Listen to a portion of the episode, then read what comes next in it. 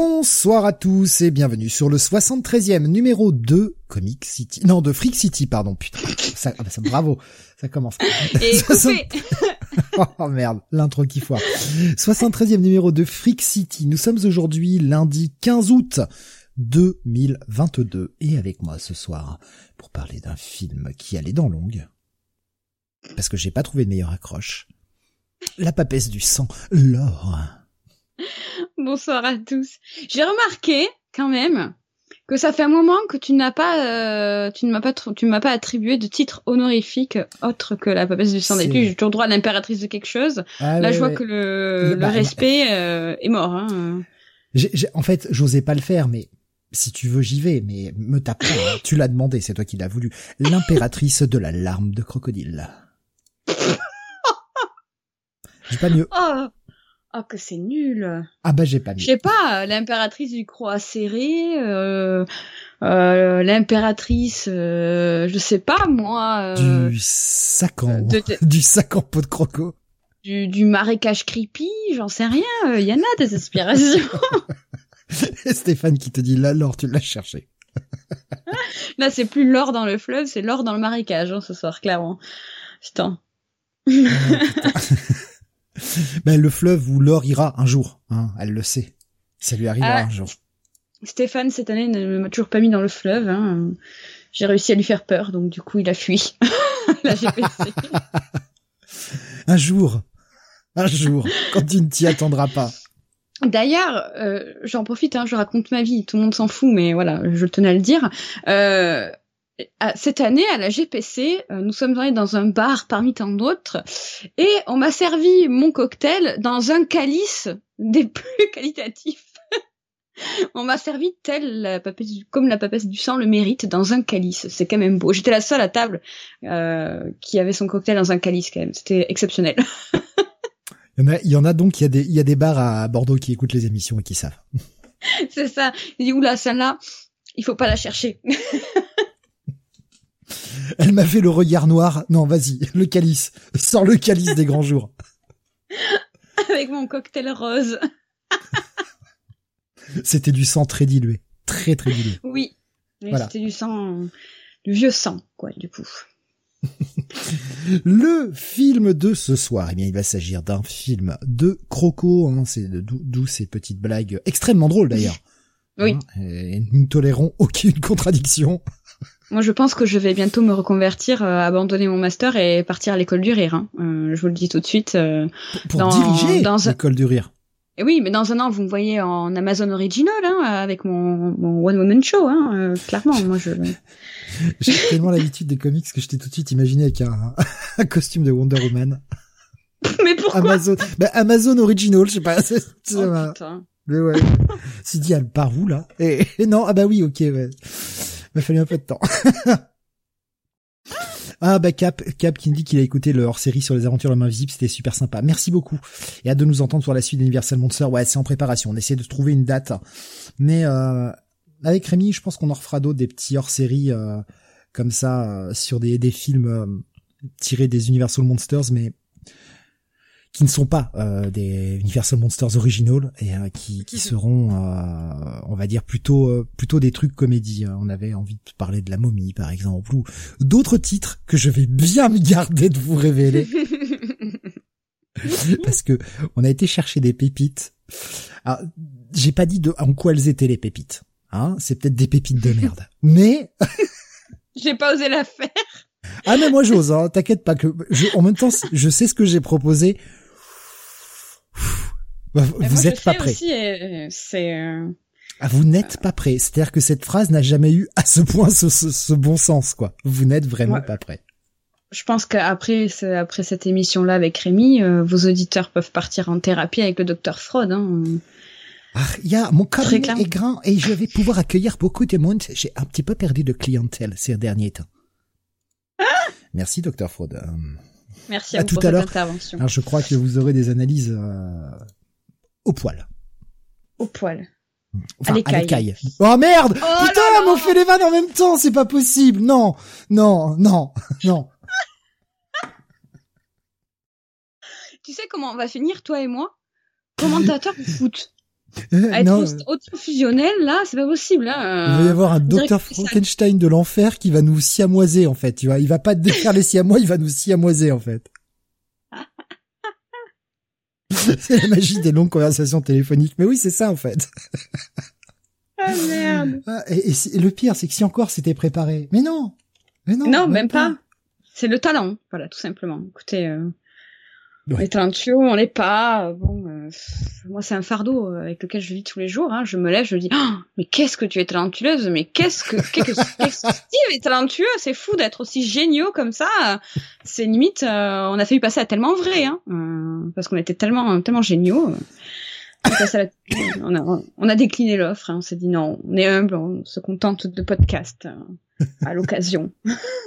je pars en freestyle complet.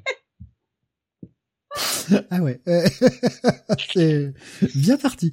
Mais c'est c'est rigolo, c'est très rigolo. Non mais écoute, quatre semaines de canicule euh, ont donné. Euh... voilà. Je lâche la rampe quoi, tu vois. Ah ça laisse des traces, c'est clair.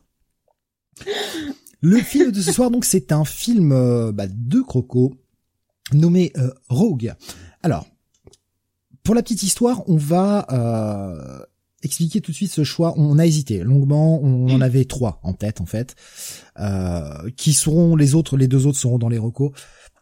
Là où on hésitait beaucoup avec Rogue, c'est parce que euh, bah, c'est, on va le dire tout de suite, le même réalisateur que le film précédent, que Wolf Creek, qu'on a traité il y a une quinzaine de jours, quelque chose comme ça à peu près. Euh, bah, oui, 15 jours, ouais, c'était un lundi aussi, si je dis pas de bêtises. Ouais, 15 jours, 3 semaines, je sais plus. Honnêtement, les, les jours, les derniers jours ont été tellement speed que je, je sais plus trop. Donc c'est un, un, autre film de Greg McLean, c'est son deuxième. Euh, c'est ce qui nous a fait un petit peu hésiter, c'est de faire deux fois de suite euh, le même réal. Voilà. Et en même temps, euh, bah, ça fait partie de notre séquence été. Voilà, une petite séquence estivale, comme chaque année. Ouais, Ouais, ouais, écoute, c'était euh, franchement c'était un, un très bon choix. Les autres aussi étaient cool. Je fais pas mal de recherches, mais du coup, ils seront dans les recos. Je vois que Stéphane euh, est très déçu parce que euh, je n'ai pas pris en compte sa proposition qui m'a fait la GPC. Elle a été prise en compte et même bien avant que, que tu me fasses la proposition, on, y a pensé. Euh, j'étais prête à me sacrifier pour la cause, hein, vraiment. Ah, Du coup, je sais quel film tu parles. J'étais vraiment prête à me sacrifier. Euh, et à même, j'avais même dit à Steve, euh, qui ne l'a jamais vu, au téléphone, je lui ai écoute, je te promets même de poser mon cerveau et d'y aller d'un avis totalement neutre euh, pour le, le, revisionnage de ce film. Euh, finalement, il a été gentil avec moi. non, mais ça sert à rien de revoir, un, de revoir un film que, que justement tu n'as pas aimé. Autant essayer soit de voir autre chose ou quelque chose qu'on a un peu plus aimé si on l'a déjà vu de manière à avoir une review qui soit un peu plus positive, tant que possible. Je viens tant que possible parce qu'il y aura des fois où ça arrivera, hein. il y aura d'autres fois où ça arrivera forcément. Puisque la semaine prochaine, j'annonce Scroll. non, je ah, ah Je suis morte au combat. Mais s'il faut, s'il faut, je vais le revoir, je vais aimer. Hein. je pense pas, mais on sait jamais, tu vois. Une lueur d'espoir. Peut-être dans dix ans, tu vois, il y a des films que j'aimais pas avant, que j'aime, que j'apprécie du coup maintenant. Peut-être que. Si tu le regardes peut-être avec un casque anti-bruit et des lunettes anti-UV. Peut-être oui, euh, que je le regarde avec les yeux crevés aussi. Peut-être que ça pourrait marcher. Hein. peut-être. Hein. Euh, Sait-on jamais hein, la, la folle histoire de la vie. Euh, qui sait?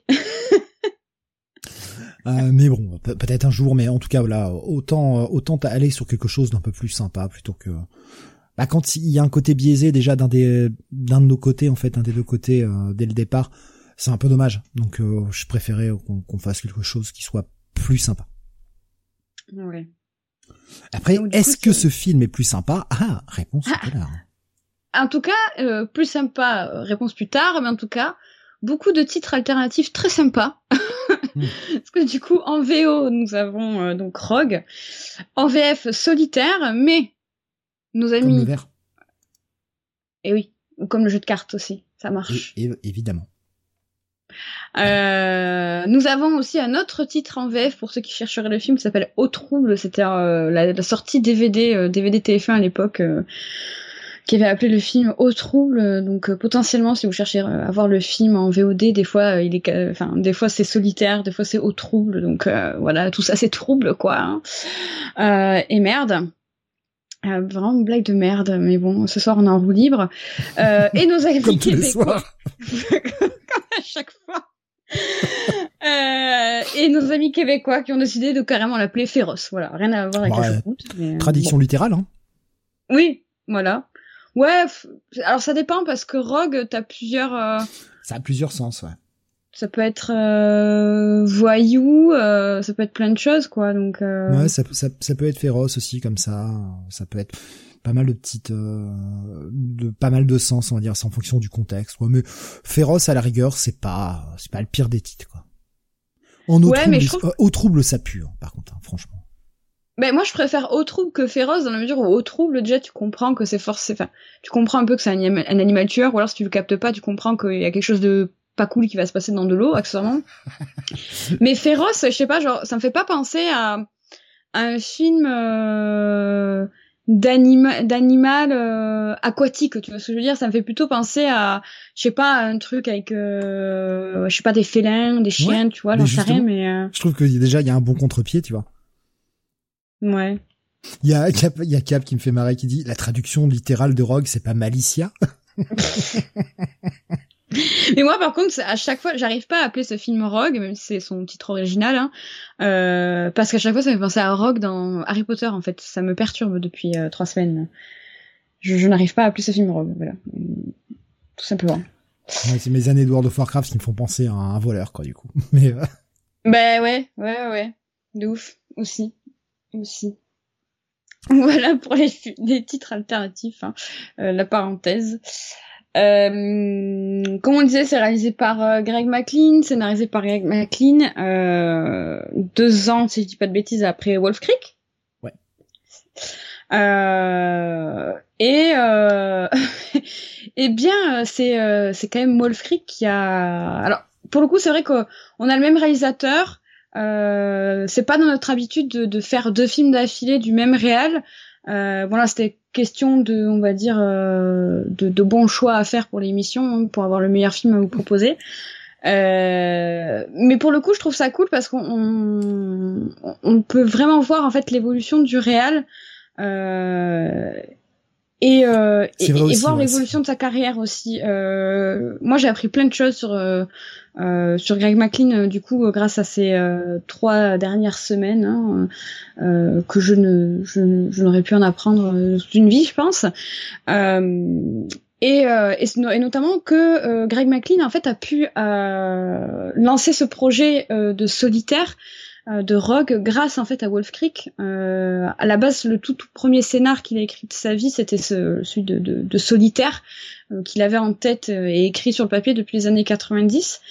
Euh, et euh, en fait, ce, projet-là s'est jamais con- concrétisé parce qu'il n'avait pas le budget ou alors il n'avait pas le réseau, il n'avait pas les connaissances, etc. Donc ça s'est jamais fait.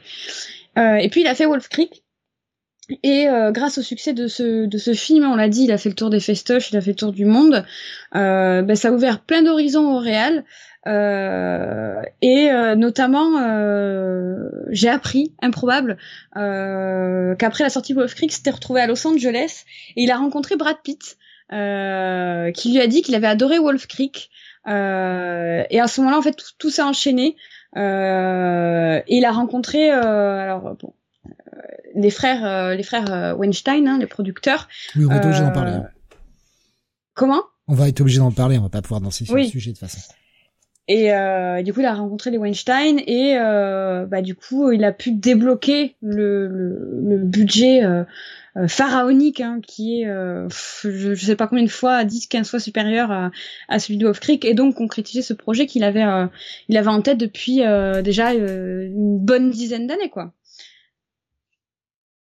C'est euh, alors justement les Weinstein, pourquoi on, en, va être obligé d'en parler aussi? Bon, on Mm. a déjà, euh, on va éviter. de- Enfin, voilà, le, le problème des Weinstein, euh, voilà, vous, vous renseignez-vous de votre côté. euh, c'est pas à nous de dire c'est bien, c'est pas bien. euh, voilà. Oui, enfin si, c'est pas bien, mais euh, bon, hein, vous connaissez l'histoire. C'est surtout qu'ils auront aussi énormément contribué au problème qu'a rencontré le film. Et notamment son problème de box-office. Voilà. Je le garde pour tout à l'heure quand on parlera du box-office. Ça marche.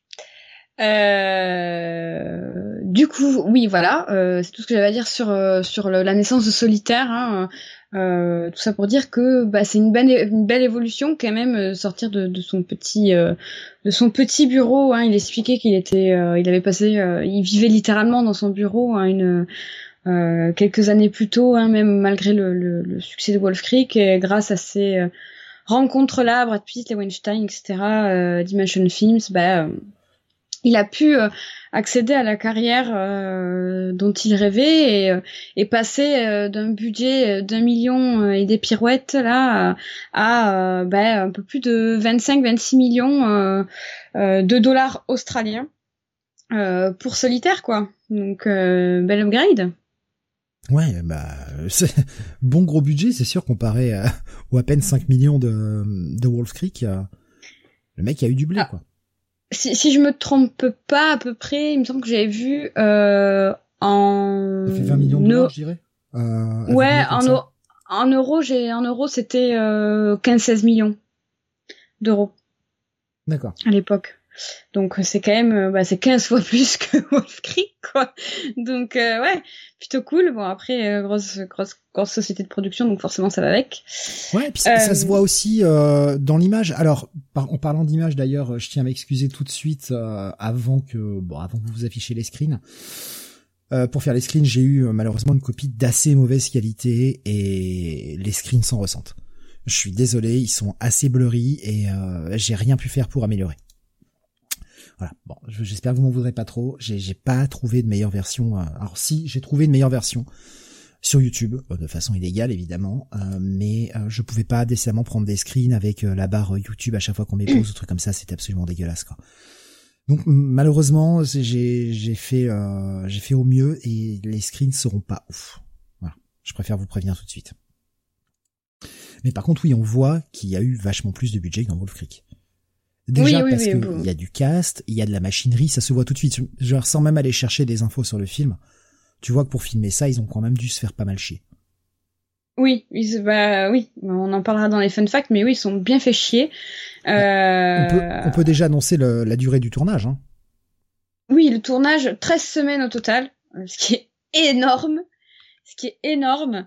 Euh, des, certaines scènes ont demandé plusieurs jours, plusieurs semaines. Hein. on y reviendra après hein, pour pas spoiler tout le film maintenant. Euh, mais 13 semaines, c'est énorme, hein, franchement. Sur le coup, moi, quand j'ai vu le film, euh, j'ai fait les recherches après. Je dit, 13 semaines pour tourner ça. Et en fait, quand tu réfléchis bien, tu dis, ouais. Ouais. ouais. Quand tu cherches bien, tu comprends pourquoi.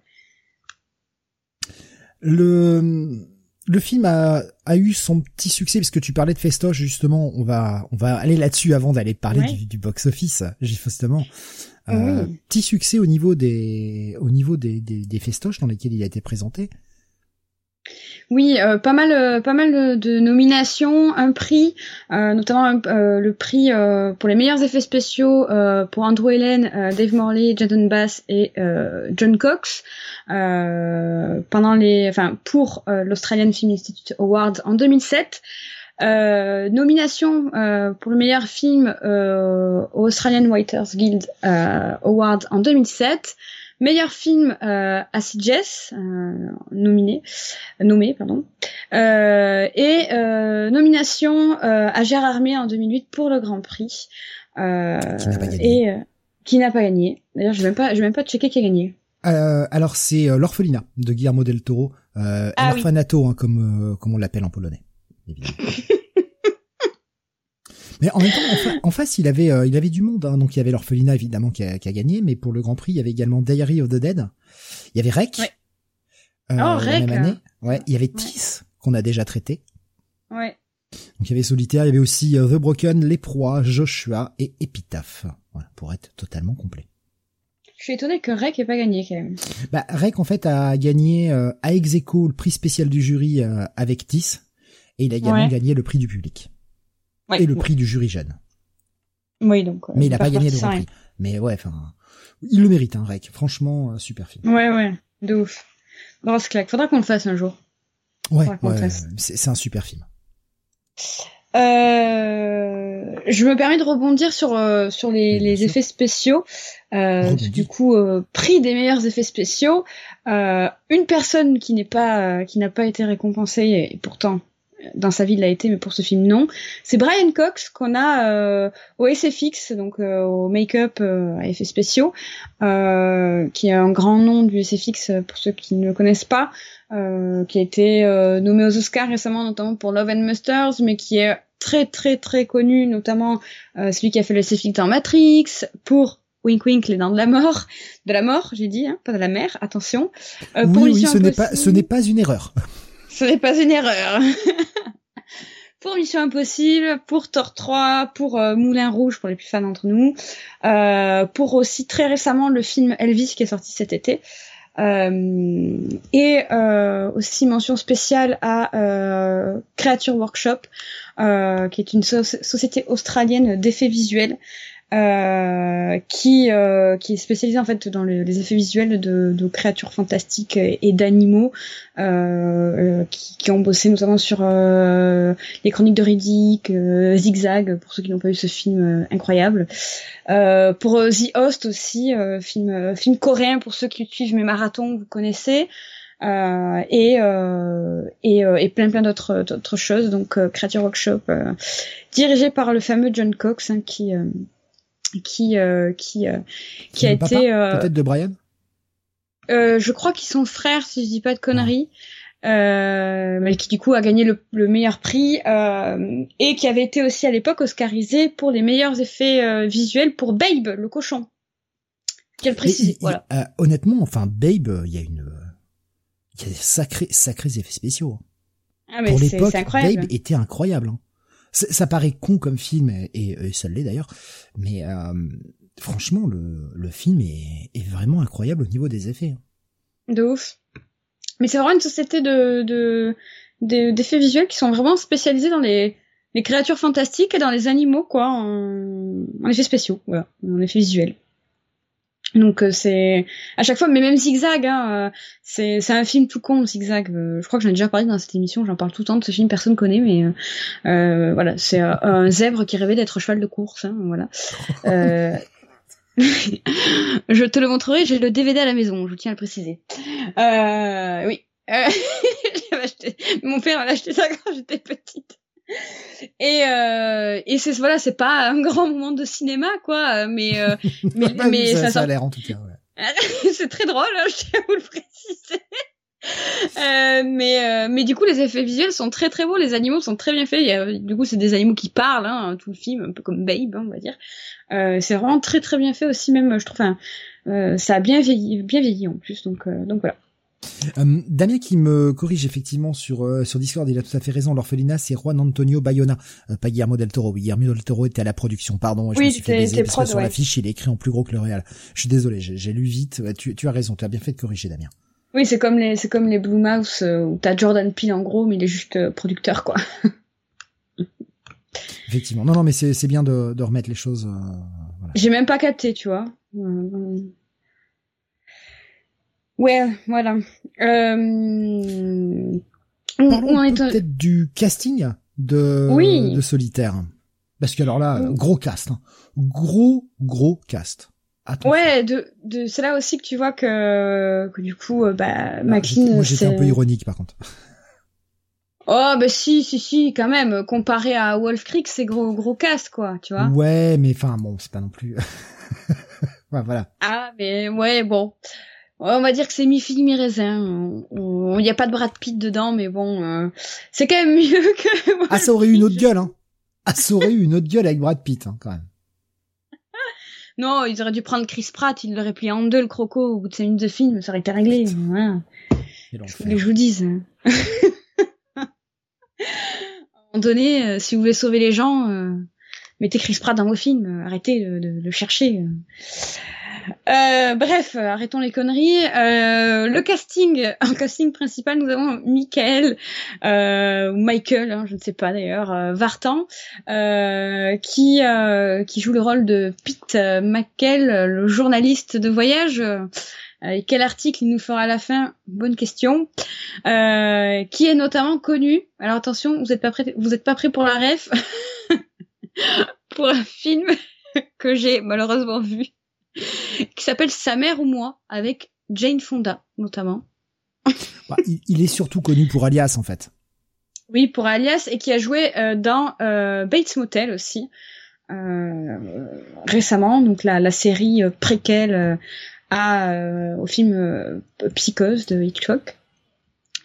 Il était, il était encore sur le succès post-Alias, parce que Sa mère ou moi c'est 2005, donc bon, on était sur la fin de la série.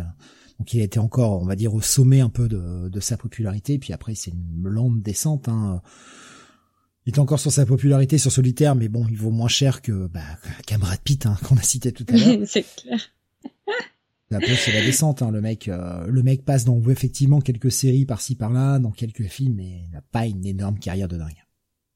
Ouais, non, pas pas pas foufou. Euh, après, il a fait, euh, je vois cinq films de mieux pas pas pas très connu. Euh, ensuite au casting, on a euh, Rada Mitchell euh, qui fait le le rôle de Kate, la capitaine la capitaine du bateau de la de la croisière, hein, voilà. qu'on a vu notamment dans Silent Hill l'année d'avant en 2006 qui fait le rôle de, le rôle de Rose dans Neverland et surtout dans Pitch Black, il faut le citer. Ouais, dans Phone Booth aussi. C'est vrai, c'est vrai. Phone Booth, j'adore ce film. J'adore ce film. Vrai. C'est vrai, c'est vrai. Euh, D'ailleurs, qui, quand je parle de Silent Hill aussi, c'est vrai qu'elle a fait euh, le Silent Hill là de de 2012 aussi. Elle était dedans. Elle était dedans. Donc, qui elle a une carrière un peu plus prolifique, hein, rien de, de, très. Euh... Ouais, elle tourne deux, trois, un ou deux films par an, des fois trois. Bon. Voilà, pas de grosses grosses. Euh. Oui, voilà, ça reste des petits trucs, mais euh, voilà, elle continue de tourner quoi. Euh, autre euh, autre acteur et pour le coup plus connu, on va dire plus autres, c'est Sam Worthington euh, qu'on a vu notamment dans Avatar, qui faisait Jake Sully, qu'on a vu dans le choc des Titans aussi. Euh, d'ailleurs qui, qui, va revenir dans les 9000 euh, avatars qui ont été annoncés là. Euh, je sais pas combien ils en ont annoncé, mais je sais qu'il y en a une flopée euh, incroyable. Le, un avatar cinématique universe. Ah ouais, donc, ça ne s'arrête jamais. Ils pouvaient pas juste en faire un, là, c'était largement suffisant. Hein. Euh, bref, voilà, une, une, belle carrière hein, quand même, parce qu'il me, me, semble que je l'avais vu dans Tu ne tueras point avec Andrew Garfield, euh, dans un film avec, avec Jennifer aussi. Oui, oui, oui, oui. Euh, avec Jennifer Aniston, c'était euh, Cake aussi, euh, voilà, enfin une euh, voilà une belle carrière. Oui, non, mais je désolé, j'ai pas trouvé mieux comme van. non, mais ça va. En plus, il joue, il joue pas, il joue pas mal. Hein. Non, ça va, ça va, ça va. Euh, une qui qui faisait pas ses débuts, mais presque, parce que c'était son son deuxième film, elle était toute petite petite, euh, c'est euh, Mia Vasikowska. Oh là, Va Oh, j'arrive pas à le dire, merde. Docteur Freud. Merci. Mia Vasikowska. Merci, merci. Moi, sortie de l'espagnol, hein, le chinois, euh, voilà. Euh... qui joue le rôle de Sherry euh, qu'on a vu notamment euh, dans Only Lovers Left Alive, euh, dans les Alice au pays des merveilles de Tim Burton, euh, dans Crimson Peak, et très récemment aussi dans euh, The, The, The, Devil All the Time avec euh, Robert Pattinson et Tom Holland euh, qui est sur Netflix que je vous recommande au passage j'en profite. Euh, qui elle du coup a une belle euh, une belle carrière cinématographique qui a qui est celle qui a le plus percé hein, dans, du casting de rock. On va garder le meilleur pour la fin oui on va le garder pour la fin pour la fin. Euh, je mentionne juste euh, Robert Taylor aussi euh, parce que parce que quand même Agent Jones hein, dans Matrix qui ici joue le rôle d'Everett qu'on a vu aussi dans le film préféré de Jonathan hein, c'est bien pour ça que je le mentionne aussi The Meg Big up Jonathan si tu passes par là. Euh, et, euh, et, voilà, après, euh, est-ce que j'ai oublié quelqu'un? Euh, Oui, à part le dernier qu'on va citer, d'autres acteurs hein, largement secondaires, mais voilà, qui, qui n'apparaissent pas trop à l'écran et qui n'ont pas des qui n'ont pas eu des carrières très fulgurantes. Hein. Je te laisse parler du dernier acteur. Je sens que tu en meurs d'envie. mais oui, non, mais c'est cool. De, déjà d'une, c'est cool de le revoir puisque bah un repris hein, du, du, film précédent de Greg McLean. Il s'agit de John Jarratt, qui euh, avait le, le, très beau rôle du serial killer euh, Cooper de moelle épinière dans le film précédent. euh, John Jarratt qui va donc avoir un, un plus petit rôle cette fois-ci. Ouais. Mais tu sens, euh, tu sens que le mec, euh, le mec a été le chercher parce qu'il a dû bien aimer bosser avec lui. Hein, et puis c'est surtout que bah, John Jarratt n'est pas étranger au croco. Et non, John Jarrett aime bien ce fight avec les crocos, euh, parce qu'on y revient encore. Hein. Tout à l'heure, ce n'était pas un lapsus, hein, je tiens à le répéter. Euh, c'est la deuxième fois que John Jarrett est face à un croco-tueur à l'écran, puisque la première fois, c'était en 87 avec Les Dents de la Mort, alias The Dark Age, qui est un, je crois, qui est un roman à la base en plus. Dark Age. Ah, il jouait le, rôle principal hein, dans euh, Les Dents de la Mort, justement.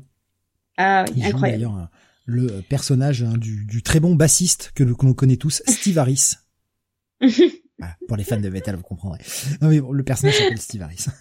Euh, oh putain. Bon, voilà, on en reparlera euh, tout à l'heure, je pense, des dents de la mort. Oui, on, en on aura tout le temps à en reparler. Hein. Clairement, restez jusqu'à la fin, vous n'allez pas être déçus. Croyez-moi. Euh, le film. C'était cool de le revoir dans un dans un registre vraiment différent quoi. De toute façon, Greg McLean, faut être honnête, hein, Greg McLean a totalement relancé sa carrière cinématographique. Oui. Je précise bien parce que quand tu regardes sa bio, le mec a bossé dans pas mal de, de séries télé ou des téléfilms euh, entre justement Dark Age et euh, Wolf Creek. C'était il a quasiment bossé que pour la télé.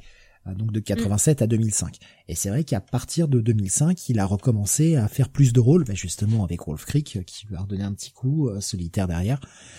Puis derrière, le mec a enchaîné pas mal de films, et puis il a repris hein, son rôle dans, dans Wolf Creek 2, hein, dans Wolf Creek la série, dans Wolf Creek le prochain film à venir, puisque Wolf Creek c'est lui, hein, grosso modo. c'est clair. C'est le Robert Englund australien, quoi. c'est ça. De ouf. Euh... Eh ben, j'allais dire quelque chose. Eh ben, j'ai oublié.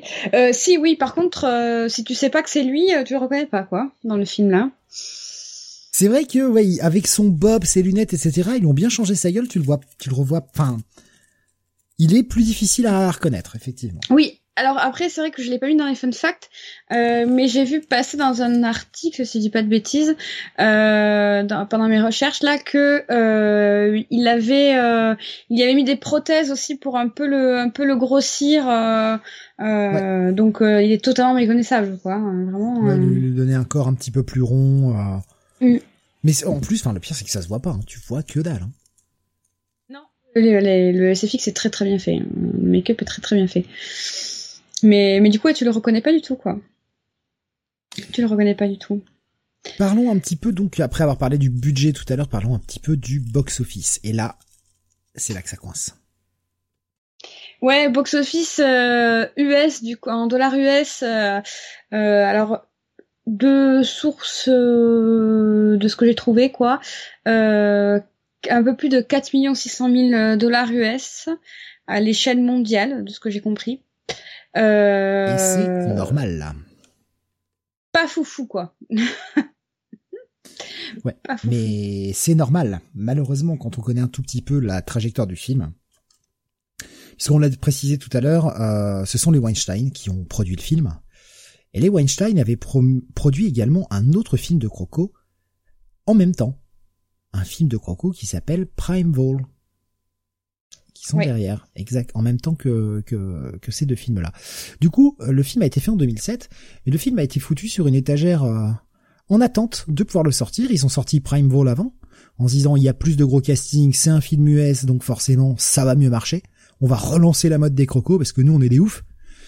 Ouais, sauf que le film a tanké et du coup, les One ont fait ah ouais, mais euh, du coup, on a sauté de film de Croco qu'on avait produit parce qu'on voulait euh, surfer sur la mode. Et bah ouais, mais si premier l'a tanké, ça veut dire que les gens veulent pas ça, donc on le sort pas. au ciné. Et le film a eu le droit à une belle adaptation vidéo, enfin une sortie direct ou vidéo dans beaucoup de pays, et notamment en France, où il a eu une, un direct ou vidéo en 2008. Voilà. Alors que le film a commencé à être tourné en 2006, quoi. Ouais. Ouais, d'ailleurs, euh, après c'est pas étonnant aussi parce que y a, outre ce problème-là, dans tous les cas, je pense que ça allait un peu se casser la gueule parce que c'est vrai que 2007, hein, tu l'as dit, c'était euh, l'année des crocos, quoi, au cinéma. On avait quand même, euh, bon bah du coup, euh, Rogue, hein, solitaire, dont on parle ce soir. On avait Blackwater, on avait Primeval, on avait Light Placid 2 aussi. Enfin, euh, ça faisait beaucoup de beaucoup de crocos euh, pour alors pour un genre hein, qui est pas je veux dire, euh, film de croco tueur, c'est pas non plus le, le genre de film euh, qui rameute euh, du monde au cinéma. Donc quand t'en as quatre ou cinq en même temps, bon, déjà de base c'était casse-gueule quoi. C'était casse-gueule mais euh, mais ça a pas aidé. Mais j'ai vu que alors j'ai pas très bien compris j'ai pas tout suivi. J'ai vu qu'à la base il devait sortir puis ça a été repoussé d'un an euh, oui bah c'est qu'en fait ils l'ont mis ils l'ont mis sur une étagère euh, en attendant parce qu'ils voulaient compter ils comptaient vraiment sur le, le succès de Primevall où il y avait de plus grands acteurs des acteurs plus connus etc et quand ils ont vu le désastre que ça a été Primevall en termes de box office ils se sont dit bah non on peut pas le sortir maintenant. Et ils ont ils ont choisi de le reporter et finalement de le sortir en, en DTV quoi. Oui alors Jonathan qui a publié un gif sur Discord. Mhm. Ce gif est putain de trop mignon. Il est putain de trop mignon, franchement, j'adore ce gif. Il est adorable. Un petit chien avec un costume de croco, de cro, de requin, pardon. C'est, euh, c'est absolument génial.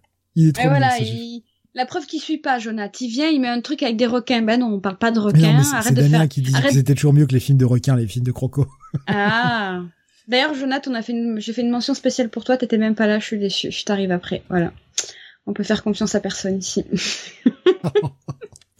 ça te tire direct dans les pattes. Allez hop. Allez. j'ai pas le temps, moi. C'est fini. Donc voilà, un succès très mitigé malheureusement en retour sur investissement euh, qui a pas dû être très bon et je pense que même en vidéo le film a dû vivoter plus qu'autre chose. Ah ben ça a été euh, ça a été une, une, sortie et une réception euh, très compliquée pour ce film. Alors ça dépend pour qui, parce que euh, le film est sorti euh, pour la toute première sortie euh, en, en, octobre 2007 à, à CGS, hein, au film, au festival du film. ah, j'ai mangé le nom à CGS, quoi, voilà, en Espagne. en novembre, en Australie, en salle pour le coup. Euh, il a été à C'est pour ça qu'il est sorti en salle euh, là-bas. Voilà. En janvier 2008 à Gérard on l'a dit, et en août en TV en France. Euh, c'est un film qui a sorti US le 25 avril, voilà, mais pareil en DTV. Quoi. Euh, c'est un film qui a cartonné quand même en, en festoche, hein, euh, qui, qui, il a fait le tour des festivals. Là, on donne juste, on va dire, les, les grandes lignes de sa sortie, hein, mais il a vraiment fait le tour des festivals. Euh, par contre, il s'est fait défoncer par la presse, mais genre vraiment il s'est fait défoncer par les critiques. Euh, ne, je pense aux critiques françaises aussi qui l'ont vraiment bien bien taillé, euh, mais il a quand même bien marché auprès. S'attendait quoi? Peut-être avoir du Audiard avec un film qui s'appelle Solitaire et qui parle d'un crocotueur Non mais enfin un moment faut arrêter d'être con aussi quoi. Ben ouais ouais non mais je suis je suis d'accord hein, mais euh, je, sais pas enfin franchement mm. j'ai vu des trucs passer des des des, des euh, tu sais les, les espèces de de de de, de tagline là que t'as sur les DVD là où t'as les critiques machin mm. presse etc euh, de critiques euh, presse française euh, en disant en gros limite en te disant oh c'est c'est clairement pas les dents de la mer de Spielberg mais en même temps c'était pas l'intention du film donc rentre chez toi quoi tu vois revois le film rien n'est les dents de la mer de Spielberg mais, mais oui, mais présent, tu on n'a pas vraiment réussi à faire mieux, quoi. Mais, mais je pense qu'en fait, à cette époque-là, début 2000, euh, il y a une espèce de regain d'intérêt euh, pour les animaux tueurs, hein, parce qu'on a eu beaucoup, euh, on a eu cette prolifération là de, à nouveau de, de films d'animaux tueurs, les requins, les crocos, les machins ici et là. Euh, c'était tendance, hein, c'était redevenu tendance au début des années 2000. et comme en fait depuis l'époque où il y a eu les Dents de la Mer et c'était à nouveau la mode hein, dans les années 80. Euh, ben en fait, les gens, notamment les critiques, en fait, sont restés sur les Dents de la Mer en disant oh, il y a que ce film-là qui existe en termes d'animaux tueurs. Euh, voilà, c'est l'excellence, c'est le machin. Et dans les années 2000, j'ai l'impression que dès qu'il y avait un film d'animal tueur qui sortait, on se sentait obligé de le comparer aux Dents de la Mer. Mais non, en fait, voilà, je sais qu'est-ce que, enfin, je sais pas quoi dire d'autre, quoi. Non, arrêtez, quoi. Euh. Euh. Damien nous a partagé, euh, par exemple, des quelques petites critiques, notamment trouvées sur Brasil, par exemple. Solitaire n'est pas un bon film. Le scénario est comme sorti d'une pochette surprise. sur mcinema.com, il y avait un autre journaliste qui disait Solitaire ressemble à une longue scène d'introduction qui s'éternise pour révéler au bout du vide sa vraie nature de série Z ratée, médiocre et frustrante. Alors, et c'est là que tu vois, ça m'agace de lire ça. oui, non, c'est pas, c'est pas justifié, franchement. Le film a des défauts, on va être clair, et on y reviendra. Mais faut pas déconner. Oui, et puis c'est là que tu te dis les mecs. Alors, je suis désolée, je vais je vais y aller cru. Hein, je ne sais pas si cette personne passera par écouter et dans, tous les cas je m'en fiche. Mais euh, je suis désolée, mais euh, j'ai envie de dire, mais frérot, est-ce que t'as vu le film? Parce que quand je vois euh, sa vraie nature de série Z, euh, non, en fait, c'est ni une série B ni une série Z. Le, film, euh, tu as droit de pas aimer, c'est ok, il y a pas de souci, tu vois, t'as droit de pas aimer.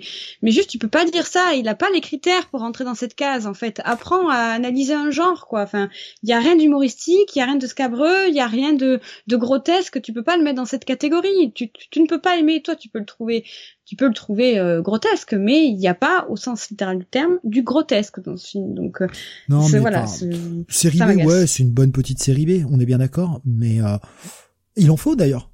De toute façon, rares sont les films, bah, à part The Meg qu'on a cité tout à l'heure, rares sont les films de requins qui sont des triple A, quoi, qui sont censés être des gros blockbusters. Ils sont très, très rares. D'animaux tueurs? Ah, je parle de, de, de requins ou de crocos, euh, voilà, enfin, tu sais, ce genre ouais, ouais, ouais, ouais, oui, bah, de toute façon, d'animaux tueurs tout court, hein. Oui, t'as, en effet, t'as The Meg, grosse prod, euh, un peu moins grosse prod, mais qui a été quand même un peu blockbuster. On a parlé, c'était euh, The Shallows, mais euh...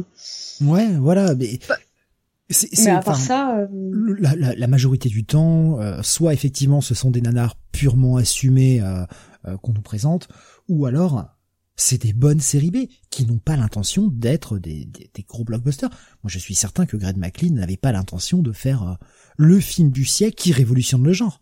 De toute façon, ça se voit dans le traitement. Oui, mais après, tu peux pas dire euh, non mais, plus, non, mais série Z, c'est totalement justifié. Je suis entièrement d'accord. Ah série Z ratée, médiocre et frustrante. Ouais, faut se calmer, garçon, quoi. Bah ouais. Un peu, quoi. Mais c'est pour, c'est pour ça. toi sous la nuit, ça va te détendre. Hein.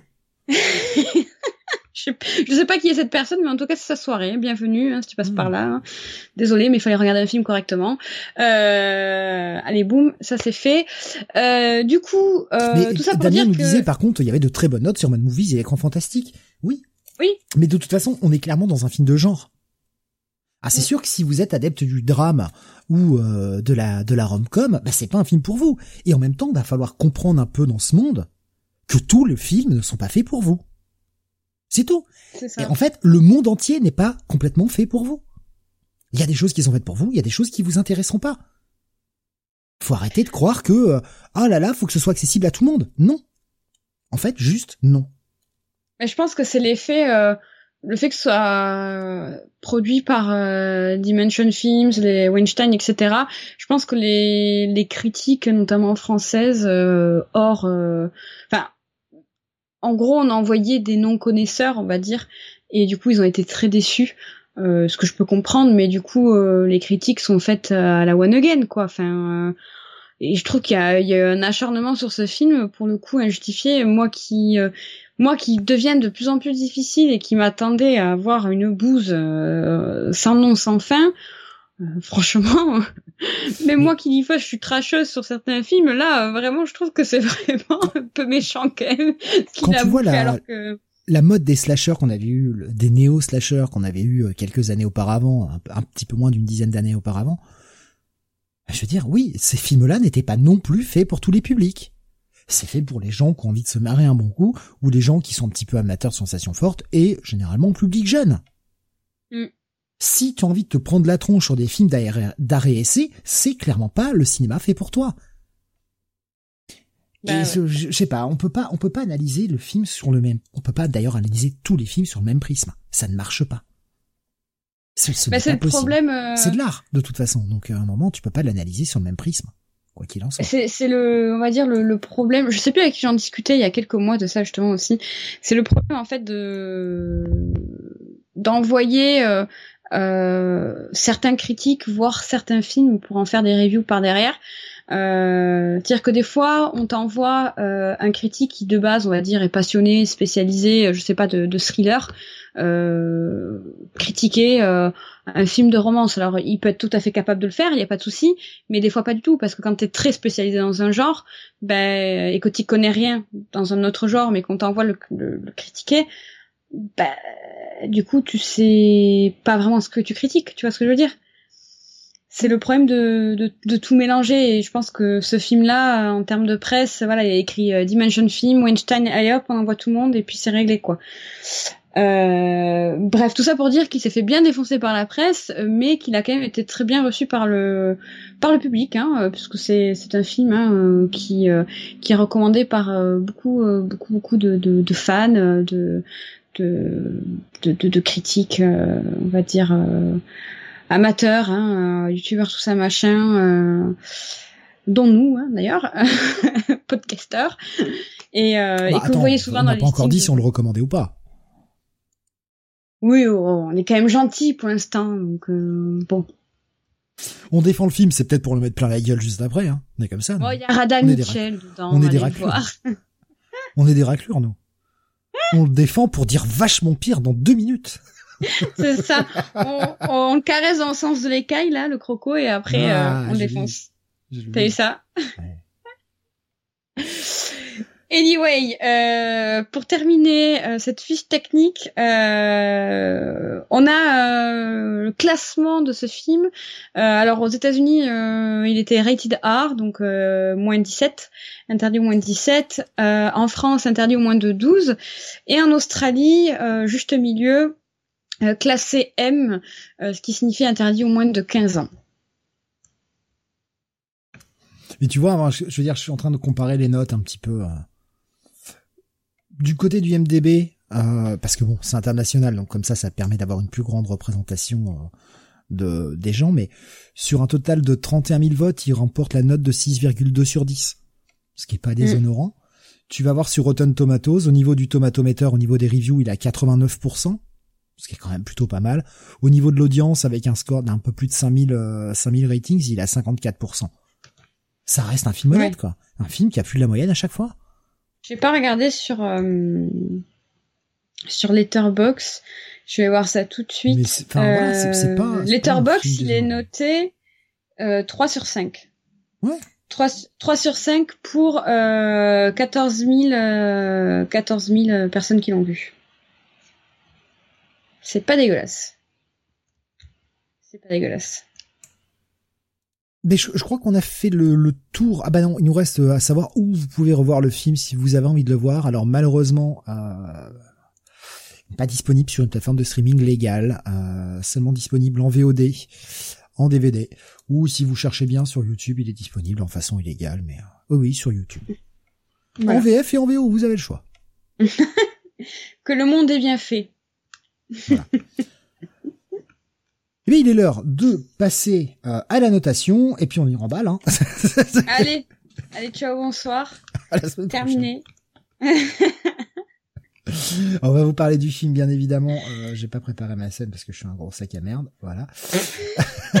J'ai oublié de préparer la scène. C'est bon. euh, réparé. On va démarrer le film avec, alors, alors qu'il m'a pas fait ma transition comme d'habitude, cet enfoiré, j'ai l'impression. Ah ouais, bah, alors c'est-à-dire que normalement, il est censé y avoir une transition un peu smooth, tu vois. alors là, que dalle, que dalle. Il m'a fait, euh, tiens, brut. Allez hop, on change de scène. Ouais, bravo. Encore qu'on a des outils pour travailler, hein, dis donc. Euh... Putain. Help, au secours. Ah non, mais euh... Streamlabs qui pète un plomb. Euh... Une d'émission, on n'est pas prêt, nous dit Stéphane. Bon après le, le, le film, le film va, va aller assez vite. Oui. Ah, ah Ça dépend si on fait des blagues. Oui. mais en, termes de scénar, il va, il va assez vite. C'est d'ailleurs peut-être un des petits, j'ai bien petit reproche du film, c'est que c'est pas très inventif. Voilà, c'est, c'est très, euh, tu t'attends à tout. Mais en même temps, quand je vais voir de la série B, c'est à peu près ce que j'attends. Alors on commence avec le, sexy Michael Varden. Ou dit en français, Michael Vartan. Michael Vartan. Eh oui, oui, neveu de Sylvie Vartan, hein, évidemment. non, mais pour de vrai. Non, tu joques là. Non, non, c'est vraiment son neveu. Enfin, c'est. Je vais vérifier parce que je te fais pas confiance. Ah mais si si, le mec est franco-anglais, euh, franco-américain. Il est, c'est le neveu de de Sylvie Vartan. Pour de vrai. Hmm. Ah C'était justement, ben justement, c'est pour ça aussi qu'Alias, ça avait euh, eu vachement de succès à l'époque en France. On se disait, oh regardez, le neveu de Sylvie Vartan joue dans une série américaine. Ouh là là, la France. Regardez la France aux États-Unis qui s'exporte. Non en fait, juste non. Mais je vois tout le monde qui dit si si et tout, mais moi j'ai pas confiance en Steve. Alors je vérifie. Putain. Oui, moi, sur Wikipédia, je, vois, il est élevé avec son cousin David Hallyday, donc c'est bon, là, je peux vous croire, mais Jusqu'à présent, moi, je... je, je prends mes gardes parce que sur mes gardes. Eh ben, c'est jamais. Eh ben, ça eh ben, on voit que la confiance règne. Ah bah bravo. Bah oui. Euh, donc le, on, démarre avec petite scène de nature, euh, petit buffle qui se fait euh, tchac, chopé par le croco. Oui, alors le monde de la nature est cruel d'abord, on démarre quand même sur euh, quelque chose de très surprenant. Euh, voilà. Ben alors oui, alors j'ai pas compris parce que figure-toi que j'ai pas trouvé dans mes recherches. On démarre et attention, début de la review, direct un fun fact. On démarre euh, sur cette scène d'ouverture, sur comme tu dis sur les paysages et tout du nord de l'Australie. Euh, et qui n'est autre cette scène d'ouverture qu'une alors parodie slash hommage, on sait pas trop au roi lion parce que c'est presque plan pour plan la même chose. Euh, j'ai pas compris, euh, j'ai pas compris. J'ai fait des recherches et tout parce qu'il y a, y a d'autres éléments euh, très perturbants dans ce film euh, liés à Disney. je sais pas ce qui s'est passé, je sais pas si si mais je pense pas. Si, les fans, si c'est un tacle. si, si tu regardes, non, je pense pas que ce soit un tacle. Mais le mec a après, euh, on va dire à peu près, il est à peu près dans nos âges. Je pense que comme comme beaucoup de gens de notre génération, c'est un mec qui a grandi avec des films Disney quand il était plus petit. Ouais, ouais, mais je sais pas, c'est euh, euh, c'est chelou. Voilà, je sais pas comment dire ça. Euh, d'autres, mais voilà, c'est chelou, mais mais voilà, c'était le, petit fun fact. Hein, on verra peut-être à force d'analyse, de discussion, on comprendra cette fascination pour Disney un peu plus tard. Euh, l'autre fascination qu'il a, et nous l'avait déjà montré dans Wolf Creek, hein, mais c'est euh, une espèce de sublimation des paysages de l'Australie constante. Ah oui. Constante. Ah. Il reproduit le même schéma que sur Wolf Creek, où on a euh, toute cette séquence qui doit bien durer une bonne demi-heure, où on a tous voyage en bateau et tout. Et le mec n'arrête pas de filmer la nature. Il la filme et elle, est, enfin, la nature est très belle, la façon dont il le filme. C'est mm. franchement, les plans sont superbes, ça te donne envie de, tu voyages un peu, t'as envie d'aller voir, quoi. Bon, après, tu te dis c'est l'Australie, je vais pas y aller. il y a des tueurs qui te coupent la voie épinière et il y a des crocos tueurs. Mmh, mmh. Et euh, dans l'océan, on n'est pas safe non plus, hein. CF euh, The Reef. euh, franchement, le mec, le mec filme à mort la, la, nature tout le temps, quoi. C'est vraiment son gimmick. Ouais, alors ça c'est euh, du coup j'ai j'ai fait des j'ai fait les recherches là après Wolf Creek parce que ça ça m'a intrigué euh, savoir si était juste amoureux de son pays ou si c'était une promo quoi.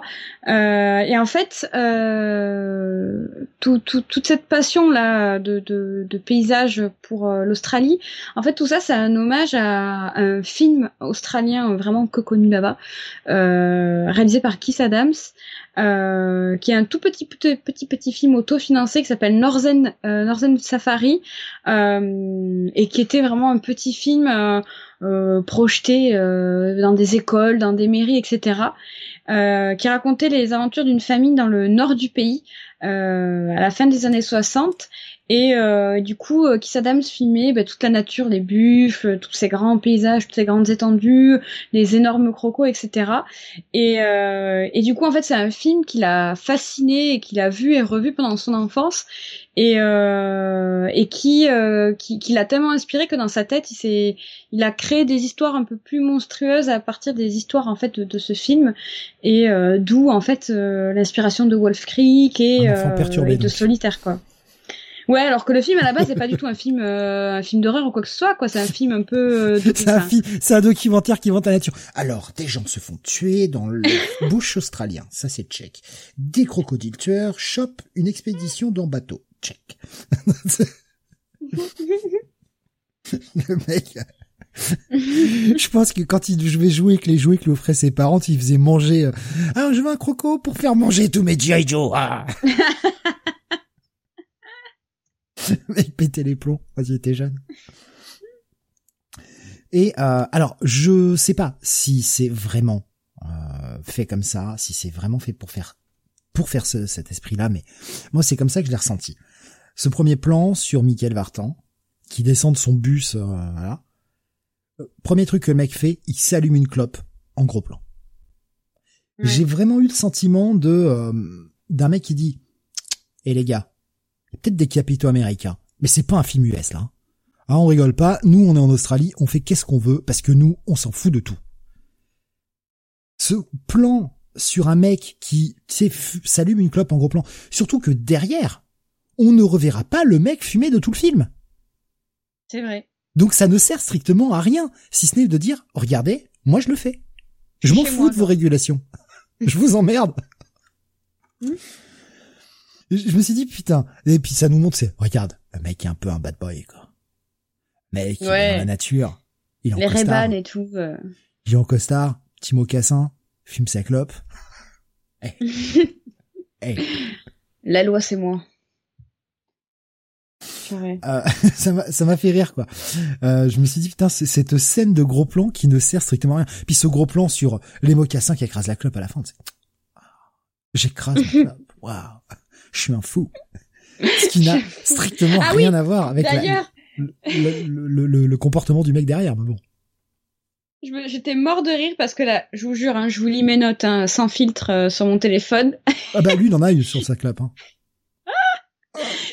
Dans, je prends, mais quand je regarde le film, je prends mes petites notes là euh, pour l'émission euh, sur mon, mon, truc de notes de mon portable. Et je vous jure que la toute première, toute première note que j'ai mise, j'ai dit alors eux, ils ont pas d'arrêté préfectoraux, ils lancent les mégots en plein cagnard par terre. Ouais, mais il l'a bien écrasé. C'est le premier truc que j'ai écrit. Il l'a bien écrasé, puis c'était du sable, ça brûle pas le sable. Ah là, on est tellement brainwash par cette canicule que le premier truc, je me suis dit, alors toi, t'as pas d'arrêté préfectoral, hein. Toi, tu fais pas gaffe aux incendies, hein. Je te le dis, t'es pas en Gironde, mon pote, hein. Euh, donc, il arrive dans une espèce de bouge euh, un peu malfamé, euh, le, le, vieux bar bien crado, là, où le ah mec dit, euh, ouais, je suis venu pour une expédition, machin. T'as le gros porc à côté qui est en train de lui dégueuler dessus, là, avec ses vieux crades, putain des trucs mais immondes, immondes, ouais, vraiment. De ouf. L'autre qui arrive avec son accent pourri là, hey mate.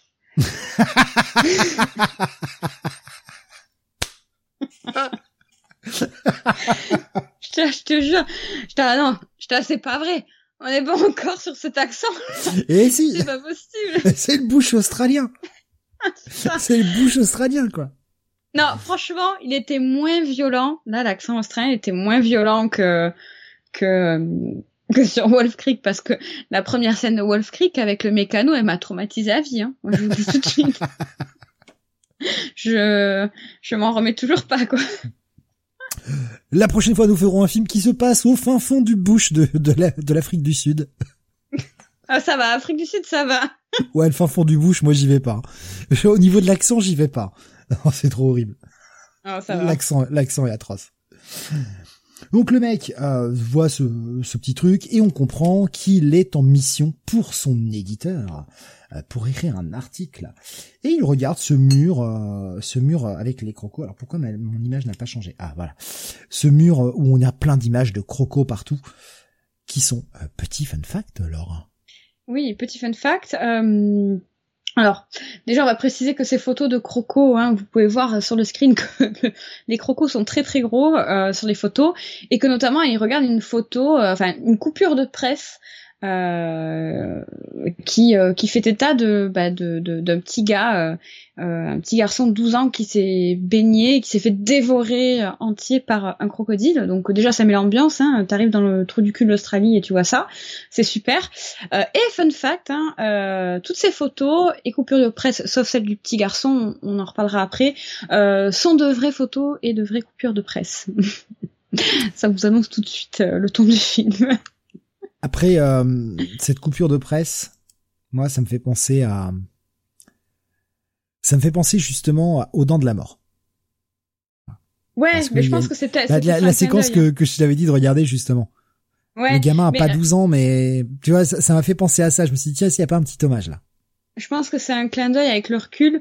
Euh, et d'ailleurs, euh, franchement, euh, gros cœur sur cette coupure de presse qui est absolument dégueulasse. Ouais. Ouais. Elle est atroce, c'est incroyable. C'est vraiment incroyable. J'ai adoré quand j'ai vu ça. Je fais ah ouais. Mais le truc, c'est ah d'avoir précisé, tu vois, tu vois l'article de, de, de, presse où le mec efface un peu la poussière et tu vois que c'est un, gamin, un gamin de 12 ans. Parce que sur la photo, tu vois le gamin qui s'est fait croquer, mais euh, tu peux pas déterminer l'âge tout de suite. Et là, du coup, en voyant que le gamin a 12 ans, t'imagines la taille d'un enfant de 12 ans et tu dis ah ouais, ok. C'est des fois en photo, les, les dimensions, hein, les proportions, c'est pas toujours ça, quoi.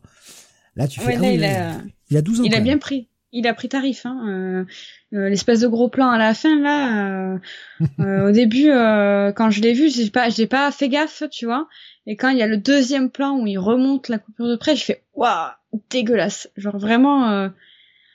Vraiment aucune limite. Hein. C'est ce qu'on verra dans, dans le film un peu plus tard, c'est que, c'est-à-dire que là, McLean, autant dans Wolf Creek, il te laissait vraiment imaginer les choses et là c'est ton ton imagination qui te d'elle-même te faisait t'imaginer et te faire voir des trucs dégueulasses. Mais lui ne te montrait rien. Autant là dans solitaire il y a les franco sur certains trucs hein. Euh, il a pas hésité une seconde. Et là déjà ça commence avec la coupure de presse quoi. Le croco il a dit au gosse de 12 ans allez viens gamin c'est pour jouer nous disait Rasmus. Ah ils ont joué ouais. Ouais bah il y en a un qui s'est plus amusé que l'autre à mon avis hein, mais euh... il a pas compris le concept de la balle au prisonnier, le croco. Il a dit Attends, je te fais prisonnier pour de vrai, moi, dans mon corps. oh merde. Il va donc partir pour cette expédition. On va découvrir un petit peu tous les, euh, on va dire la dizaine, douzaine de personnes qui partent dans le bateau. On les voit vite fait, on nous les présente comme ça. Voilà, petite présentation classique euh, de chacun des personnages et de leur caractère. C'est très sommaire et bon, ça, ça fait juste le job, quoi. Oui, il euh, n'y a pas de. Alors, le, ce qui est plutôt cool, euh, c'est qu'on n'a pas, euh, on n'a pas de de, de personnages euh, stéro, trop stéréotypés. Euh, du survival notamment, on a des, des personnages, euh, on a des personnages, on, on s'y attend, il y a des réactions, des réactions humaines. Hein, type au survival, mais ils sont pas ultra stéréotypés. J'ai trouvé les persos assez réalistes. Je me dis, enfin, la plupart, euh, la plupart du temps dans le film, je me suis dit ouais, euh, je trouve les réactions cool. En fait, j'aurais pu réagir comme ça, ou je connais quelqu'un qui aurait pu réagir comme ça. Ils sont pas ultra exacerbés, tu vois, euh, comme dans certains survival, et je trouvais ça cool, perso. Bah, en gros, au niveau des personnages, on a un couple. Euh, on a ensuite un couple avec un enfant, une gamine qui a à peu près une douzaine d'années. Euh, on a un le, le creepy avec son appareil photo là. Ouais, le mec qui est là pour faire des photos. On a euh, la meuf euh, qui qui est toute seule, qui est célibataire. tu sens qu'elle est de classe assez basse et qu'elle a genre économisé toute sa vie pour faire ce voyage et qui a qu'une envie, c'est de de montrer à ses copines ce voyage qu'elle a fait et puis de les faire baver avec toutes les photos qu'elle ramène. C'est qui fume tout le temps là. Ouais, ouais, voilà, qui, qui, bah, on comprend, tu vois, tout de suite qu'on nous met la classe un peu pauvre, tu vois, la façon dont elle s'exprime, la façon dont elle est, c'est, mais ce qui est à peu près logique, hein, dans le terme de représentation. On a euh, le, le vieux, bah, joué par John Jarrett, avec son Bob, qui est tout seul. C'est pas trop ce qu'il fait là pour le moment, on comprendra un petit peu plus tard. De toute façon, j'ai pas pris le screen, donc je peux l'annoncer un peu plus tard. On le verra que le mec répand les cendres, on imagine, de son épouse. fait un dernier voyage pour répandre les cendres de son épouse. Euh, voilà, on a différentes strates et puis bah bien sûr Michael Vartan. Ah, le beau gosse. Le héros du film. Le beau, le beau gosse américain, euh, journaliste, euh, voilà quoi, qui a tout pour lui. Barbe de trois jours, Reban, tout ça. Voilà, super sympa, mocassin, voilà quoi. Et on a la capitaine, du coup Kate, voilà, bon, écoutez, euh, très euh, très très belle femme, hein, l'australienne, grande, blonde, yeux bleus, hein, euh, super sympa, débrouillarde quoi, crocodile Dundee en plus drôle et plus canon quoi. et justement, et, on voit qu'elle est tellement belle qu'elle fait baver les, les, les mecs du coin, hein, avec ce gros con de Neil qui vient. Voilà. Mais ce gros con de, de Neil, ouais, du coup, elle, elle, a, elle, a, Pardon, non, je t'en prie, vas-y, finis, excuse-moi. Non, euh, non, vas-y, parce que j'allais raconter, donc euh, je t'en prie, vas-y. Ce que j'allais dire, c'est ce, qui est bien, c'est que, pareil, les caractères des personnages sont là, tu les comprends, mais on n'insiste pas des masses dessus. Ouais, c'est, vraiment du sous-texte. Je veux dire, tu sens qu'il y a eu quelque chose entre Neil et Kate, mais c'est jamais vraiment dit. Euh, pareil, l'espèce de petite attirance entre Kate et merde, j'ai oublié comment il s'appelle Michael Barton dans le film. Euh, Pete. Pete, oui l'espèce de pseudo-attirance qui se noue, l'espèce de petite romance, on va dire, qui se noue entre Kate et Pete, on n'insiste pas des masses là-dessus. Franchement, il, va pas dans le cliché ultime de ce côté-là. Non, en fait, je trouve ce qui est fort pour le coup dans le le l'écriture dans le des personnages, c'est que en fait tout le long du film, il arrive à bâtir des relations euh, très euh, très forte en fait entre plusieurs personnages, euh, sans qu'il y ait des tonnes de dialogues euh, relous euh, et que par le sous-entendu. Et du coup, bah, ça marche, on comprend tout de suite malgré les sous-entendus. C'est simple, c'est efficace et du coup on le verra aux, à chaque à chaque, on va dire, euh, moment fort, on va dire apparition euh, du croco ou moment intense du film, etc., de stress, euh, bah en fait, on, on est attaché au personnage, quoi, à ce qui leur arrive ou ce qui peut leur potentiellement leur arriver, quoi. Donc c'est plutôt cool, en fait. Mmh. Je trouve l'écriture des personnages très très bien, enfin très, très très bien faite, quoi. Il y a un vrai scénar, beaucoup. Ouais. Et puis c'est c'est bien de pas aller dans le dans la surenchère de clichés, de nous faire de la romance qui sert strictement à rien. Parce que, enfin, on va le dire tout de suite, hein, même si pseudo-romance il y a entre Pete et Kate, il y a pas de bisous échangés, rien, on s'en fout, quoi. C'est pas l'objet du film, en fait. Oui, alors que dans certains euh, films, et surtout dans le survival, surtout dans le survival, à chaque fois, t'as deux beaux gosses comme ça euh, qui euh, qui, euh, qui chafouinent un peu tout le long du film, t'es sûr qu'à la fin, c'est ces deux-là qui survivent, qui survivent, pardon, et qui se foutent ensemble, quoi. Tu vois, t'as forcément la scène ultime du baiser, genre, ah, Pete, tu m'as sauvé la vie. Il faut absolument que je t'embrasse et que nous nous enfions tous les deux. Ouais, la, la euh, fin te, te, laisse présager, tu, tu penses que tu veux, t'imagines que tu veux, on s'en fout, c'était pas l'objet du film, en fait. Mm. Euh, donc justement, euh, même pas un petit doigt dans le pétou, oh, nous dire ah. Peut-être quand il apporte un moment, c'est pas. No, il a no spoil, mais euh, no spoil, mais vu la fin, je suis pas sûr. Euh... je suis pas sûr que ce soit le moment, tu vois. ah, je sais pas. Hein. S'il a des tendances nécro, pourquoi pas. Oh, nécro, non. Pour le coup, non. Juste que la d'autres chats fouettés, quoi. Oh, on en reparlera là sur la fin. La tendance. Oui. euh, donc du coup, bah, on a Neil qui vient avec son pote là, les mecs euh, vraiment casse-couilles qui viennent se coller au bateau, euh, genre hey Kate, tu me parles plus. Euh, et commence à y avoir les, on va dire les, les deux gars qui, donc le, le couple sans enfant, le mec qui commence à dire bon, euh, voilà t'es gentil mec, tu nous saoules. Et se fait un petit peu rembarrer et euh, Neil tout de suite qui voit en fait comme Pete était pas loin de Kate, le mec se sent menacé direct. En mode toi tu fais quoi l'albino clair machin?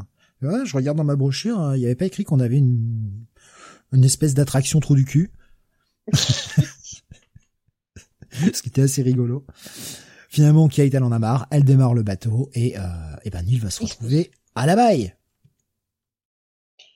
Oui, alors du coup, c'est vrai qu'on l'a pas précisé, euh, mais du coup, cette petite croisière que qu'anime euh, Kate, qui attire les touristes. En fait, c'est une croisière du coup au nord de l'Australie sur les, rivières et marécages du coin euh, pour explorer en fait la faune et la flore sauvage mais euh, euh, généralement les touristes en fait ils le font parce que c'est le, spot en fait un peu comme les Everglades pour euh, pour euh, pour observer les crocodiles. Et là-bas en fait elle explique que enfin à cet endroit-là il y a énormément de crocodiles des crocodiles marins qui sont en gros les plus les plus féroces les plus intelligents les plus gros qui puissent exister sur cette merveilleuse terre qu'est l'Australie et euh, petit, quelques petites informations importantes, euh, parce que du coup il y a forcément là un bateau de touristes à la con là, parce qu'il n'y a pas que le que le sien, il y en a un autre euh, qui appâte les crocodiles pour euh, bah, pour que les touristes les prennent en photo, euh, dont un qui sort de l'eau euh, magistralement et qui explique du coup bah, que ici les crocos marins sont des crocos de à peu près 8 mètres de long, hein, ce qu'on te fait comprendre pour les plus gros, que ça saute à 1 mètre 50 hors de l'eau euh, et que ça nage euh, jusqu'à euh, facile 30 km heure sans que on voit ne serait-ce qu'une once de mouvement de, dans, dans l'eau ou sur l'eau à la surface quoi. Voilà. En gros, c'est des putains de dauphins mais avec des dents quoi. Voilà, c'est en gros c'est un enfer quoi. Voilà, n'allez pas en Australie. à savoir que le crocomarin a en plus cette cette particularité de pouvoir aller dans les eaux salées mais également dans les eaux dans les eaux douces. Ils peuvent remonter dans les eaux douces et survivre dans les eaux douces.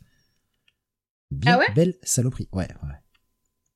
Ils peuvent s'adapter, ouais. Par contre, euh, élément que, alors soit j'ai pas entendu, soit je ne connais pas, les crocos marins. Euh, alors c'est très con parce que c'est dans leur nom. Est-ce qu'ils sont vraiment marins marins? Parce que c'est un, un, un, détail important du film. C'est qu'ils peuvent, vivre dans les eaux. Euh, oui, oui, ils peuvent, ils peuvent aller sur Terre effectivement, mais c'est qu'ils vivent principalement dans les eaux, euh, c'est les eaux de la mer qui remontent dans les bras de, dans les bras de terre et qui donnent euh, cet aspect salé à la flotte. Parce les crocodiles d'eau douce justement, euh, qui vivent que dans l'eau douce et l'eau de mer, bah, ils ne supportent pas. Mais les crocomarins vivent plutôt dans les eaux salées. Parce que espèce de saumure en fait, hein, En fait, à un moment, à un moment du film, on y reviendra mais euh, parce que pour moi un croco de, de base hein, ça va sur euh, terre euh, et dans l'eau quoi. Et euh, et en fait comment c'est tourné dans le film à ce moment-là elle te parle que de l'eau. Mmh. et à un moment du film en fait où ça se passe sur terre ils ont tous l'air choqués en mode oh c'est pas normal tu vois. Du coup je me suis remise en question non mais ça a des putains de pattes hein, donc ça peut bah ouais mais tu vois on y revient après mais Neil il a l'air choqué genre en mode bah qu'est-ce que tu fous là, quoi, tu vois, genre, euh, t'es pas censé être euh, sur Terre, quoi. Mais non, il s'y attendait pas, c'est surtout ça. Oui, bon, euh, c'est oui, c'est sûr qu'on s'attend pas à avoir un crocodile derrière soi, mais bon. bah le mec, il arrive en mode slasher là, tu sais. Coucou, c'est moi. Et Rasmus il dit mais avec leur barrière de merde là, c'est pas un peu dangereux s'ils sautent aussi haut En fait, le croco, il explique que grosso modo, il l'attaque pas forcément les humains comme ça. Oui. Voilà. Il en effet, il y a principalement des, des proies plus petites que lui qui peut bouffer. Les humains sont trop gros. Il a, est-ce qu'il y a un touriste, du coup, quand il dit, ouais, il saute jusqu'à 1m50, qui fait la réflexion, il fait, euh, ouais, mais 1m50, c'est beaucoup plus haut que le bateau, donc s'il veut, le croco peut, en gros, sauter dans le bateau, quoi. Euh, et du coup, euh, elle, dit, euh, non, non, alors en rigolant, et ça s'attaque pas aux touristes, euh, un truc comme ça, elle dit, et elle dit, voilà, comme dit Steve, que le croco est assez intelligent pour ne pas s'attaquer à quelque chose qui est physiquement plus gros que lui en fait. Donc il s'attaque pas s'attaquera pas au bateau quoi. C'est euh, ouais puis bon voilà comme comme ils le nourrissent tu vois le truc il a pas faim mais justement on y viendra il y à, à, ce croco tueur, hein, puisque vous imaginez bien qu'il y en a un principalement euh, qui va tous les faire chier, et on y viendra. Je, je vois le, le, je viens de voir le, le, le gif que envoyait euh, Rasmus sur euh, sur euh, Discord, ce croco absolument énorme. Oui, c'est bah, un croco très connu qui parcourait un terrain de golf en Floride. C'est ça. C'est ça, c'est ce que j'allais dire, c'est que ouais, c'est un mec qui était sur un golf qui s'est retrouvé face à ça. Au secours, on dirait un dinosaure le bordel. Ouais, c'est énorme. T'as eu la taille Ça, tu fais, bon, bah écoute, ma balle, je vais pas la chercher, je vais attendre un peu, je passe au trou suivant.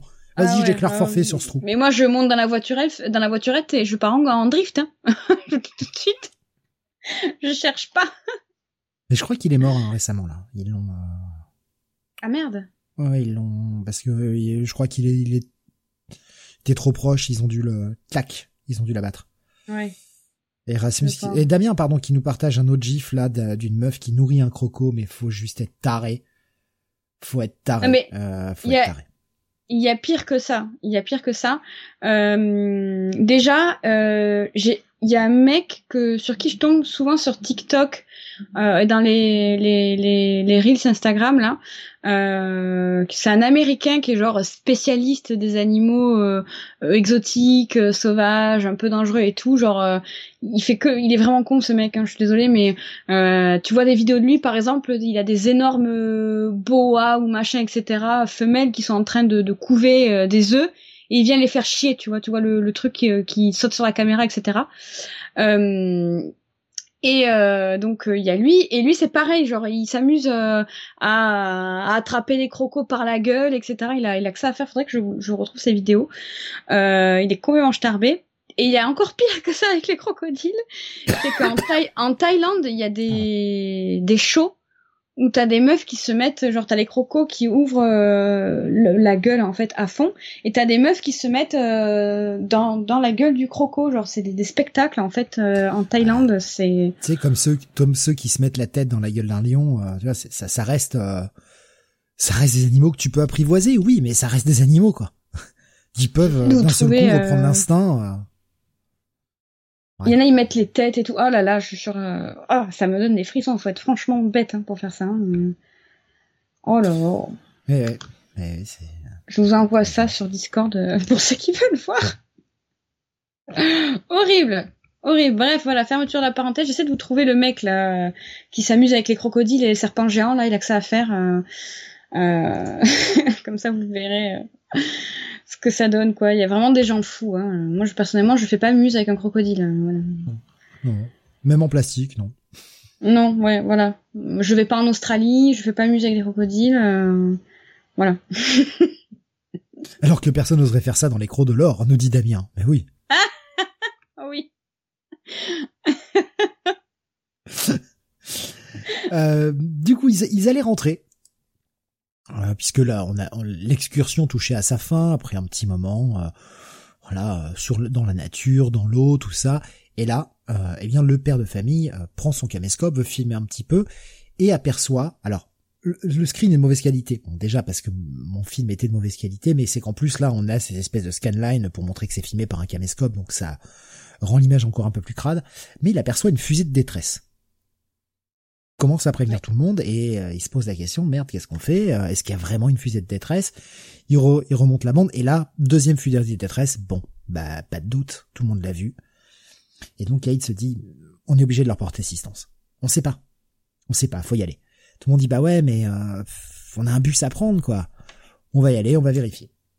Et donc nous voilà repartis avec euh, Dave McLean qui filme euh, Greg McLean pardon pas Dave euh, Greg, Greg qui s'amuse à filmer euh, en très belle séquence hein, de, de je passe dans une dans des gorges etc Alors, par contre, juste euh, petite parenthèse là sur euh, sur euh, sur le moment où elle dit bon ben on y va et tout. S'il y a quelqu'un qui est en danger, euh, c'est notre devoir d'y aller, quoi, tu vois.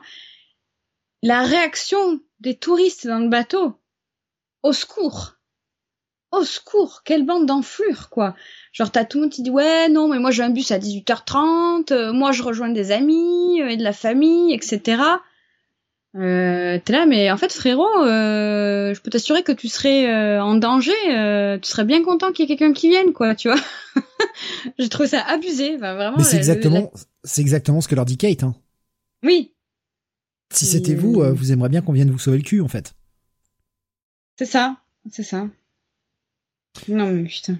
donc chemin faisant vers la direction de cette euh, petite fusée de détresse on apprend quand même euh, au sein d'un petit dialogue entre Pete et Kate que Kate euh, déjà n'est pas à l'aise dans ces eaux-là parce qu'elle ne les connaît pas, ne viennent jamais là parce que ce sont des terres plutôt sacrées et euh, des terres où euh, bah, les crocos euh, sont un peu plus rois quoi. Ouais, des terres qu'on laisse tranquilles euh, avec euh, cette très belle fresque que je n'ai pas compris. Euh, je trouvé le plan stylé, mais euh, avec cette fresque, avec cette musique un peu euh, de un peu un peu tribal là. Euh, Alors, on dirait qu'il y a une, espèce de mythologie. Euh... Je, je, je, vais te donner mon avis du coup et bon ça sentait le côté le, le croco sacré machin mais je pense pour moi que là encore, encore une fois, c'est un hommage au crocodile de la mort. Euh, les dents de la mort, pardon. D'accord. Où justement bah, le, le pitch des dents de la mort, euh, c'est un des, des, chasseurs de crocos qui se tombent nez à nez avec un espèce de croco euh, assez grand, beaucoup plus grand que les autres, mais qui est en fait un croco sacré pour euh, les aborigènes. Et euh, bah justement, va, va s'enchaîner le, le, fait de est-ce qu'on le tue ou est-ce qu'on le, est-ce qu'on doit le préserver puisque c'est censé être un croco sacré. Je, pour moi, c'est un, c'est un pur hommage. Oui, c'est un hommage, mais ça a rien à foutre là, quoi, pour le coup, parce que bah, t'as pas vu les Dents de la Mort, euh, c'est pas non plus le film de référence, quoi. Bah, c'est un film australien. Oui, mais ça fait tâche, tu vois. Euh, autant les coupures de presse, le petit garçon, le machin, c'est pro, c'est un bel, c'est un hommage, mais ça peut s'intégrer facilement au scénario et euh, de façon cohérente à, au film Rogue, quoi, solitaire. Ben là, pour le coup, ah, ben oui, parce qu'en fait, on, te montre une espèce de bête mythique gigantesque machin, et effectivement, le crocodile qui va aller pourchasser est un crocodile plus grand. Oui, oui. Un crocodile plus grand, un crocodile territorial qui n'aime pas que son territoire soit euh, dérangé. Donc, cet aspect créature un peu mythologique, je dis bien un peu parce qu'il y a zéro élément fantastique hein, dans le film. Euh, c'est laissé à ton appréciation en fait. Mais justement, je trouve que c'est bien, tu vois, ce plan, il fait ça, après tu, tu le comprends de la façon que tu veux. Ouais, mais euh, j'aurais aimé dans ce cas-là un petit euh, un petit rappel, tu sais, à la fin euh, qu'on, je sais pas, que c'était un crocodile en effet connu dans la région pour pour pour avoir tué d'autres gens ou connu dans le coin, voilà, parce qu'on sait qu'il faut pas aller dans ce, fin, tu vois. Si, en fait, on le sait. Si t'es attentive au tout départ du film, quand Michael Vartan arrive à dans le bar, tu sais, t'as deux mecs qui sont à la, qui sont devant le bar, à qui il fait un signe de tête pour dire bonjour. Et en fait, t'as une coupure de presse qui te dit qu'il y a un bateau de pêcheurs et qu'il y a toujours trois personnes qui sont disparues. Ouais. Tu vois, il y a, y a, des petits indices. C'est fait dans le fond. De toute façon, encore une fois, c'est assez accessoire. Euh... Oui, après ça m'a pas, ça m'a pas pourri le film, hein, clairement. Mais euh, moi, j'avais, enfin, j'avais plutôt vu le truc en mode, euh, bon, c'est, euh, c'est un crocodile sacré, surtout qu'il le il nous, elle nous, Kate nous raconte euh, ce côté, euh, c'est euh, le territoire dans lequel on s'aventure pas, machin. et après avoir vu les Dents de la Mort, je, enfin, pour moi, on est vraiment à mort dans l'hommage, quoi. Mais c'est discret, quoi. on a, on a Jeff Jarrett, John, pardon, Jarrett. Je sais pas pourquoi je vais l'appeler Jeff. C'est pas Jeff Jarrett, c'est à cause du catch. John Jarrett, on a, on a ça, tu vois, on, on a pas mal de petits éléments et puis ça reste mm. le film de Croco, euh, en tout cas un mode un peu horreur. Australien, ouais. Australien par excellence. Vu que c'est un Australien, le mec fait un hommage à, à sa culture et à son patrimoine en fait. Ouais, ouais. Après ça m'a pas. Euh, je trouve le, en fait j'ai trouvé le plan trop long pour un hommage, mais après ça m'a pas pourri le film non plus, hein. clairement pas. Mais voilà. Voilà, voilà. Ils vont arriver donc à l'endroit où bah finalement ils comprennent hein, d'où les fusées de détresse ont été lancées. Ce qu'on trouve, ils vont trouver un petit bateau bah juste renversé quoi. Euh, bon bah ok. Et là ils se disent, hmm, ben s'il reste des gens à sauver, franchement.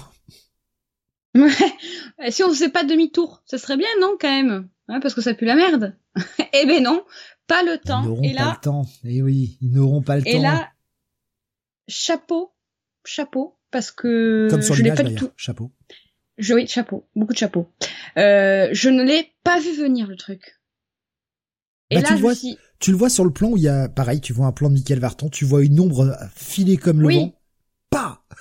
non mais quand je dis j'ai pas vu venir le truc, j'ai pas vu venir ce moment-là, quoi, tu vois. Ouais, c'est, euh, ça arrive d'un coup. Je, je, il te fait pas le coup de la musique euh, d'un coup. Euh, il te fait pas le coup de la musique qui s'envole, c'est genre la terreur, machin. Non, il te le fait pas. C'est moi de depuis le début, je me suis dit bon, il y en a un, je sais pas, tu sais, tu vois la gamine qui flâne la tête sur le rebord, euh, proche de l'eau et tout machin. Je me suis dit, il y en a un qui va tendre, euh, tendre le bras, toucher l'eau, il va se faire happer, tu vois, machin, un truc comme ça. Je m'attendais à une première attaque comme ça. Je m'attendais pas du tout à voir un croco gigantesque arriver comme une fusée et foutre un, un tampon au bateau, quoi. Enfin, j'ai fait waouh. Enfin, vraiment, avec Nathan, on l'a regardé ensemble. Euh, on a eu la même réaction de, de surprise. On a sursauté sur le canapé en disant euh, ah ouais, euh, ok, d'accord. On s'attendait pas du tout à ça, quoi. Et justement, ça, ça, correspond à ce que disait Kate juste auparavant avec ce croco très territorial, en fait. Oui. Il défend son territoire et et là, en fait, avec le fait qu'il choque le bateau, tu comprends qu'en fait, il a défoncé le, la petite embarcation d'avant. Tu comprends, tu comprends le truc tout de suite, quoi. J'aime bien la façon dont il dont il nous prend pas pour des débiles mentaux euh, dans, dans ses scénars, quoi. C'était déjà le cas dans Wolf Creek. C'est le cas ici où il te laisse des trucs avec un tout petit peu d'interprétation en ne te t'expliquant pas tout. Euh, genre vous avez vu, je fais ça. Hein, vous avez vu, vous avez compris. Non, non, c'est laissé à l'interprétation de chacun et c'est très bien. T'entends le truc, voilà, très bien. Tu l'as pas entendu, c'est pas grave. De toute façon, le résultat est le même. puis ce qui compte, malgré tout, dans ce genre de film, c'est de l'action. T'attends que ça pète. Oui, mais on va le voir euh, très vite après. Je vraiment, je, suis contente, tu vois, que t'aies fait ce choix de, solitaire, euh, parce que vraiment, autant je trouvais que dans Wolf Creek, il avait, euh, il, se démerdait bien en termes de tension, de terreur, etc.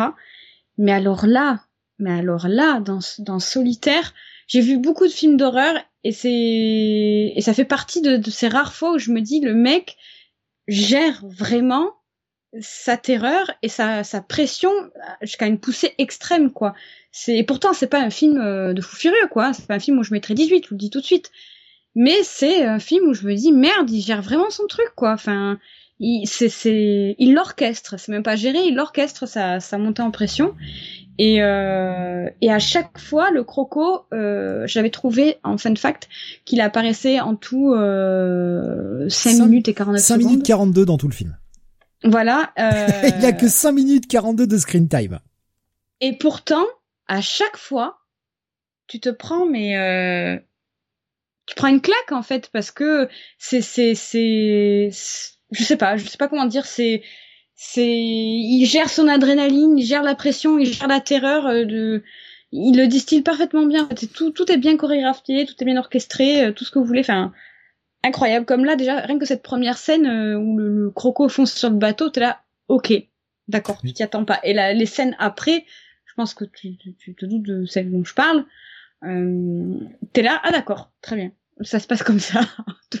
écoute, moi j'ai regardé le film aussi avec ma chérie et qui qu'il y a eu deux trois moments où elle, euh, elle était en tension durant le film, quoi. Bah, tu elle était, euh, euh, elle était en mode je respire plus, quoi. Bah, surtout qu'elle est pas trop habituée aux films d'horreur. Oui, oui, puis, puis elle rentre très vite dans les films comme ça. Dès qu'il y a une séquence d'action, elle se, elle vit le truc, quoi. Et euh, moi, ça me faisait rire parce que bon, je t'avoue que ça m'a un peu touché l'une sans faire bouger l'autre, quoi. Mais bon. Oui, oui, mais moi aussi, tu vois, on est, en fait, toi et moi, on est trop habitués à ce genre de produit, donc ça nous fait plus rien. Mais il n'empêche que euh, j'ai, je, je, remarque quand même à quel point finale, quoi. Il, il, gère, euh, il gère ah sa, et puis, il gère comme d'une main maître son sa, sa, terreur, quoi. Et puis putain, tu vois la façon dont il bosse euh, par rapport à Wolf Creek qui tenait sur quatre acteurs dans tout le film, qui était quand même très longué au début. Hein, C'était notre point mm. principal euh, sur sur Wolf Creek qui, qui, prenait vraiment son temps au départ, mais quand ça démarre, ça démarre. Et arriver quand même à, te faire des petits plans sympas, trucs comme ça. Là, le mec, tu sens qu'il a du budget, qu'il a pu bosser, et ça a tout de suite un peu plus de gueule. Mm. Et il y a, euh, alors j'ai essayé de les prendre évidemment, mais euh, bon, ça rendra pas bien. Je suis désolé à cause du screen. Mais il y a quand même quelques plans qui sont sacrément beaux encore dans ce film. Oui. Franchement, il y a de très jolis plans. Bah comme tu disais, euh, les images de de, de, de, paysages, de nature et tout, c'est magnifique. Euh, ah, les décors naturels, euh, ils prennent des plans incroyables. Enfin, on est dépaysé. Limite, euh, déjà, t'as plus l'impression d'être dans un film d'horreur. T'as l'impression d'être dans un documentaire Nat Geo, quoi. C'est magnifique. Enfin, c'est soigné, c'est beau. il y avait Damien qui nous dit, hein, dans les dents de la mer, on le voit que 4 minutes, le requin. Euh, pareil pour le xénomorphe dans Alien. Erasmus nous mm. disait, perso, peu importe dans les films de monstres, pour moi, c'est pas le temps d'apparition qui est important, mais les apparitions qui ont de l'impact et qui marquent bien. Mm. Bon, après, il faut pas bah, se chercher le reste du film euh, non plus, évidemment. Oui. Bah écoute, euh, Erasmus, si c'est, euh, enfin, de, de, de, ma propre opinion, euh, puisque si, si c'est ce qui te plaît, euh, des, des, scènes qui ont de l'impact et tout, franchement, bon, on est en train de te spoiler salement le film, mais si t'as l'occasion de le voir, regarde-le, hein, parce que vraiment, typiquement, le là, le, le... McLean en fait repousse à chaque fois au maximum euh, la venue du croco euh, et la vue du croco, mais alors le peu qu'on le voit, euh, c'est magique, enfin pas que magistral, mais presque quoi. Enfin, c'est c'est c'est je trouve ça incroyable quoi. C'est c'est barbare, c'est euh, c'est terrifiant, c'est euh, plein d'adrénaline, c'est c'est pépite, voilà. Damien me disait, ouais, mais justement, c'est pas une science exacte, mais généralement, la peur est plus efficace quand tu suggères que quand tu montres dans ta face, vu que c'est l'imagination qui travaille. Il faut trouver le mm. bon équilibre. C'est ça. Bon, pour Jaws, à la base, c'est surtout parce que le requin ne fonctionnait pas. Mais oui, la fameuse anecdote du, requin qui fonctionnait pas bien, mais, et ça a rendu le film génial, en fait. Des fois, des putains d'accidents heureux qui te font des, des chefs-d'œuvre. Alors qu'en fait, à la base, le mec s'est dit, putain, mon film va être raté, quoi. Mais non, ton film est un chef-d'œuvre. Eh, Spielberg improvisé, on voit que le mec a du talent quand même, parce que là, dans l'impro, le mec il assure quand même. Hein. Putain. Clair. Donc il se retrouve, comme vous pouvez le voir sur le sur le screen, sur une espèce de petite île dégueulasse, une espèce de de, de tas de boue de merde. Il y a quand même des arbres qui ont poussé dessus, hein, mais petite île toute pourrie, euh, le bateau a pris la flotte, voilà, il s'en plein marécage, et là, tin, on t'annonce l'élément qui fait plaisir. Vous vous rappelez ce qu'on vous a dit il y a 5, 6 minutes, 7 minutes peut-être? Ce sont des crocos marins. Qu'est-ce qui se passe à la mer? Vous avez des marées. Et donc, et oui, comme c'est l'eau de mer qui rentre dans ses bras euh, de terre, eh bien, l'effet de la marée joue et l'eau monte. Et donc, ce petit île de merde va se retrouver complètement immergé. Et c'est, ils vont se retrouver les pieds, euh, les pieds dans l'eau. Donc, face aux crocos, c'est moyen, en fait. Oui. Donc commence à y avoir le petit timing qui va se Sachant que pour le coup, le... ils peuvent pas réutiliser le bateau parce que le moteur est défoncé. C'est-à-dire que vous imaginez la taille et le poids de ce croco, euh, il a à l'impact défoncé le moteur. oui, puis au-delà de, au-delà du moteur, enfin, je veux dire, le bateau prend la flotte, donc de toute façon, ils pourront pas aller loin. Le bateau coule tellement qu'il va, il va plonger quoi. Là, ce qui, pourquoi il coule pas le bateau à l'écran Simplement parce qu'il est posé sur la. Regardez le, comment est le, sable. En fait, il est posé sur l'espèce de, de, mm. boue quoi. C'est pour ça qu'il coule pas. Donc euh, maintenant, nous vous laissons imaginer la suite du film. Euh, ce, ce petit îlot avec 12 personnes dessus, bientôt recouvert euh, d'eau avec un crocodile qui pour le coup lui doit faire 8 mètres, euh, poids estimé 2 tonnes, qui va à plus de 30 km heure. Hein. Bonne chance, comme dirait euh, Liam Eh ben Rasmus lui dit, mais en fait, si je l'ai déjà vu ce film, ça y est, il vient, il vient de, ah. de, nous mettre en spoiler à la fin du film. Effectivement, il a tout à fait raison, c'est ça. Donc oui, il s'en rappelle. Pensez ne pas l'avoir vu, mais s'il l'a vu. Oui, c'est ça. Ah là là, l'Australie. Quand j'ai vu cette scène, je, je suis dit, vraiment, ça pue la merde. Hein. Ça pue la merde. Hein. Moi, je, moi, je pense que à leur place, euh... parce qu'il y, y, en a un qui est futé, euh, du coup, Russell là, euh, qui est donc John Tarat, qui dit, vous voyez les arbres là? C'est pas bon signe. Ça veut dire que là, dans quelques heures, bah, tout sera recouvert d'eau, quoi. Donc déjà très intelligent, il a capté direct, on n'a pas des personnages cons. Hein. Euh, et là je me dis, euh, putain, vraiment, quelle idée à la con de faire euh, une croisière dans les marécages avec des crocodiles en pleine Australie, quoi. Pourquoi vous faites ça, les gars? Eh, c'est pas très loin. Si on essayait de nager pour aller de l'autre côté, hein oui. il faut qu'on se barre. Encore une grande idée. et puis, euh, ben, vous vous rappelez, je vous avais dit qu'il y avait un couple sans enfants Pouf. Adieu le papa. Adieu le mari, ah, plutôt. cette scène, je l'ai trouvée incroyable. elle est géniale parce que tu ne vois rien. C'est ça qui j'ai trouvé incroyable. T'as les personnages, bon, t'as euh, Débilos, là, hein, dont le karma le rattrapera par la suite hein, d'ailleurs. Euh, qui dit euh, ouais mais euh, du coup on va traverser on va aller à la rive d'en face on va nager. Il y a tout le monde qui dit non mais réfléchis deux secondes mon gars. Il y a un croco géant dans l'eau qui est ultra rapide qu'on emmerde et qui va nous attaquer parce qu'on est sur son territoire. Donc il veut pas de nous donc il va forcément nous becter. Donc surtout tout le monde hors de l'eau et tout le monde loin de la rive. Et l'autre là qui s'est pris pour Chris Pratt il décide de, de rentrer dans l'eau hein et Everett, euh, le, le, mari euh, de Hélène, je crois, s'appelle Marie-Hélène. Euh, Marie-Hélène, je crois, ouais. Qui, est trop sympa et qui dit non, non, mais, qui essaie de raisonner. Non, mais écoutez, on va pas faire ça. Calmons-nous, posons-nous. On a le temps avant que l'eau monte pour réfléchir. Il repart. Du coup, l'autre, il s'est calmé. Il dit ouais, t'as raison. On va réfléchir. Tu vois, il repart. Plan sur le groupe. Et je crois que c'est sa femme qui dit Everett, t'en penses quoi? Ah ben, il n'y avait plus Everett. Everett euh, prend un petit bain avec le croco. Tu vois juste de, tu vois juste euh, des remous à la surface, tu ne vois rien.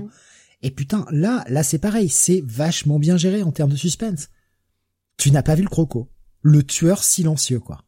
Elle est incroyable. Cette scène est incroyable. J'ai adoré. J'ai dit quand j'ai vu cette scène, c'était j'étais là. Ah ouais, ok, d'accord. Genre, t'es comme ça. Très bien. je fais, ok. Vraiment, euh, j'ai adoré. J'ai pas d'autres mots. J'ai adoré cette scène. J'ai trouvé ça, j'ai trouvé ça super. Alors, je suis en train de me faire engueuler par SMS. Hein, euh, je le dis. Euh, ma chérie qui me dit, vous avez pas parlé du petit chien. C'est vrai. C'est vrai, on a oublié. ah, on n'a pas parlé de Kevin. Alors pourtant. Kevin. Parce que j'ai vu une espèce de version canadienne dégueulasse.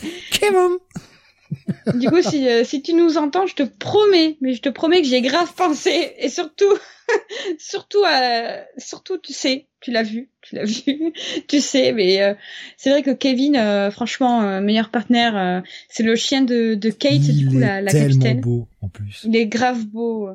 Il est grave beau. Franchement, en plus, j'ai trop bugué sur lui tout le long du film parce que euh, voilà, encore une fois, je raconte ma vie, tout le monde s'en fout, mais euh, je tenais à le dire. Euh, j'ai laissé les animaux que j'ai à la maison, mon chien et mon chat, chez mon père parce que voilà, on part en vacances.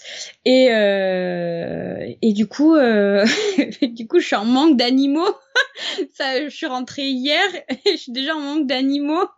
Et quand je l'ai vu je suis oh il est trop chou. Je, je il est trop mignon en plus il est tout blanc avec cette petite tache noire là sur son œil là. Oh, vous le verrez tout à l'heure en screen évidemment il y a un chien, j'étais obligé de le prendre en full screen, hein, en gros, ben en gros plan évidemment. Il y a une scène qui est terrible, qui est terrible, terrible scène. Il y en a deux même qui sont terribles. Il y en a deux, ouais. Il y en a deux là. Moi, je vais dénoncer là après. je vous le dis tout de suite.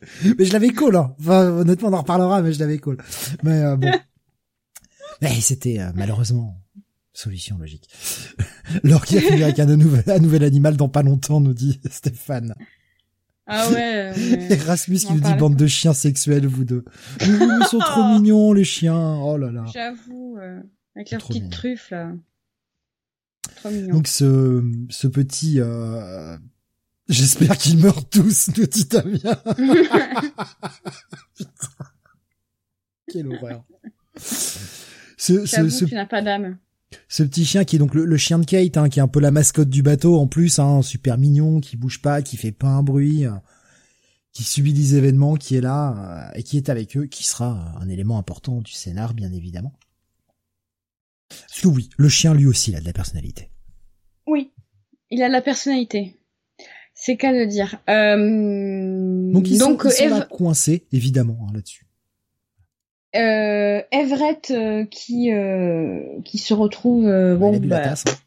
hein, bah bye Everett c'était sympa hein, t'avoir connu. Le mec a rien demandé il était gentil allez zoup t'es le premier à partir. Ok très bien. Marie-Hélène qui est sur le cul hein, pardon je me marre mais bien qui dit on va choper le diabète en vous écoutant. Sous-entendu tellement vous êtes sucré quoi. Oh putain.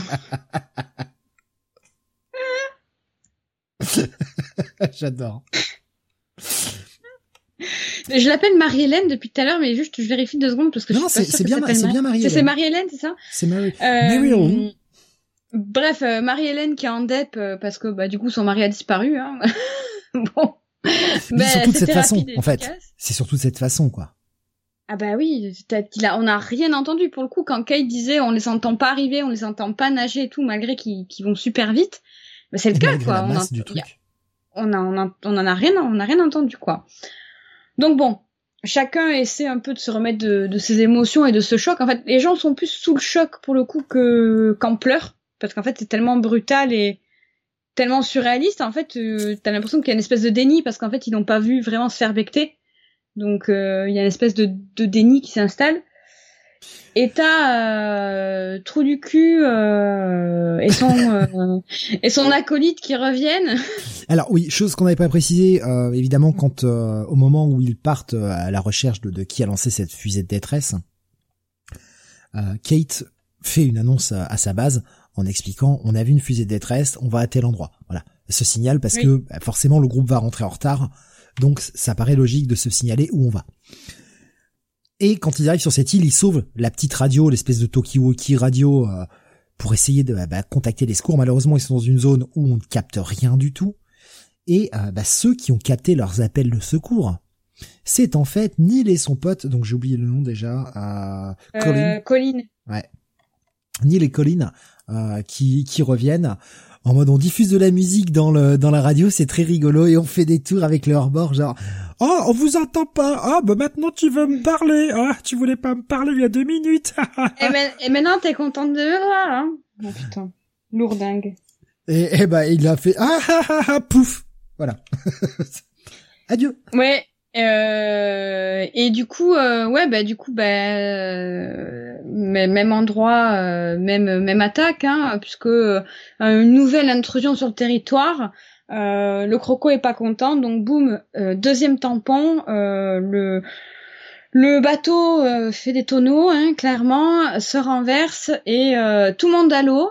Neil, donc le, le qu'on présume être l'ex de Kate, euh, tape son meilleur sprint euh, et nage euh, vers le petit îlot. Et, et battu World Record. World Record. Ah ouais, clairement. et son pote, en attendant, sert sûrement de déj parce que il ne remonte pas à la surface, hein, clairement. Là aussi, deuxième mort que l'on n'a pas vu. Ouais, tu, tu comprends que voilà. Mais je trouve ça encore plus terrible en fait, tu vois, mmh. de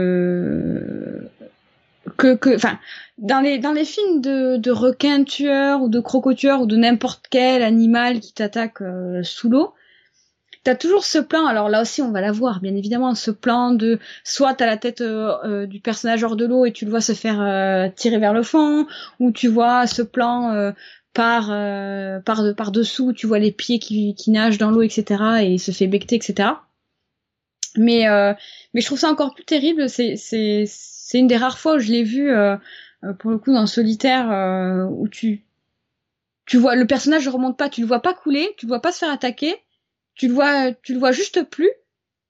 Ouais, puis t'as pas de bah, t'as rien quoi. Tu, tu vois juste l'eau plate, hmm. calme et le la, et tu ne revois plus le personnage en fait. C'est tellement pire en fait, c'est tellement plus atroce. L'eau est tellement boueuse parce qu'on est dans un marécage, comme ça, tu vois même hmm. pas les traces de sang vraiment quoi. Tu vois rien. C'est pas de morceaux, pas de sang, rien. C'est pouf. Gobé, quoi. Pas de pitié. Pas de pitié. Bon, après, il était à 3 grammes, hein, donc il a pas dû sentir grand chose, hein. Clairement. dans dans l'eau, on vous entendra pas crier, hein, comme dans l'espace. oui, bah, toujours faire un petit trèfle alien quand on peut, quoi, évidemment. Bah oui. Et merde, j'ai foiré ma vanne. Putain, je suis con. Mais non, elle était bien ta vanne. Mais non, mais c'est que je voulais, tu sais, comme, comme le titre espagnol en polonais, quoi. Je voulais faire, mais putain, j'étais trop vite. Bon, ça va. Euh... C'est pas grave, ça va aller. on, on, bah, on, on, voit que bah, la nuit commence à tomber et euh, c'était une des préoccupations, une des préoccupations, pardon, euh, des principales des survivants, c'était qu'est-ce qui va, qu'est-ce qui va nous faire chier le premier, la marée ou la nuit? Parce que déjà qu'on a du mal à le voir euh, en plein jour, mais là en pleine nuit, euh, ça va être open bar pour lui quoi. Donc ben il va falloir trouver une solution. Et Neil, Neil parce que c'est peut-être un gros con, mais il a quand même des idées. Mais alors moi j'ai trouvé ça quand même exceptionnel ce revirement euh, chez ce personnage. je pense que ça mérite une analyse de Dr Freud parce que ah, le, le, mec, oui bonjour Monsieur Freud, enfin docteur, excusez-moi, ah, excusez-moi docteur. J'aimerais que vous m'expliquiez, docteur, comment se fait-il que ce personnage absolument bébête, pecno sur les bords, misogyne et crétin, se retrouve à ce à ce point euh, sérieux, gentil, serviable euh, ah, et prêt à sauver tout le monde. Il, n'est pas il n'est pas gentil euh, à proprement parler. Il est euh, plutôt débrouillard. On peut le voir cette scène du feu que vous pouvez voir actuellement à l'écran, puisque il n'arrive pas à allumer le feu puisque le bois il est un petit peu mouillé et puis ce sont des citadins, donc des citadins qui ne savent pas allumer un feu. Donc lui prend avec le shuriken d'essence qu'il avait, eh bien un petit peu d'essence et fait flamber euh, le bois pour que le feu s'allume. Hein, avec ce petit regard de défiance envers Peter, euh, oui, parce que Pete euh, c'est le diminutif de Peter, forcément. Ah, ok.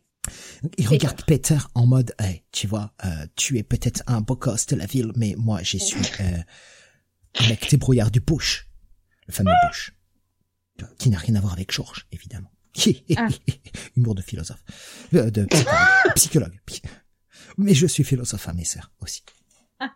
Dis donc, vous avez beaucoup de casquettes, hein Oui, parce que j'ai plusieurs têtes. Ah. Oui. Merci, docteur Freud. Ah, mais vous avez toujours pas répondu à ma question, docteur Freud. Hein. ensuite, il veut faire le coq, puisque c'est lui qui veut euh, absolument sauver tout le monde et racheter un petit peu son amour aux yeux de Kate.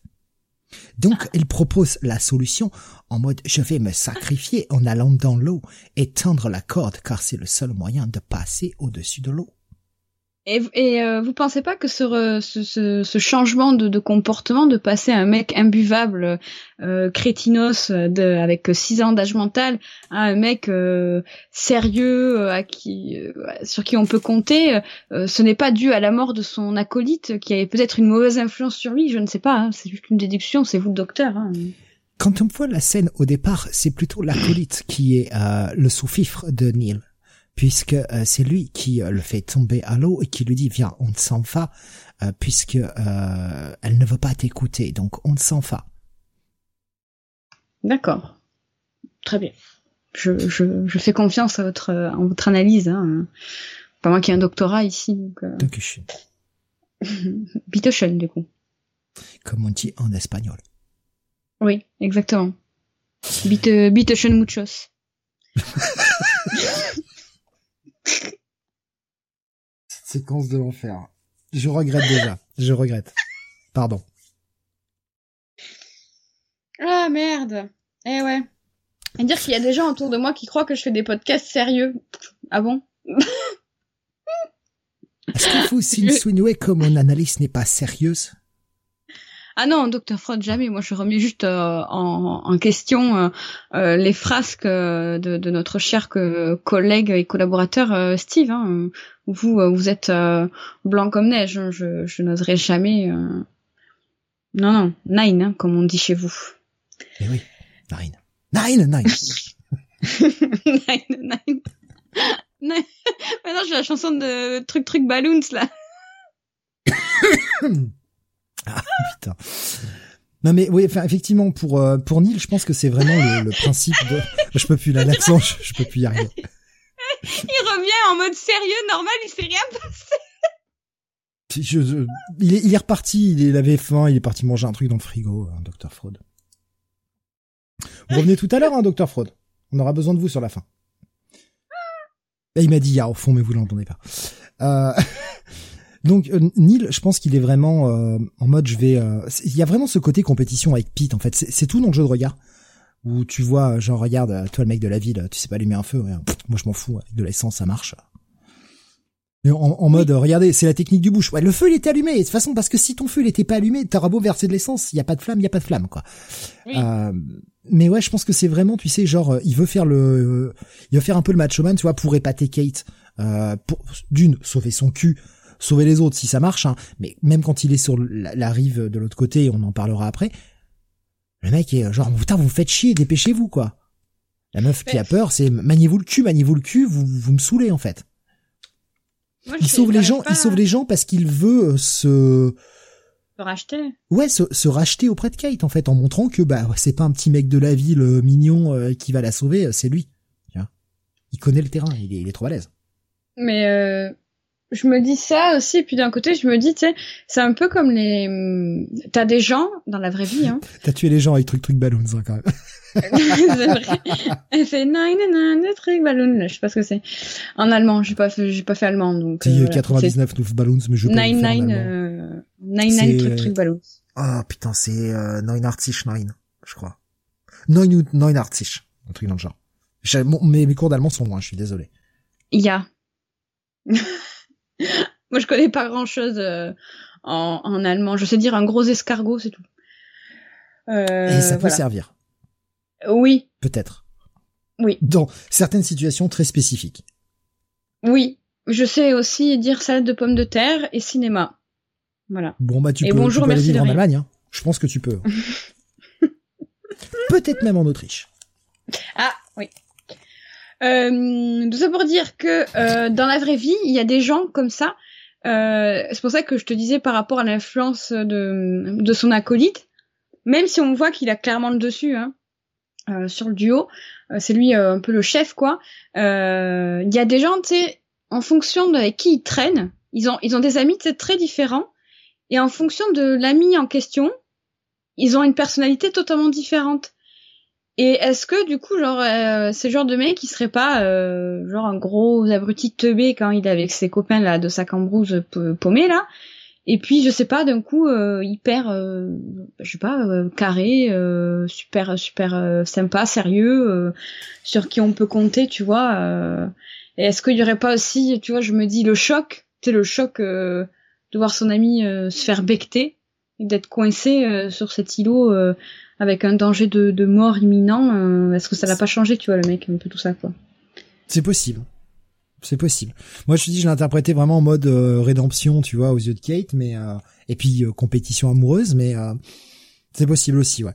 Mais ben, pour moi, son, son pote, enfin Colin, était plus le suiveur qu'autre chose. Hein. Oui, c'est lui qui, oui, qui, oui, qui oui. donnait l'impression déjà à Neil, tu vas trop loin, quoi. Tu vois. Ouais. Euh, on, on va continuer. Donc du coup, il, il propose cette, euh, cette idée de y aller tout doucement dans l'eau. Lui il va traverser euh, parce que lui il est badass. Il connaît le chemin. Oui, lui, il a, il il- connaît la nature. Il connaît la nature australienne. lui, il a, il a une grosse euh, paire de ballons, hein, clairement, il y va direct. euh. Putain, s'il y a une grosse paire de ballons, il faisait flotter tout le monde et c'était réglé, quoi. Lui, il a Toucher 9 ballon. 9 ballons, il y va direct. Allez, zoup, moi je vais à l'eau. Voilà, c'est-à-dire qu'il y a un croco géant, mais j'y vais. Voilà. Et il va y aller en mode j'y vais tout doucement. Je traverse sans faire euh, de remous ou quoi que ce soit. En nageant tout doucement pour ne pas l'attirer, ne pas faire de, bah, de, de vagues sans mauvais jeu de mots. Et aller Oui, parce accrocher une, une, corde de l'autre côté qui vont tendre au-dessus euh, de la flotte pour que les gens puissent passer en mode euh, en mode grimpette quoi. Oui, parce Et que du coup, il, est, il explique que là, c'est le moment d'y aller, de tenter un truc, parce que en gros, il expliquait que là, le croco, euh, il allait tous les attaquer, donc il faut dégager de là. Euh, parce qu'encore une fois, on est sur son territoire, euh, ça fait un moment qu'on est là, donc euh, il explique, ça, pour lui, c'est comme si on, on, on emménageait ici, on s'installait en fait, donc ça lui plaît pas du tout. Euh, et il explique que bah, c'est le moment vraiment déjà de, de, de tenter un truc parce que là, bah, il a becté euh, deux personnes, mais il les a pas vraiment bectées. En gros, là, il les amène, euh, enfin, il les attrape, il les croque un coup pour euh, voilà, et euh, et après il les amène en gros à sa tanière, enfin dans son endroit à lui. Donc sa tanière, généralement ça peut être soit un trou dans la terre, soit une espèce de grand tronc. pour aller stocker ses victuailles en gros et après il revient donc en gros il disait bah là comme il a attaqué il doit être à sa tanière donc en gros c'est le moment de tenter un truc quoi c'est vraiment le moment d'y aller. D'où le fait qu'il traverse euh, un peu en mode euh, ça passe tranquille, euh, je vais faire une petite brasse quoi. Donc il va passer, il va passer en mode super discret. Et là, ça fait partie des plans que j'ai trouvé super jolis. Que ce soit dans la Ouais. composition de la lumière, je suis désolé, le screen rend vraiment pas hommage à ce plan-là, mais il y a tout ce, ce côté un peu verdâtre dans la nuit. euh, Et, Et, tout, euh, a- le- tout, tout aligné aussi. Ouais, et le mec qui, qui traverse tout doucement. Alors on voit une alternance de, de plans sur le côté et de plans de face. On, voit s'éloigner peu à peu les, les gens sur l'île, avec un bon petit moment de tension. où on se dit est-ce que le croco va frapper ou pas? Franchement, le, le plan, il est super. Il est vraiment super. Ouais, très très beau plan aussi. J'ai beaucoup aimé. Je l'ai mis, je l'avais mis dans le teaser d'ailleurs, notamment. Je l'ai trouvé très très beau. Je l'ai trouvé très très. Donc, Les Euh, mecs ont accroché deux méga cordes pour faire un espèce de pont. Et là, je me Oui. suis dit, putain, mais qui sont cons Bordel de merde. Parce qu'en Mais fait... moi aussi. Ah oui, vas-y, vas-y, je t'en prie. Ben moi aussi. Alors je sais pas si t'as fait la même réflexion que moi, mais moi c'est la hauteur de la corde qui. Je me suis dit les calculs sont pas bons là les gars. Comment ça? Ça t'a pas, ça t'a pas interpellé? Alors, moi, ce qui m'a interpellé, c'est qu'ils tendent la corde de façon droite. Parce qu'en fait, on se doute bien que ce sont des gens qui n'ont pas l'habitude de faire du sport. C'est logique, ce sont des, des gens, euh, des gens normaux, en fait. Oui. Donc, ils vont devoir passer à la corde en s'agrippant euh, les mains, enfin, en faisant le petit cochon pendu, quoi. C'est fatigant. Il y a quand même, il y a quand même une petite distance, quoi. Et vous allez le voir sur le, le plan d'après, normalement. Euh, Enfin, c'est pas, euh, ouais, voilà, c'est pas trois mètres à faire, quoi. Je vous partage ça euh, en même temps sur Discord. Il y y a vraiment pas trois mètres à faire. Donc, euh, il faut quand même un minimum de force, un minimum d'endurance. Alors que s'ils avaient pas été trop cons, bah ils accrochaient la corde le plus haut possible sur l'île et le plus bas possible de l'autre côté, et y allaient en mode euh, on met une ceinture et on glisse. Alors oui, il y a la corde, Ben- il y a le nœud au milieu, mais t'arrives au, mi- au nœud et puis tu te fais passer ton ta, Mais non, tu peux pas faire ça. Bah si. Ben non, tu peux pas parce qu'il explique. En gros, euh, c'est pareil, c'est du sous-entendu. Il, dit la, cro- la, la corde, on va l'accrocher euh, à 2 mètres. On l'accroche au minimum à 2 mètres parce qu'en fait, Oui, ils euh, veulent pas, ils en- veulent pas qu'il les bouffe, mais en même temps, si tu y vas en mode glissade, tu vas tellement vite que le croco, il aura pas le temps de te choper, quoi. Ouais, alors je suis pas sûr, hein, je suis pas sûr que t'ailles à plus de 30 km heure. Hein. Je sais pas, moi, moi ça m'a pas choqué dans la mesure. Je comprends ta réflexion, elle est bonne, tu vois. En effet, tu vas plus rapidement et de façon plus safe. Euh, mais euh, mais euh, je trouvais ça, je trouve ça plus logique qu'ils t'expliquent qu'ils la mettent à deux mètres dans la mesure où toi-même en tant que spectateur tu te dis ouais ils font ça parce que euh, le croco il saute à 1m50 ce que au final j'ai trouvé con parce que il t'explique aussi que euh, 1m50 c'est le saut moyen d'un croco moyen. Pas de croco le plus gros de 8 mètres. Donc celui de 8 mètres, il doit sauter plus haut en théorie. De ce que j'ai compris. Tu vois? Bah, Est-ce que- c'est- il, sort de, il sort complètement de l'eau puisqu'il se propulse avec sa queue. C'est ça. Donc je me dis, moi, moi la première réflexion que je me suis faite, c'est, moi c'est la hauteur. Je me suis dit, mais 2 mètres, il va vous becter. Enfin, ou du moins vous allez perdre un bout, quoi, tu vois, s'il becte pas un entier, là. Rasmus qui nous dit après le plan, c'était peut-être que un tombe et que le reste peut traverser tranquille. Ouais.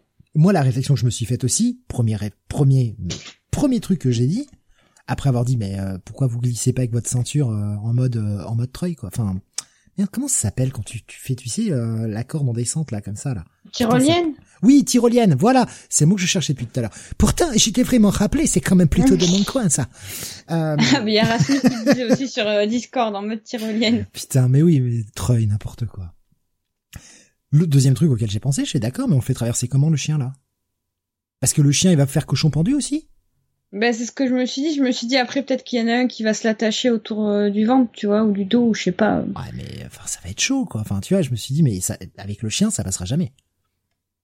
Non mais déjà c'était une idée de merde, euh, voilà. euh.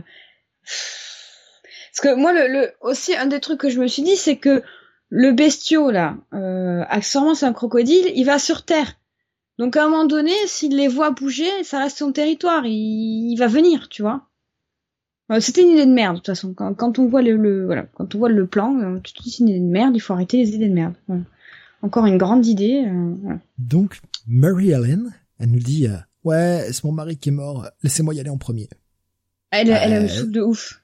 Mais d'où, d'où t'as droit, d'où t'as un passe droit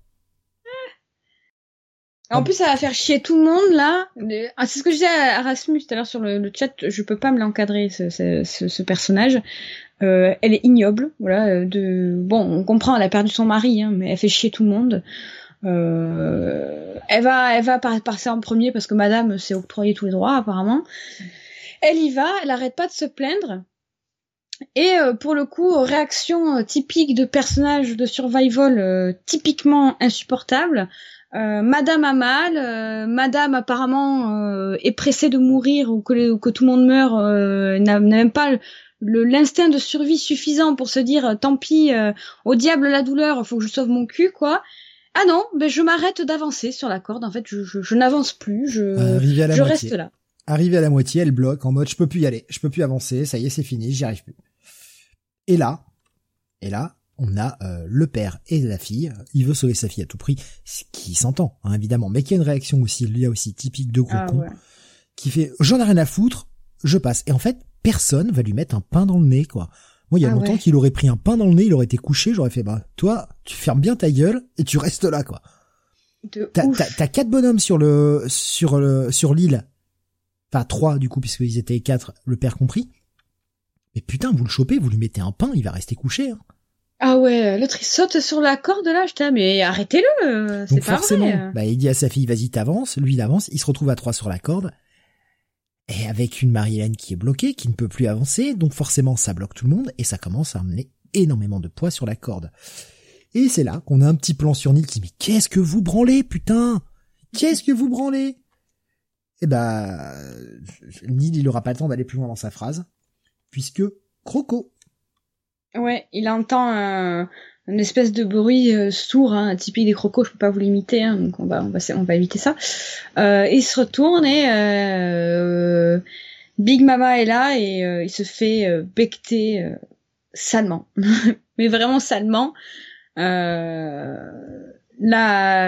corde lâche et tout le monde se retrouve à l'eau. En fait, c'est même pas la corde qui lâche, c'est l'arbre sur lequel oui, il ah, attaché. L'arbre se déracine en fait à cause du poids l'arbre se déracine et tout le monde tombe à la baille. Et là, tu commences à te dire, il, va y avoir, va y avoir des morts. Il va y avoir euh, quelqu'un qui va se faire bouffer. Il va falloir nager vite. Il va falloir se nager, nager très vite. Euh, donc ils nagent tous tant bien que mal. Marie-Hélène, euh, la petite chérie et l'autre dont j'ai mangé le nom, l'insupportable, voilà le gros con qui a sauté sur la corde. Euh, tout le monde arrive finalement euh, sur l'îlot sain et sauf, hein, bizarrement. Hein. ils ont réussi à être euh, plus rapides que le croco. Kate met gentiment une allumée à l'autre con qui a sauté sur la corde, etc. Et dit bon, écoute, allez, c'est bon, on passe à autre chose. Éloigne-toi un peu du bord là, etc. Et là, il est le mec qui a, qui à genoux. je suis désolé. Ah bah oui, tu peux être désolé, mon con. T'as buté tout le monde en fait, mais tu peux être désolé quoi. Mais oui. Et là, quand même, le karma fait bien les choses. Parce qu'il se finit en apéricube, mon pote. Mais alors, c'est royal. C'est royal. Le croco va lui choper le bras. Va ah lui déchiqueter sa race. Il va l'envoyer voler à super loin. Le bras reste dans la gueule du croco. Alors je suis désolé, hein, sur les screens, j'ai essayé de faire tout ce que je pouvais pour avoir des screens propres, mais c'était impossible. Donc euh, il le fait voler, t'as le bras qui s'arrache, le mec essaye de nager tant qu'il peut avec un bras. Le mec est motivé, tu sais, genre euh, déjà en temps normal tu, tu, peux pas échapper au croco, mais alors avec un bras, laisse tomber. Et c'est là qu'on voit pour la première fois la masse du croco. Hmm. Il est énormissime. Il est énormissime. On voit d'ailleurs le mouvement de l'eau autour de lui, à quel point, euh, enfin, à quel point il y a du gros bestiau quoi enfin et euh, et j'ai trouvé cette scène euh, alors un peu plus tirée par les cheveux que les autres. Mais je trouve qu'encore une fois c'est une belle apparition du croco euh, quand même très euh, très c'est très barbare c'est quand même très frontal tu vois ça ça fait pas nanar et ça fait pas non plus tu sais que c'est surréaliste hein, parce que ça, se passe pas trop trop comme ça. Le croco est très gros aussi. Mais mais c'est pas non plus déraisonnable, quoi. Il y a bien qui demande, ça fait pas série Z. c'est pas la même taille que les crocos Haribo, en effet, nous Non. Et Damien qui disait, il l'a pincé, le croco. Mais oui, mais oui, mais c'est bon tout ça, c'est très très bon. Euh, bref, le karma fait bien les choses, hein, je trouve, euh, parce que du coup c'est quand même la mort la plus la plus violente du film, et je trouve ça je trouve ça cool qu'il l'ait fait sur lui parce que vraiment il a bien fait le connard justement. vraiment, je trouve que c'était mérité là. Et là, il se retrouve dans une situation de, bah, on n'a plus notre plan, on n'a plus les cordes, euh, ça remarchera pas deux fois, cette, cette ce truc-là. Comment qu'on va faire maintenant? On est dans la mer. Alors, Et là, c'est maintenant que le héros va se révéler. Celui dont le destin était lié à sauver tout le monde. Michael Vargen se dit, hmm, on va faire un truc. Parce que moi j'y ai pensé dès le départ, mais, mais vous êtes des Mongoliens en fait, les gars. Pourquoi vous foutez pas une espèce de gigantesque branche dans la flotte de l'autre côté pour faire des vibrations Pendant ce temps-là, pendant que vous secouez le truc, ben, il y en a un ou deux qui peuvent essayer de passer et au moins aller chercher de l'aide. Un minimum, tu vois. Le truc, je sais pas, moi c'est le premier truc auquel j'ai réfléchi. Avant même de la tyrolienne. Oui le bordel réagit aux vibrations. Tu fous une espèce de branche dans la flotte, euh, assez longue pour que s'il la croque, bah toi tu te fasses pas croquer les doigts, et tu fais ça de l'autre côté de l'île, et pendant ce temps-là, les gens traversent. T'en as un ou deux qui ont de traverser. C'était simple. Non. non, non, il n'y pense qu'à 50 minutes de film. Ben oui, non mais... De toute façon, moi, cette scène, elle m'énerve. Voilà. Elle m'énerve parce que tu sais pourquoi ça m'énerve. Voilà, je suis vexée. Il va, il va euh, trouver un espèce de gros harpon, hein, qui sert euh, grosso modo d'encre, euh, je pense, au bateau. Et il se dit, mais pourquoi on lui mettrait pas ça dans la gueule? Ça le bloquerait un petit peu. Et pendant ce temps-là, on traverse. Ouais. Mais il faut un appât. Et là, Et là tout le monde se retourne vers le petit Kevin. Et là, je suis pas d'accord. Je suis pas du tout d'accord. Parce que Kevin, il a rien demandé. Kevin, il est trop chou. D'accord? Il a un œil, il a une partie de la tête, elle est noire, et une partie de la tête, elle est blanche. Donc, je suis désolée, on touche pas Kevin. Voilà. C'est le seul être innocent et gentil qui mérite d'être sauvé dans ce film. Donc, arrêtez avec Kevin. Avec le discours de la mère euh, qui vient de perdre son mari. Ah ouais, alors elle, insupportable. Elle, ça m'a, cette scène, elle m'a gonflé, ça m'a tellement énervé pour Kevin. Du coup, tu comprends plein de trucs sur le personnage qui t'avaient pas été révélés jusqu'à présent, parce que tu voyais la famille assez aimante, assez proche, tu comprenais pas pourquoi. Et on a vu, pareil, euh, comment il s'appelle déjà euh, C'est ouais, Russell, le personnage de John Jarrett. On l'a vu euh, répandre des cendres, et la fille, qui, la fille du couple qui l'a vu faire, qui n'a rien dit, et tu sens limite, elle a compris et elle a compris sa douleur, etc. C'était très et encore une fois de, ce côté-là, Greg McLean fait super bien les choses à la fois dans sa réal et dans son scénar. Il te laisse planer en fait les les histoires personnelles des gens un peu en mode euh, ah, vous le comprenez ou vous le comprenez pas? Mais je vais pas tout vous expliquer euh, comme si vous aviez quatre ans. Et c'est très bien, j'adore qu'on fasse ça. Je préfère tellement qu'on arrête de me prendre pour un con et qu'on me raconte voilà, à moi de comprendre les histoires. Et en même temps, je regarde le film, je suis attentif, ça va. Je suis là pour euh, pour regarder un film, donc je suis là pour le regarder vraiment. Si je suis pas en train de le regarder euh, en, en, étant la gueule sur mon portable, euh, non, enfin. L'écriture des persos est vraiment maîtrisée. Donc là, dans le discours, tu comprends que elle nous fait ouais, je viens de perdre mon mari, je veux sauver ma fille, je me suis pas battu pendant trois ans, et tu comprends en fait que la meuf s'est battue contre un cancer et qu'elle vient d'en sortir. Ah, moi j'ai pas compris ça. Ah ouais. Pour moi, c'est ça. Et d'où d'où sa coiffure très court, ses cheveux très courts, son son côté très très amaigri, très maigre, pas mince, maigre. Pour moi, c'est une c'est juste une survivante du cancer qui est en totale rémission. Et c'est pour ça qu'ils font ce voyage en Australie. Euh, moi, j'ai compris. Alors, j'ai compris tout, toute la partie cancer comme toi, mais moi, j'ai compris qu'elle n'avait pas gagné encore la, la bataille. Hein. Moi, de ce que je sais plus, qu'est-ce qu'elle dit à un moment donné, que en gros, en gros, elle fait comprendre que euh, dans ces scènes-là, vers ces moments-là, elle fait comprendre que euh, il lui reste pas beaucoup de temps justement, et qu'elle veut, qu'elle veut profiter de chaque instant avec sa fille. Euh, ah, c'est peut-être moi qui mal compris. Moi, j'ai compris ça parce que justement, quand, quand tout le monde se retourne vers le club, c'est en mode euh, allez, euh, Kevin, tu vas servir d'appât. et genre, euh, Kate dit non, non, genre en mode ben non, on va pas balancer mon chien en croco en fait.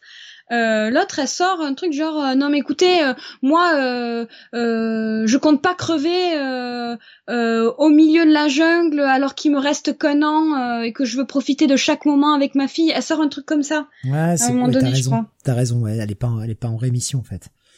Je crois qu'elle est vraiment hmm. enfin elle, va, va, va décéder quoi. Et parce que quand t'as la, la scène d'échange entre euh, entre Russell Super et scène, elle ça aussi. euh, Super après, scène.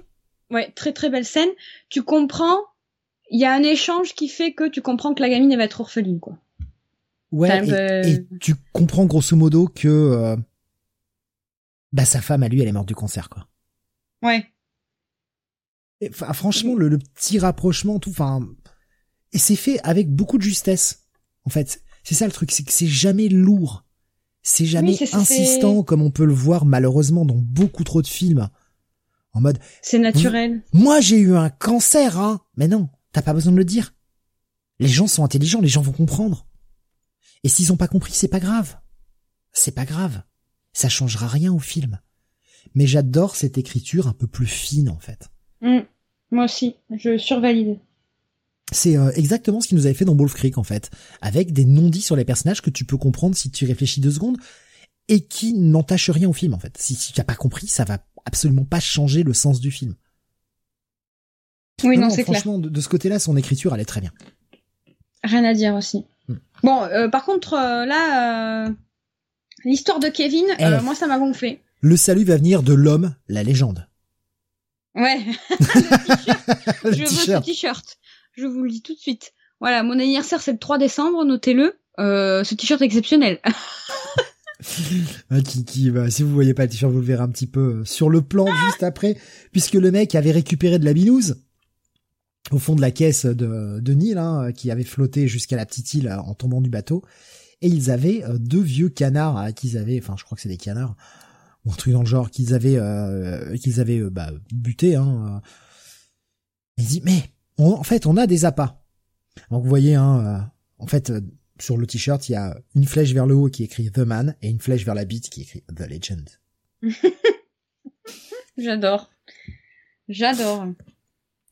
Bon humour de bof, là, tout ce que ah ouais, totalement. J'adore. Vraiment, manque plus que... Là, sur le personnage, au vu du look, il manque plus que le Bob Ricard. Et vraiment pépite, le look. mais oui, mais il avait le bob au départ. hein. Mais, mais c'était pas, pas- le Bob Ricard. C'était pas un, ah, c'était pas un Ricard, mais il avait le bob au départ. Bon là il l'a plus C'était le Bob de pêcheur. C'était pas mal. Malgré tout, c'est quand même lui qui, euh, sous ses airs de gros con, etc., avec son matos photo où le mec se l'a pété au départ, permet aussi de surveiller avec sa caméra, sa vision infrarouge, voir si l'eau, Ouais. si l'eau elle bouge quoi. Oui, parce qu'il disait au début que genre, il avait un zoom, il pouvait voir jusqu'à 300 mètres, un truc comme ça. Un Il a euh, fou, quoi. sur ce plan, je trouve, il a une petite tête d'Elijah Wood un petit peu plus rond, tu vois. Mais sur cette image, j'ai l'impression ouais. de voir Elijah Wood un peu, un peu plus gros, quoi. Ouais. C'est, je crois, d'ailleurs, une des seules fois où il sourit dans le film. Donc, ils vont, eh bien, ne pas euh, sacrifier Kevin, mais euh, sacrifier ces deux oies mortes, ou ces canards morts, je sais pas ce que c'est. Enfin, des, sûrement des canards, d'ailleurs. C'est des canards. C'est des colverts. Voilà. et euh, eh bien tendre un piège au, au requin, euh, au cro, croco, pardon, euh, bah, pour essayer eh bien de l'attirer de l'autre côté de l'île. Enfin, il y a des gens intelligents pendant que eux vont traverser. Évidemment, et avec un peu de chance, il va se prendre la mâchoire sur l'espèce de d'encre harpon. Ça va le bloquer un moment, et pendant ce temps-là, tout le monde peut essayer de traverser euh, au plus vite, bah, pour essayer de rejoindre la berge et aller se mettre en sécurité. Plan qui est plutôt pas mal. Et qui c'est qui va rester bah, pour agiter un peu parce que le croco mange que ce qui est vivant, il ne mange pas de la viande morte, donc il faut euh, agiter un peu le truc. Eh bien, c'est Michael Fortune, Eh oui, c'est, c'est Pete. Quel homme. le héros, Beau gosse, journaliste héros muet. euh, américain. superbe héros muet. Le mec Il a- il dit a pas grand chose dans le film. hein. Quand il, Il dit quelque chose, ça compte. Et euh, il va, il va, il va rester quand même au début, euh, enfin à la fin, il va rester euh, Kate un peu avec avec lui. Et elle il lui dit bon mais Kate vas-y tu vois euh, c'est le moment d'y aller euh, après ça va être trop tard. Euh, et du coup elle, elle garde elle lui dit garde-moi Kevin donc le chien euh, parce que du coup euh, les crocos sentent vraiment l'odeur des, des chiens ça les attire. Donc tu pas tu vous partirez tous les deux en même temps au dernier moment quoi. Pour le temps que les autres euh, regagnent la rive, l'autre rive euh, sain et sauf quoi. Euh, et donc elle dit tu t'occupes bien de Kevin, hein, je, je te fais confiance. hein. Et et elle s'en va, donc elle se met à nager. Sauf que le le, le croco est pas con Hein Au bout de cinq minutes, il a compris l'astuce. Je pense qu'il a dû sentir les mouvements dans l'eau, que tout le monde était en train de nager en fait, euh, les humains quoi. Et euh, bah il lâche, il lâche tout simplement. Mais c'est surtout qu'il a fini de bouffer les trucs, hein, parce que l'autre il remonte le, harpon complètement tordu et il a fini de bouffer les, il a, il a becté les canards, ça y est, il n'a plus rien à bouffer donc euh, bah il va là où ça bouge. Ouais, alors moi je sais pas si je me suis pas fait la réflexion d'il avait fini de bouffer les canards, je me suis dit il a juste euh, compris le, la ruse en fait, tu vois. Il a bah, entendu. vu, que, vu que le harpon remonte vide. Oui, mais j'ai pas fait gaffe au harpon. Il remonte vide et tordu, hein. Il les a délogés en fait. Oui, bon après vu la taille des canards euh, et du croco, euh, ce n'était que qu'un amuse-gueule, hein, le truc. Hein. On appelle ça le trou normand. le trou australien, du coup. Entre deux plats, tu sais. Un petit canton entre deux plats. Euh, du coup, ben, le croco fonce sur euh, sur tout le monde. Euh, tout le monde regagne la rive, sauf que ben, le croco est rapide et que Kate est partie bien après les autres. Et Kate se fait secouer par le crocodile. Je ne m'y attendais pas du tout, mais vraiment pas ça a été une surprise parce que depuis le début, on te vend le duo euh, Kate Pete, genre les deux beaux gosses qui vont s'en sortir et tout. C'est sur CE, c'est les archétypes euh, des survivants. Et, et en fait, elle se fait becter mais salement quoi. C'est c'est un manège le truc. C'est la foire du trône quoi. Rasmus disait c'était les apéricanards. j'adore, j'adore. Ouais, pauvre Kate, a Kate. Ouais. Elle se fait, mais la scène elle est longue en plus, elle se fait, mais mais elle se fait défoncer, horrible. Tu vois le sang, c'est la première fois que tu vois le euh, un plan sous l'eau comme ça, et tu vois, c'est la première fois que tu vois le sang aussi comme ça. Ouais que t'en vois autant, effectivement. Donc, ben, Pete, il va traverser avec euh, le chien, d'ailleurs. Euh, eh le chien, il arrive à nager avec le chien en laisse et tout, ça c'est balèze quand même. Et, alors là, on prie euh, tous. il va se retrouver de l'autre côté. Et il a beau appeler Kate, Kate ne reviendra pas. Et ouais, c'est triste. Et Kevin qui regarde là, elle est où ma maîtresse et tout, là, c'est trop triste. C'est trop triste. Et euh, pareil, là aussi, joli plan hein, dans la forêt. Franchement, il nous fait deux trois beaux plans. Là, j'adore ce plan, le bien euh, bien cadré et tout. La photographie est très belle là sur ce plan. Malheureusement, le screen ne rend pas hommage. Hein. Encore une fois, c'est très blurry. Euh, alors que, enfin, avec une bonne version, c'est quand même bien plus joli, quoi. Et ce petit enfoiré de Kevin, mais Kevin, il va se barrer. Et Kevin, il écoute rien. Voilà, ça c'est, ça c'est, c'est typique des chiens, ça n'écoute rien. Voilà. Euh, je me suis fait la réflexion, je me suis dit, à ce moment-là, je me suis dit, putain, il y aurait Lola, ce serait Lola dans ce film, donc ma chienne. Mais euh, soit on serait tous morts à cause d'elle, soit elle serait, soit elle aurait déjà fini en un péricube. Parce qu'elle n'écoute rien. Je sais pas si je sais pas si t'as fait le parallèle avec Gizmo, mais moi je me suis amusé à faire le parallèle avec Lola toute la fin du film là. Ouais, mais en même temps, quasiment tout le, à partir du moment où ils sont descendus, hein, elle l'avait en laisse. Hein le retenait. Hein. Oui. pas qu'il s'en aille. Ah, mais moi, connaissant Lola, euh, Lola, dès qu'elle voit un, une, un petit bout d'eau, une mini flaque, quoi que ce soit, elle saute. Tu vois, quand je l'amène au lac à la canot, elle part en courant, hein, elle m'arrache le bras, euh, même si j'ai la laisse, tu vois, et elle part et elle fait une bombe dans l'eau, tu vois. C'est là que Gizmo était safe, parce que alors lui, il déteste ça, donc euh... Ah, la, traverser Gizmo, ça aurait été une épreuve. Ah non, mais euh, Lola, tu rigoles ou quoi? Elle aurait déjà, été, elle aurait déjà été bectée par le croco. Hein. Lola, elle voit de l'eau, elle fait des bombes, euh, elle saute, euh, elle saute de, tout, de tout son corps, de toute son âme, de tout ce qu'elle peut dans l'eau là. Je me dis mais jamais, jamais j'aurais pu faire ça. Jamais elle aurait survécu Lola.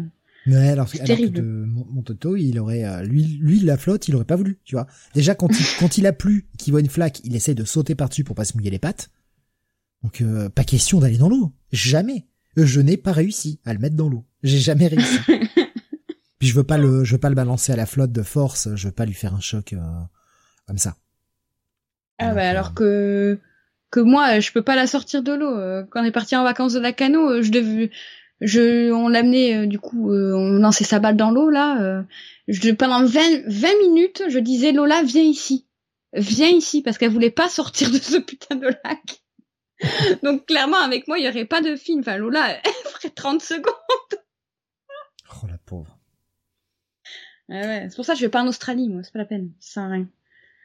c'est fini. Pete va s'aventurer, il va entendre un petit peu, il cherche partout où est passé Kevin, parce que bah c'est la seule chose qui reste de, de Kate. Donc il va pas l'abandonner. Et il va réussir à retrouver Kevin au fond d'une grotte. Non, Kevin. Et en fait, Kevin, il avait retrouvé sa maîtresse. Il avait retrouvé l'odeur Il est trop chaud. Qu'est-ce qu'il est beau. Il est trop mignon, Kevin. Il est trop il a mignon. sa maîtresse, mais euh, bah, mal en point. Hein. Alors il a dans, déjà dans la grotte, il voyait le cadavre de Neil à l'entrée. Ah, tu te dis bon. Et on attaque. Le make-up spécifique, c'est bien fait, très bien ouais, fait. Ouais, ouais, On attaque la dernière partie du film, qui est euh, malheureusement, je vais le dire tout de suite, pour moi la partie la plus décevante, scénaristiquement parlant. Euh, Parce que oui, euh, que clairement, je, on en a parlé tout à l'heure, hein, même ressenti. Hein. C'est euh, même ressenti. C'est euh, trop trop prévisible. On va y venir de toute façon. Donc il retrouve Kate et là il se rend compte que merde, Kate elle est vivante. Il l'a, le croco l'a pas tuée. Bon, elle est amochée, mais il l'a pas tuée. Donc il se dit bon bah je vais essayer de la sauver. Et là, d'un seul coup, euh, Kevin se barre en courant. Et il se barre à l'entrée de la caverne. Parce que, eh bien, Kevin, il est malin. Kevin, il a entendu le croco arriver, il l'a senti, il commence à aboyer sur le croco. Et là, t'entends crac, et t'entends Ah. des pleurs de chien. Horrible. Putain, le chien s'est fait bouffer. Jusque là, tu vois, le chien a été sauvé à chaque fois. Tu te dis, c'est bon, le chien il est safe. Mais on n'est pas à Hollywood. Dixit la clope au départ. On n'est pas à Hollywood ici. Donc le chien s'est fait bouffer. Mais le, c'était hors champ. Euh, alors, Hollywood, je sais pas si c'est le bon argument parce que justement, moi je trouve qu'on a tendance à voir euh, le chien euh, de, manière générale dans les films comme ça d'animaux tueurs, leurs requins, euh, crocos, tout ça, machin, etc. Il a tendance souvent à, vite se faire becter, tu vois. Euh, c'est le seul point positif que j'ai trouvé euh, à un certain film que je ne citerai pas pour pas spoiler, mais euh, qui est dans le même thème euh, que le film de ce soir. Euh, voilà, je vous laisse en déduire le, nom du film. Où tout le long du film, tu dis putain, il va se faire il va se faire becter, c'est pas becter. Euh, j'ai l'impression que c'est quand même assez assez récurrent hein, quand même les chiens qui, qui, qui se font bouffer là par des, Oh, des la- animaux La tueurs. plupart des chiens, ils, en, ils survivent quoi, là, dans, à Hollywood. En tout cas, dans les gros films. Ah, je trouve pas. Euh, dans les gros, Ah, gros je- films parce que sinon à chaque fois ils ont la péta au dos sur le dos là et euh, qui sont là oui le chien mais, mais non mais le chien c'est c'est un être vivant comme les autres quoi enfin je vois pas pourquoi il devrait plus survivre que comme les gosses quoi à un moment euh, bah ouais c'est la nature c'est cruel ça bouffe des chiens ça bouffe des enfants euh, ça arrive. Ah moi je fais un- ou alors après bon après ça dépend de, de on a peut-être pas vu les mêmes films hein, sans, sans sans sans ironie hein, pour le coup. Euh, vraiment mais euh, je trouve enfin moi je trouve enfin moi j'ai vu beaucoup plus enfin j'ai vu beaucoup de films où le chien à chaque fois se fait becter ou meurt euh, et, euh, et du coup là je du coup là tout le film j'étais là en mode ouais c'est trop bien euh, le, le chien il meurt pas et tout il va peut-être survivre et tout ça va être gavé bien et là, en hors champ, eh ben, Kevin se fait becter. Et Ça- Ah, ok. Damien qui nous dit c'est devenu sacré pour les ricains ils meurent jamais c'est systématique depuis le 21e siècle ouais bah de toute façon il suffit de repenser à en gros gros gros blockbuster re- repenser à Independence Day quoi à Boomer il Oh. survit à tout hein. Euh, après, il y a, alors, euh, sans spoiler, euh, il y a un certain film avec Will Smith où, bon, euh, Oui, mais Voilà. là, là en même temps, c'était attendu dès le départ. Tu t'y attendais dès le départ. ouais. Je sais pas, enfin, en tout on, cas, on d'ailleurs, par- je- on parle du même film, on parle du même film, et je vais pas prononcer le nom exprès parce que mais oui, tout le monde a tout le monde a compris de, de quel film on parle. C'était logique. oui. Là, Oui, ça- ça- oui, oui. dès le départ, tu le vois en parcours initiatique en fait.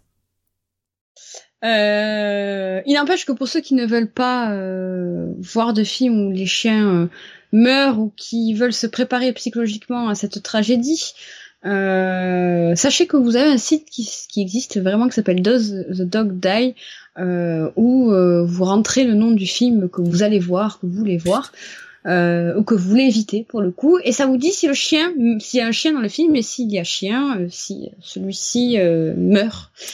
J'ai un, un problème éthique avec ce genre de avec ce genre de site perso. Je trouve que c'est con. D'une parce que t'as te spoil le film, et puis merde, c'est la vie quoi. Et de toute façon, c'est pas ta vision artistique. La vision artistique, c'est celle du réalisateur. Tu l'acceptes, tu l'acceptes pas. Mais depuis quand on refuse de voir un film? Ah, le chien il meurt, je vais pas voir un film quoi. Putain, bah, faut, être à ce point des petites natures et décérébrées? C'est quand même complètement. Bah après, euh, je pense qu'il y en a. Euh... Alors, je pense qu'il y a deux cas. Je pense qu'il y en a, ils sont vraiment très très sensibles à ça, ce que je peux comprendre. Enfin, ça reste du moi, cinéma, ça, faut arrêter les conneries. Ah, il y a des gens qui se font charcuter à l'écran, ça les dérange pas, mais euh, Enfin, je, suis d'accord. Je, je, préférerais toujours sauver un chien plutôt que sauver d'autres êtres humains, mais parce que j'estime qu'ils peuvent se défendre. Les chiens beaucoup moins. Enfin, en tout cas, euh, ils ont pas de main, un truc comme ça pour s'agripper, c'est plus compliqué, quoi. Mais à un moment, c'est du ciné. C'est c'est pas grave, c'est du c'est c'est de la péloche, c'est du film. Non, King Kong n'existe pas, Godzilla non plus. Les fantômes, c'est dans les ben, films. Ouais, après... Je sais pas, moi, je, enfin, j'ai du mal, quoi. Ouais, moi aussi, je comprends pas, surtout que dans certains films, dont le film dont on parlait tout à l'heure, qu'on citera pas pour euh, pas spoiler avec Will Smith, euh, ça fait partie du truc, tu vois. Euh, si t'avais pas ça ou que tu te fais spoiler ça, ben le film, euh, tu, perds, tu perds une certaine saveur du film, quoi. Mais après, bon, je peux entendre que tu sois à ce point sensible pourquoi pas hein? Après tout, il y a des gens qui ne regardent pas de films d'horreur parce que la trop violence, etc. Je peux comprendre aussi, ça reste de la fiction, mais il y a des gens qui peuvent pas voir de meurtre euh, en film, donc je peux comprendre. Euh, et après, je me dis peut-être qu'il y a, hum, il y a certains parents, malgré que, je sais pas, admettons, il y a un film qui interdit au moins de 12 ans, le, le gamin ou la gamine a 14 ans, euh, mais qui reste quand même très sensible. Peut-être qu'il y a des parents qui checkent ce site aussi, tu vois. Ouais, non, mais à un moment, il faut comprendre aussi la vie un petit peu, quoi. Je veux dire, mais aujourd'hui, on fait des décides comme ça pour tout. Est-ce qu'il y a des araignées dans le film Des trigger warnings pour tout, à un moment, c'est chiant. Prenez la vie telle qu'elle vient. Vous n'avez pas un trigger warning de si vous allez voir un carton de bagnole demain ou pas, quoi. Ça n'existe pas. Votre horoscope, c'est de la merde. Faut arrêter les conneries. Faut vivre dans le vrai monde à un moment, quoi. Faut arrêter de, de trop sensibiliser les gens. C'est pas possible, quoi. C'est, ça devient, mais ça devient insupportable. Moi, tous ces trigger warnings, je, j'en peux plus, en fait. J'ai envie de mettre des gifles. Putain, mais vivez dans le vrai monde. Vous prenez les choses, vous, et vous avez le droit de pas aimer derrière, en disant, ah ben, j'ai pas aimé, euh, le, j'ai pas, j'ai pas aimé voir le chien mourir dans le film. Oui, vous avez pas aimé, d'accord, ça je l'entends. Mais le savoir à l'avance, putain, mais, euh, tu vois, ça m'énerve. En fait, ça m'énerve. Je, je sais pas, euh, je, je, comprends ton point de vue, mais y a je sais pas, moi, il y a, je vais pas m'étaler là-dessus, mais euh, tu vois, si tu me dis que euh, un film, euh, tu, tu, me parles d'un film, je sais pas, le film il s'appelle euh, XYZ, voilà, j'invente un film, il s'appelle comme ça. Euh, tu me dis ah ben le film XYZ, je l'ai vu, mais dedans il y a une scène, voilà, d'un truc que t'aimes pas. Pas dire quoi, mais voilà. ben moi, si on me dit que ce film il y a une scène comme ça, sachant que je veux pas en voir, je vais pas aller le voir. Parce que euh, je le supporte pas. Tu vois, c'est pas possible. Oui, il y, avait Damien qui disait est-ce que tu vois un site Do the Eyes euh, euh Earth? Ouais, non, bah, mais même pas parce que qui renonce les énucléations ou ce genre de choses là. Non, non, euh, ça c'est totalement autre chose qui n'a rien à voir avec les yeux, mais mais. Oui, non, mais c'est parce que c'est l'exemple horreur qu'on sait que voilà. pas trop ce genre de scène. Oui, non, c'est pas ma cam, mais après, si tu me dis, euh, euh, putain, j'ai vu un film d'horreur, il est gay bien, par contre, je t'annonce tout de suite, meuf, il y en a un, il se fait écharper les yeux, bon, je vais pas, je vais le regarder, mais je vais, je vais, je vais pas apprécier, je vais prendre un gros saut de popcorn pour regarder. Alors, il y a Rasmus qui nous dit. oh merde, je viens de voir. On nous a parlé de XYZ, voilà. Il y a Rasmus qui dit c'est un film de boule XYZ, dommage, alors mon père l'avait sur une cassette. Euh, on va, on va ah, finir le, on va finir la, la, séquence de la caverne, euh, qui, qui n'a rien d'une allégorie malheureusement. Mm. Eh oui, eh le philosophe, il revient. Donc voilà, le, le croco rentre et alors là, c'est là que il a été malin, il nous a fait cette petite scène bien crade, et j'avais pas envie de le voir, mais je l'ai vu, et c'est pas grave. Ouais, mais j'ai pas envie de voir un chien crever à l'écran. Donc je me suis dit, putain, il l'a fait en hors champ. Bon, ça va, il a pas été trop sale. Ah le croco rentre dans la caverne, qu'est-ce qu'on voit? Une patte du chien dépassée, le corps, il a fait crac, crac, crac. Et la tête Dégueulasse, ouais. Ah On voit même la tête du chien horrible. Horrible. Je me, pareil, je me suis fait la réflexion de me dire, ah, bon, le chien meurt, mais il nous a ménagé, il est sympa, il nous le fait en hors champ. Et là, le bestiau, il revient avec le chien, et ça dure gavé longtemps, en plus, t'as, waouh, ah, vraiment, c'est vraiment bâtard. Parce qu'elle est ignoble, la scène. Genre, vraiment, le, chien, il est tout innocent, il a rien demandé, et nous, on n'a rien demandé, et, et voilà. Mais le chien qui a essayé de défendre, en fait, hein, c'est ça. Hein, Mais oui. Le chien, il a euh. essayé de le défendre euh, face au croco, bon, bah, ça pas marché. Trop triste. Il Moi, a tout fait pour Kevin, sa maîtresse. Kevin, c'est mon personnage préféré. Hein. Franchement, je vous le dis tout de suite. Je suis déçue. Bah, Peter voit le croco arriver, il se dit bon bah je vais essayer de, de, de nous cacher dans un recoin, etc. Euh, parce que le, croco va s'endormir. C'est surtout ça. Le croco va s'endormir parce que après avoir bouffé tant de gens, bah, il se dit bon ça fatigue. Petite, séquence digestion, là, petite sieste, euh, petite sieste là comme quand tu fais un gros repas à Noël ou premier de l'an là. La petite sieste euh, avant d'en remanger un peu là. Et donc on a toute cette séquence où il avance tout doucement, hein, pour sans faire de bruit. Il regarde le croco est toujours là. Il avance, il avance, il regarde, le croco est toujours là. Il avance, il avance, il regarde, oh, le croco il n'est plus là Et merde. Pourquoi? Cette scène m'a fait chier. c'est d'imprévisible. Moi aussi, enfin... Mais en fait, le problème, c'est que la fin, tout est prévisible, quoi. Ouais. Donc, il va essayer de se cacher dans un recoin de la caverne avec, euh, avec le corps inerte de Kate qui commence à se réveiller comme par hasard à ce moment-là. Hein, hein? Oui, j'ai un peu mal. Oui. Ah ouais, alors elle, par contre, euh, j'ai oublié de le dire tout à l'heure, mais euh, déjà c'est trop qu'elle soit vivante. Je veux dire que c'était une bonne surprise entre guillemets qu'on supprime un personnage euh, principal comme ça, alors qu'on croyait que ça allait être genre un peu la final girl, tu vois. par contre, vu comment elle prend tarif et l'hémorragie qu'elle a, elle est robuste. Hein. Elle est robuste. Hein. Elle en mode. Elle doit prendre. Elle doit prendre des super vitamines, hein, parce que l'autre, elle, s'est fait becter, elle s'est fait, elle prend une secouée dans l'eau, mais un truc de fou furieux. Elle a des trous partout dans le corps parce que s'est fait becter à mort. Et elle est vivante. Elle pète la calamine. Très bien. Bon. Le croco essaie de les bouffer. Peter va essayer de faire diversion euh, dans un autre recoin de la caverne. Et bah voilà. Aïe. Il a joué, il a joué un peu trop près avec la main. Hein. et euh... ah bah, ouais. Ça, se passe mal. ah ça doit ça, ça se passe très mal. Ça doit faire très mal surtout. Ça se passe mal. Hein. Il a un bout de la main en ah moins quoi. Oh, horrible, horrible Franchement, j'ai quand j'ai vu cette scène, je fais ah. ah j'ai galéré pour le screen. J'avoue que j'ai galéré pour le screen. Hein, ah, tu m'étonnes. Bon, arriver à le choper euh, à peu près euh, à peu près regardable, euh, c'était euh, c'était chaud. M'étonne.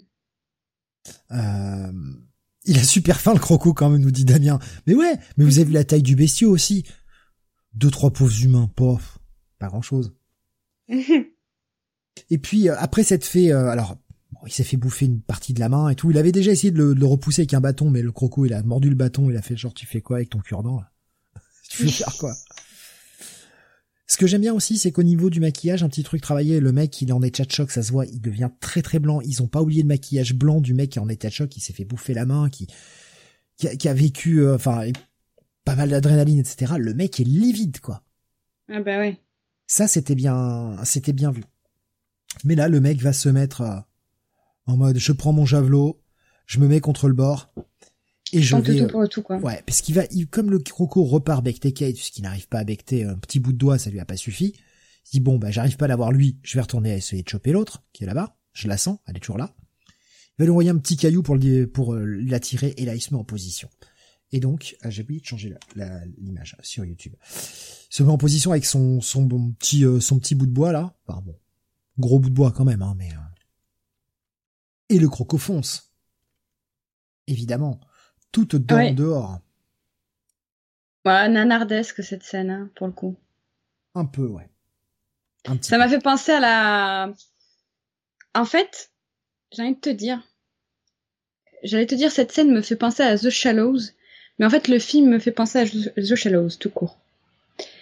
Parce que The Shallows, je sais pas si tu te rappelles, on avait la même euh, analyse, toi et moi, euh, que le film, euh, les trois quarts du film, est super réaliste, plein de surprises, humain, euh, sensé, mmh. et que d'un coup, sur la dernière demi-heure, t'as l'impression qu'on bascule sur tout un autre film, totalement prévisible, un peu grossier, grotesque, tu vois, euh, où euh, le requin, on disait ouais, il se transforme en limite en ogre, etc. Et là, c'est un peu pareil en fait, tu vois. Ouais, ben ouais, là, là ils font, c'est euh... si à la rigueur Pete ne s'en était pas sorti. Je veux dire, le mec, son barou d'honneur, il se dit, bon, bah, de toute façon, quitte à crever, je vais essayer de l'emporter aussi parce que cette saloperie nous a fait trop chier. Mais non, bah, Pete s'en sort.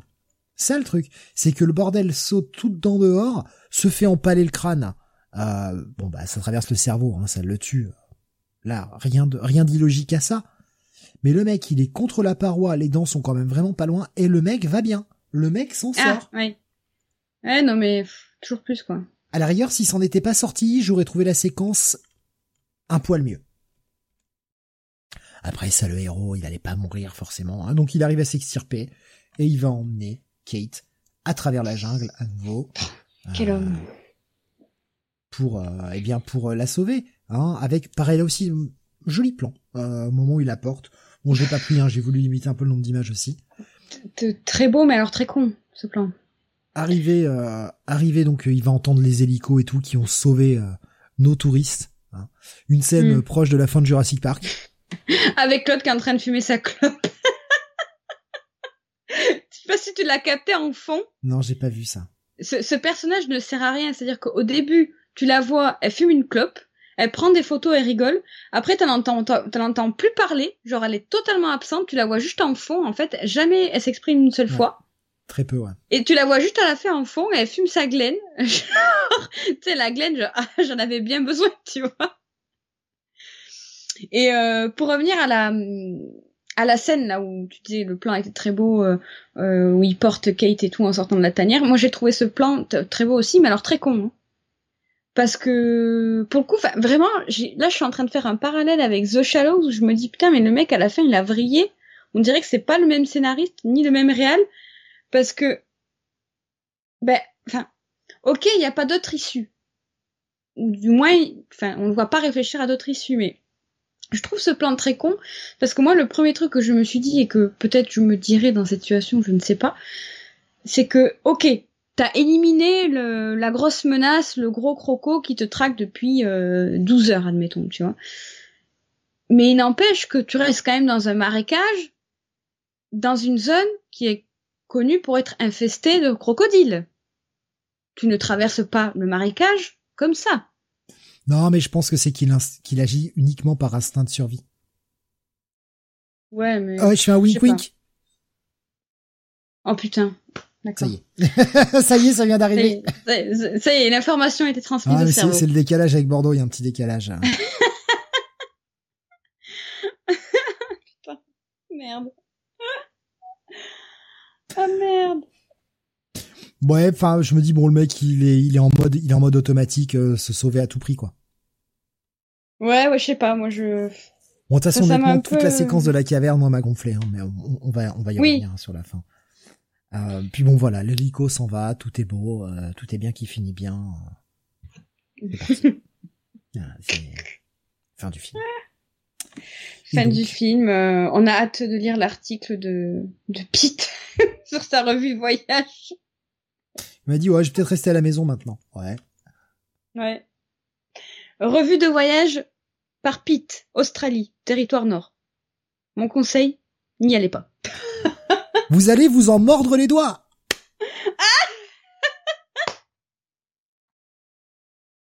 voilà. C'est tout pour moi, drop de Mike. Oh putain. Non, bien ouais, bien ouais, j'ai été belle. Belle passe. belle passe. Euh, ouais, alors bah voilà, le film se termine comme ça. Cette vingtaine de dernières minutes, ça dure 20-25 minutes toutes ces dernières séquences après que Kate se soit fait bouffer. Euh, elle est, elle est vraiment trop longue et en trop pour moi. Euh, à partir du moment où il rentre dans la caverne, tout est prévisible. Mais tout est prévisible. C'est-à-dire que je collais les trucs à chaque fois. Mm. À chaque fois, je, je, faisais le call. Il va se faire ça. Il va faire ça. J'avais jamais vu le film, hein, mais. Et justement, ma copine me dit, mais, mais tu l'as déjà vu? Bah non, non, je l'ai pas vu. C'est juste que j'ai vu plein d'autres films, quoi. Et euh, oui, c'est ça. Il était surprenant sur le début que là, sur la fin, c'est du clichax. Mm. Bah ouais, euh, même sentiment. Hein. J'étais très surprise euh, sur les trois quarts du film. Vraiment, je m'attendais pas à ça. Hein. Je... Quand, on, quand on dit film de crocodile tueur, tu dis putain, on va me servir un navet encore. Euh, et été agréablement surprise, hein, vraiment de très très bonnes surprises. Je pense que vous avez bien compris qu'il y a certaines scènes, je les ai trouvées juste incroyables. Euh, et pour autant, là, donc du coup, euh, je me suis fait avoir plein de fois parce que tu te dis ah ben ça, il va se passer ci, il va se passer ça à tel moment, comme ça, comme ça. Et en fait, pas du tout pas du tout, genre euh, pire qu'à l'opposé. Donc c'est cool. Et puis arrive la dernière demi-heure et en fait, euh, bah, tu te dis ah ben là, euh, il va se tourner une fois, il va se tourner deux fois, il va se tourner trois fois, il est plus là. Il va prendre un grand bâton qu'on voit sur le côté en hors champ pour l'empaler. Euh, tu vois, enfin, tu vas voir les corps qui vont flotter, des victimes qu'il a ramenées à sa tanière. Enfin, tu vois, tu tu tu sais qu'il va passer sa gueule et que ça va dès qu'il arrive devant le tronc là, qu'il appelle Kevin, tu dis ouais, ok, le chien a trouvé la tanière du croco quoi. Avec la maîtresse. Euh. Tu t'attends, tu t'attends au truc en fait, tout est prévu.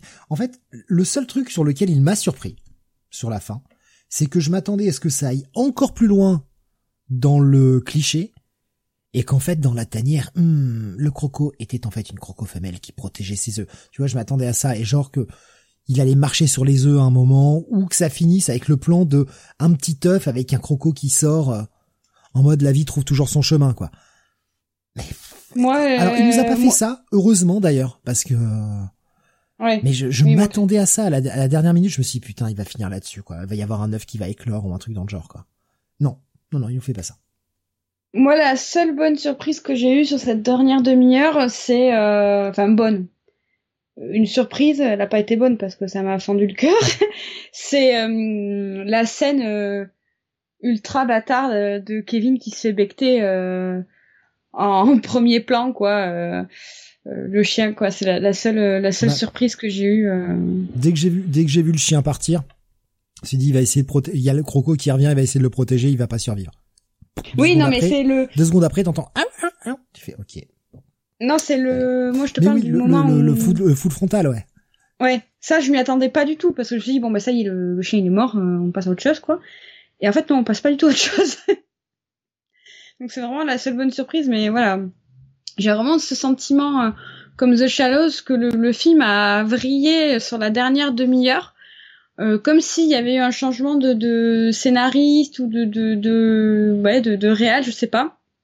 Mais peut-être euh, la prod qui a demandé un truc un peu plus américanisé, un peu plus classique, justement. Je viens de voir le... le... le... Le... Le... le, dernier commentaire de Damien qui met le poster de Winnie to Talk About Kevin. Merde. Malgré tout, Rogue reste une un petit film agréable à regarder. C'est pas, franchement, c'est pas désagréable. Avant de vous donner les notes, comme d'habitude, on va finir avec euh, tous les fun facts qui nous restent. Il nous en reste quelques-uns quand même. Alors, euh, premièrement, c'est vrai qu'on n'en a pas parlé, mais euh, le film est inspiré, gros guillemets, de faits réels, puisque c'est l'histoire, c'est inspiré de l'histoire de Sweet Earth, qui est un, un crocodile marin euh, qui euh, de plus de 5 mètres de long, euh, qui, entre 1974 et 1979, euh, a été euh, le responsable d'une série de diverses attaques. Alors ça n'a jamais été contre les humains, il s'est toujours attaqué à des, des moteurs de hors-bord, de, de, bateaux de pêche, etc. Il a vraiment jamais tué personne, mais voilà, il a un peu semé la terreur dans la région. il a finalement été capturé vivant. Euh, par une équipe de protection de, de, de, la, de la, faune euh, locale. Euh, et, euh, et, voilà, et du coup ça a un peu inspiré, euh, inspiré ce film, parce que voilà, c'était le crocodile un peu légendaire du coin qui, qui terrorisait les gens alors qu'il n'avait jamais attaqué personne. Quoi. Et, et d'où, donc on disait tout à l'heure, les, les, les, vraies photos dans le bar, c'était les photos de, de Sweet Earth, quoi, pour le coup. Euh, autre fun fact, du coup, on en a parlé tout à l'heure. Ah, excuse-moi, euh... j'arrivais pas à rallumer mon micro. Ah, euh, c'est en même temps justement euh, ce, côté euh, Sweet Heart qui a qui là aussi est très inspire beaucoup, en tout cas les fameuses dents de la mort dont on ne cesse de, de répéter le nom hein, depuis tout à l'heure, mais on est sur le même truc. voilà, on en parlera un petit peu plus tout à l'heure. Évidemment, vous avez compris. Hein, maintenant, je pense que le film sera dans les recos, mais je pense que Sweet Heart a énormément inspiré aussi les dents de la mort. Oui, oui, oui, je pense. Mais euh, je me demande même si, alors, j'ai pas trouvé l'info. Euh, j'ai pas, pas, eu le temps, mais je regardais très vite fait. Je me demande si, euh, si, euh, si, euh, si ça peut inspirer Lake Placid aussi. À voir. Parce qu'il y a, j'ai lu un truc sur Sweet Earth qui, qui, qui m'a fait penser au film Lake Placid, donc c'est pour ça. Euh, autre fun fact, euh, on parlait tout à l'heure de, cette scène d'ouverture qui était un peu une parodie slash, on sait pas trop, un hommage au Lion. Euh, à la fin du film, euh, pendant les crédits, il y a une petite musique toute mignonne qui passe, qui s'appelle Never Smile at a Crocodile, euh, que j'ai Shazam, parce que je vous avoue que tout de suite, je ne l'ai pas reconnu parce que c'est tiré d'un dessin animé que moi, à l'époque, j'avais vu en VF. Euh, et donc j'avais pas la version VO euh, en termes de musique, qui est une musique en fait extraite de Peter Pan. Euh, et j'ai trouvé ça très très fun. J'ai vraiment c'est comme je te disais par message, c'est vraiment typiquement le genre de détail que j'adore, genre mettre la musique Never Smile at a Crocodile, genre. Mais à la fin d'un film, Crocotueur, je sais pas, je kiffe.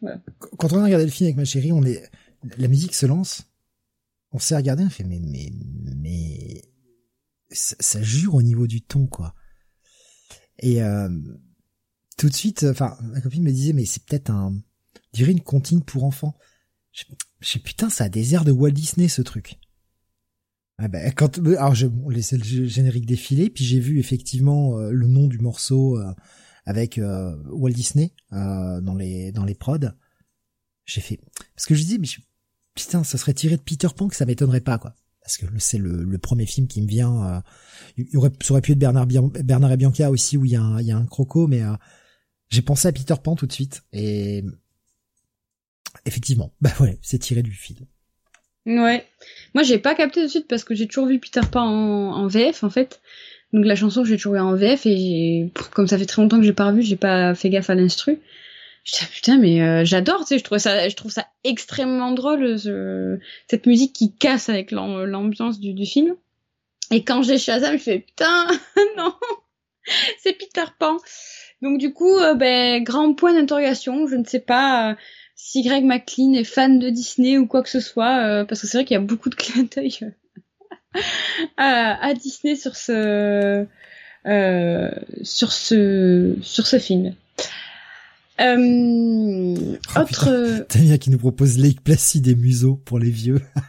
oh, putain. C'est bon ça. Euh, ouais, autre euh, autre fun fact. Euh. Oui, autre fun fact euh, qui qui pour le coup est très. À la rigueur, tant qu'on parle de musique, oui. autant autant faire celui qui qui est aussi associé à la musique.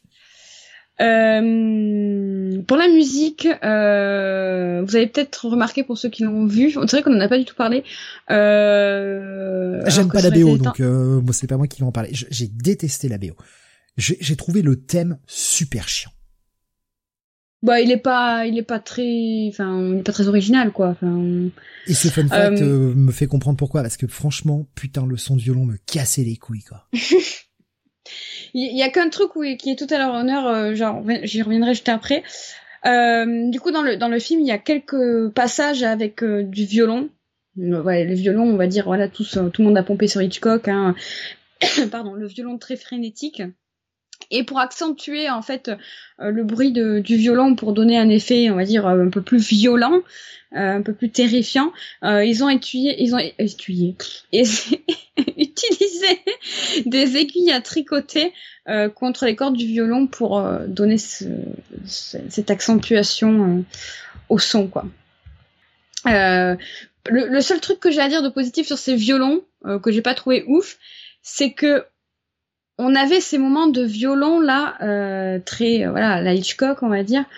Euh, pas sur les scènes auxquelles on s'attend. Tu t'attends à ça quand le croco approche, qui va attaquer et tout, et en fait tu les as sur des scènes qui n'ont rien à voir. Et ça, je trouvais ça cool en fait. Que Mais il surabuse de, de ce thème tout le long, bah, toute la première partie du film où on a tout ce voyage dans le bateau à travers les gorges, etc. Il surabuse de ce thème. Il y en a trop. Ils te, le mettent au départ et tout, puis euh, à partir du moment où t'as la fusée de détresse et qu'on voit le bateau voyager dans les gorges, etc., ils surabusent encore plus du thème. Mm. Et en fait, c'est vraiment chiant. C'est-à-dire que là, on était à 25 minutes de film et j'en avais déjà marre du thème. Je sais putain, mais il me gonfle ce thème. Il est chiant, quoi. Ouais. Je l'ai pas trouvé terrible non plus, mais bon. Après oui, voilà, là c'est les sensibilités de chacun. Encore une fois, c'est le reste de la musique, donc c'est extrêmement subjectif. Euh, autre fun fact pour le coup qui est vraiment drôle. Euh, au moment de tourner la scène de Sam Worthington, donc qui fait Neil, euh, la scène où il tombe du bateau euh, pour la première fois, euh, donc à la première rencontre avec Kate et les touristes, ben en fait ils l'ont pas fait, ils ont ils ont retardé le tournage en fait de cette scène euh, parce que du coup euh, il y a en Australie il y a une espèce de commission en fait qui euh, s'occupe de tout ce qui est faune, flore, etc. et qui bah, fait des patrouilles un peu comme nous nos gardes forestiers quoi on va dire. Et bah, cette commission là en fait avait repéré un crocodile géant de plus de 5 mètres de long dans le dans le coin en fait où il devait tourner la scène. Et, et du coup l'acteur Sam Worthington refusait catégoriquement d'entrer dans l'eau. Il était terrifié à l'idée euh, de, de, de, faire cette scène alors que c'était pas il n'était pas repéré à un, endroit précis. C'était dans le coin quoi. Euh, bref justifié ou non il a, il a il a refusé de faire la scène. Mais euh, mais le réalisateur en avait décidé autrement. Il voulait vraiment faire cette scène. Et du coup McLean a à sauter dans l'eau de lui-même et à nager pendant plusieurs minutes pour euh, bah, pour convaincre l'acteur en fait que tout était ok et qu'on pouvait tourner tranquille. Euh, ils ont finalement fait la scène et c'est que quelques semaines après qu'ils se sont rendus compte qu'en fait euh, euh le, le, le, crocodile avait été capturé et relogé ailleurs plusieurs semaines déjà auparavant. C'est con ils ont perdu du temps pour rien. Hein. En même temps, euh, moi, ils ont pas, ils ont pas voulu le mettre en danger, ce qui est tout à leur honneur. Oui, c'est clair, c'est clair, c'est clair.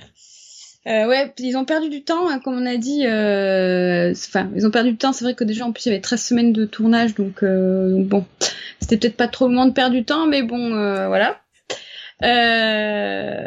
en parlant de tournage, autre fun fact, la scène de la corde euh, a été tourné en quatre nuits, ce que je trouve énorme. Dingue, hein. Quatre nuits de tournage pour cette scène, pour cette simple scène. Et les scènes dans la tanière ont été tournées en trois semaines.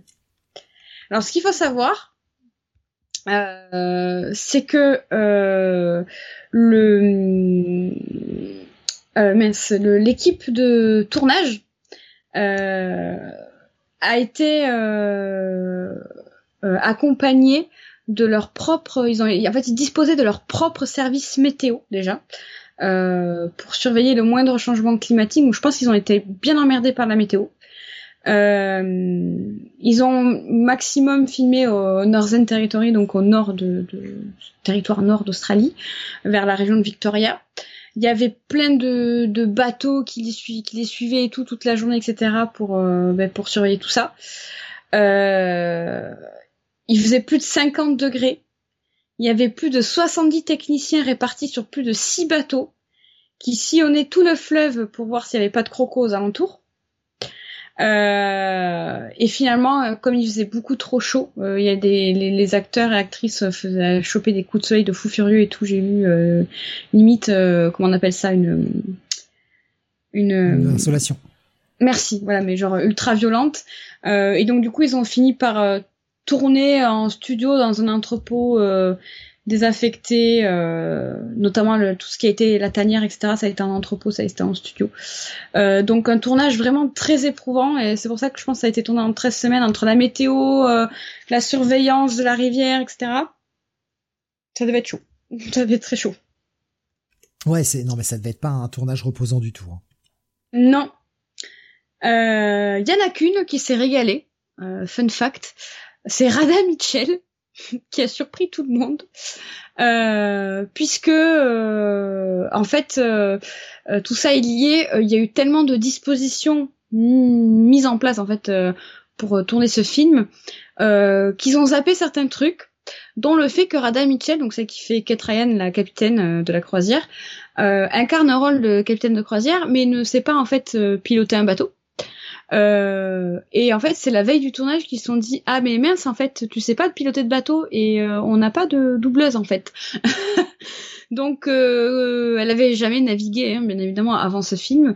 Donc la veille du tournage, elle a pris un cours d'une heure de pilotage de bateau et elle a piloté le bateau elle-même tout le long du tournage. Ouais mais c'est c'est fou ça. Hein. Chapeau bas franchement.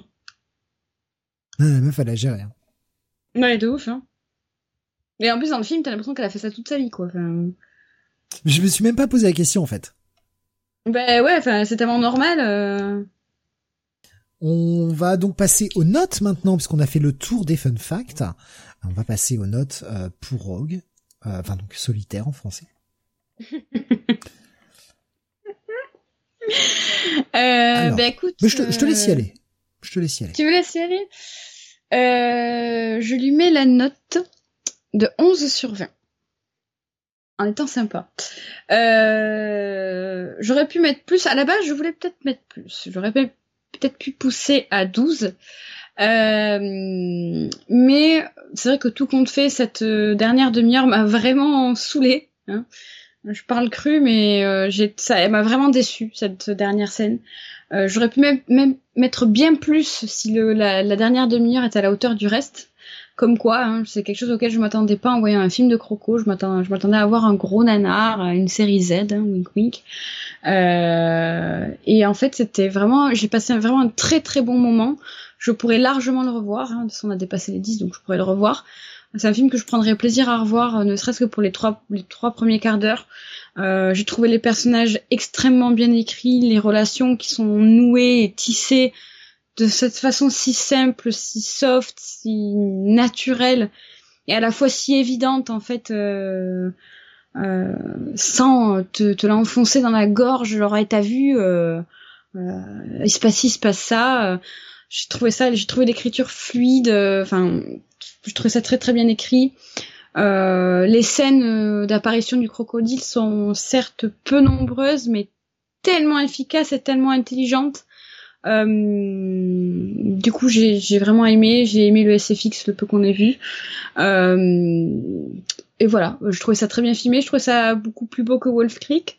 Euh, et ah, c'est cool de. Budget aussi, ouais. Ouais, plus de hein. budget, c'est pour ça. C'est, je me dis, c'est cool que quelqu'un lui ait donné sa chance en fait de de de, de s'exprimer, euh, de donner ce, ce budget pour euh, montrer de de quoi il est capable.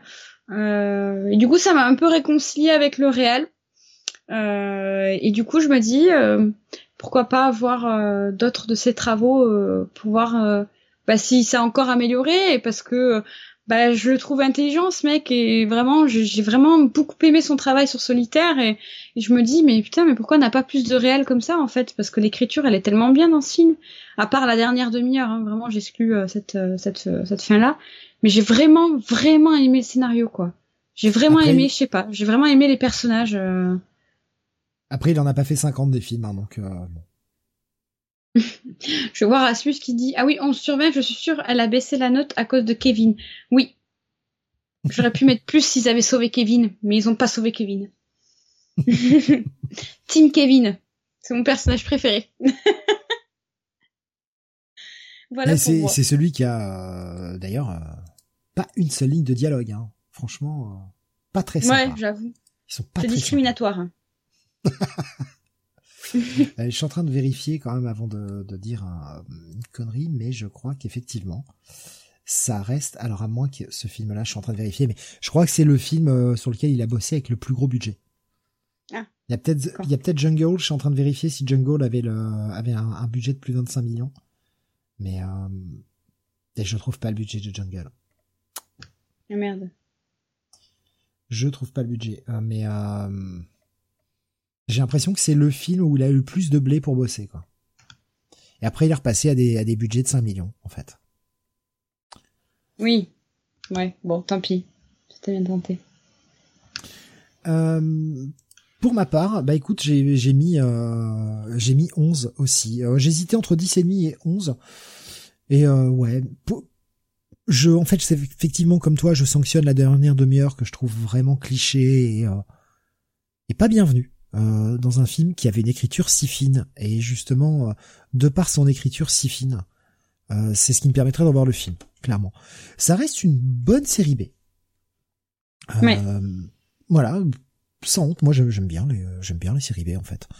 Les films sans prétention qui sont juste là pour faire un bon petit film qui va te distraire pendant une heure et demie. C'est vrai qu'on n'a jamais précisé la durée, le film fait 1h39. Oui. Alors on aurait pu en couper un peu, notamment sur la séquence de la caverne à la fin, parce que c'était pas essentiel, mais franchement, ça reste très correct. Un bon, bon petit film, voilà. Encore un bon petit film en type euh, soirée RTL9, quoi. Ouais, de ouf.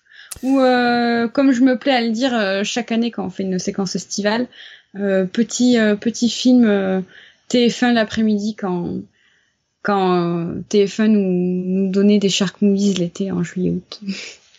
le samedi après-midi notamment ou les semaines. C'était cool. Ah, on, me dit dans l'oreillette, enfin on me tape sur l'épaule plutôt, euh, quelqu'un veut prendre ma place, qui lui aussi il veut donner sa note. Ah. Hi, c'est Steven. I loved Rogue, uh, but I hate Rogue aussi, parce que, en fait, ils m'ont piqué une idée à laquelle je n'avais pas encore pensé. J'aurais dû, non pas faire un clown tueur dans ça, the it, euh, ah, ça, quoi. En français, vous le prononcez ça, je crois.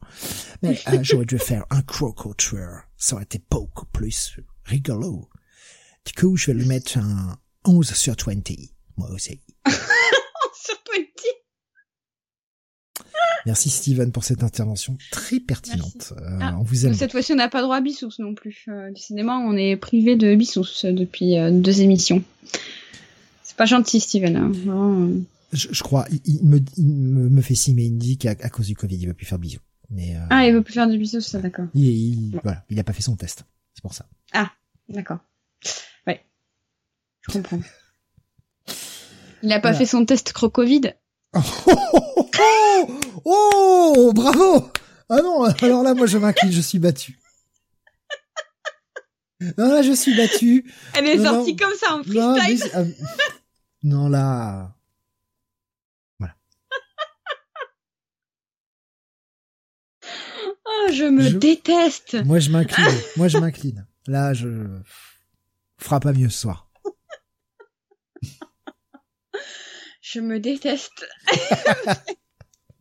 tu sens ce que je ressens quand le docteur Frodo ou Stephen King interviennent. Oh là là. Et je vais la ressortir à Nathan tout à l'heure après l'émission. Déjà, il a pas rigolé à ma blague que je t'ai fait par MP. J'étais très déçue. J'étais très déçue. Parce que moi, j'avais tout donné. Donc, euh, voilà. J'espère qu'il rigolera. Sinon, euh, je demande une le pré-divorce. voilà. Il est l'heure de passer aux recommandations. Aussi, je peux le faire. je peux pas, je peux plus, je ne peux plus, je peux plus ces blagues. Oh là là là là, je l'ai gardé depuis tout à l'heure, nous dit Damien. Les crocorecos. Les crocos ah putain. Ah, j'en ai une, mais je la ferai pas. Voilà. Euh, on s'arrête là. oh non, c'est dommage. on était déjà parti. Effectivement, on est déjà à plus de trois heures d'émission. Euh, une heure et demie de review, une heure et demie de blague. C'est ça. Ah ben oui, c'est ça. C'est ce que, ce il, il avait raison. Il avait raison. Il avait raison, on attend. Vous faites une heure et demie de review, une heure et demie de blague. Je t'ai dit. Euh, moi, je vais faire l'école du rire. Euh, les, les, les recommandations, j'allais dire les les recommandations. Le top des crocotueurs de la mort qui tue, j'ai mis. Voilà. Pas mal. Voilà. Ah, j'ai mis, pour être totalement honnête, le top des crocotueurs de la mort qui tue, entre parenthèses, plus un film nul. Voilà, je vous annonce tout de suite la couleur. Première recommandation, je vais jamais y arriver, vous m'avez fumé là avec vos blagues Bah, on a fait Première... parler tout le long de la soirée, hein. c'était la plus logique. Recommandation euh, que je, je, je, vais te laisser le décrire puisque c'est c'est tu l'as vu, moi juste vu une scène incroyable. Ouais, je, l'ai regardé, je l'ai regardé cet après-midi euh, en faisant autre chose, j'avais laissé tourner sur un écran.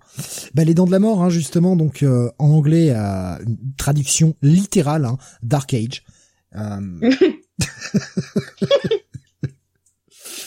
voilà, avec John Jarratt, hein, comme on l'a dit tout à l'heure, dans le rôle principal avec ben ces, ces chasseurs de, de crocos qui les chassent bah, pour justement par rapport aux attaques, aux différentes attaques de crocos, donc ils chassent un peu les crocos bah, pour euh, aussi euh, réduire la population de, de, crocos et les dangers euh, vis-à-vis de l'homme, qui se retrouve face à un croco qui là est relativement agressif et qui bah, est beaucoup plus grand que les autres, un petit peu comme dans Solitaire justement, et qui va commencer à semer un petit peu le trouble avec une scène. Hein, J'ai dit alors faut que tu la regardes celle-ci parce que on a le copier-coller de Jose, mais en croco. Sortez de l'eau En courant, tu sais, vers la plage. Sortez de l'eau Putain, les bras qui s'agitent dans tous les sens. Sortez de l'eau Oh mais les gars, quoi. Non mais là c'est du c'est du copier-coller de la scène, quoi. Franchement. Euh, et en fait, ils s'aperçoivent eh bien que ce croco est un crocodile sacré pour les aborigènes sur ce sur ce territoire-là. Et justement, euh, John Jarratt, qui euh, était le, chasseur euh, en chef, mais le croco en fait pas passé son temps à leur échapper plus, comme il était plus massif et tout, déjà il résistait un petit peu plus aux balles et euh, voilà. Et puis c'est un croco malin évidemment. Euh, il, euh, il décide d'écouter un peu les aborigènes puisque ce serait un véritable sacrilège de le tuer et il va tout faire pour essayer de le capturer et de le ramener vivant. Tu vois, c'est pour ça que je te parlais de que ça ressemblait à la, au fun fact dont tu parlais mm. tout à l'heure. Voilà. Avec vers, on va dire la dernière partie du film, un, gros switch sur le, le ton du film on était euh... oh, je suis désolé, je, vais le spoiler un petit peu, mais euh, on était sur euh, un peu cette traque du croco et euh, bah, sur le dernier tiers du film, ils ont réussi à choper le croco et ils vont essayer d'échapper à des braconniers qui veulent le buter absolument. Et on est limite dans une course poursuite en bagnole où ils ont endormi le croco, ils l'ont attaché sur un camion, etc. pour le ramener sur la terre sacrée pendant qu'ils se font poursuivre. L'impression de voir une scène de Mad Max où tu fais putain Qu'est-ce que je regarde d'un coup Mais le film, euh, le film se laisse voir. Franchement, le film se laisse voir. C'est un petit peu vieilli, comme 87. Euh, pas des masses de moyens. Euh, malheureusement, pas disponible sur des plateformes de streaming légales. Mais disponible. Alors, si vous avez des, VPN sur Prime australien, voilà, ou sur d'autres services de streaming australiens, donc la VPN obligatoire, ou alors, eh bien, sur YouTube. Euh, en version euh, illégale évidemment, mais euh, le film est visible. Alors c'est un vieux rip de VHS, mais qui franchement se laisse regarder. Alors on a la vieille la vieille ligne qui descend de temps en temps, tu sais. tu fais putain, ah ouais, on est sur de la vieille VHS quoi. Mais bon, le film se regarde quoi. Je laisse aller à la recommandation suivante. Oui, alors là on jump dans les années 90. Comment ne pas le citer dans ces recommandations de Crocodile Tueur 1999, dans l'eau, vous êtes une proie facile, Lake Placid. Bien évidemment, euh, un film de Steve Miner euh, qui, euh, écoutez, euh, comme j'ai tendance à le dire des fois, est du, du grand Mendes, hein, clairement, euh, puisqu'on suit une équipe d'enquêteurs qui qui est envoyée au fin fond, hein, mais évidemment. de d'une de, région pourrie, je sais plus où c'est d'ailleurs, je sais même pas si c'est pas je sais pas si c'est en Australie encore que ça se passe. Je sais plus. C'est pas dans les Everglades? Mais je sais plus, je sais plus parce que c'est un film américain, donc j'aurais tendance à dire que c'est aux États-Unis. Mais euh, de, de mémoire, le paysage, euh, je sais plus. Euh, bref, cette équipe d'enquêteurs euh, qui en gros s'occupe de tout ce qui est protection de, de, de forêt, de faune, machin, etc., etc. Il y a un paléontologue aussi, euh, il y a le shérif du coin, etc. Il y a des, des professeurs. Euh, sont là pour enquêter parce qu'en fait ils ont trouvé euh, un agent, euh, un agent de leur crew là. Je, je, dois vous dire que ça se passe chez moi en fait. Ça se passe dans le Maine.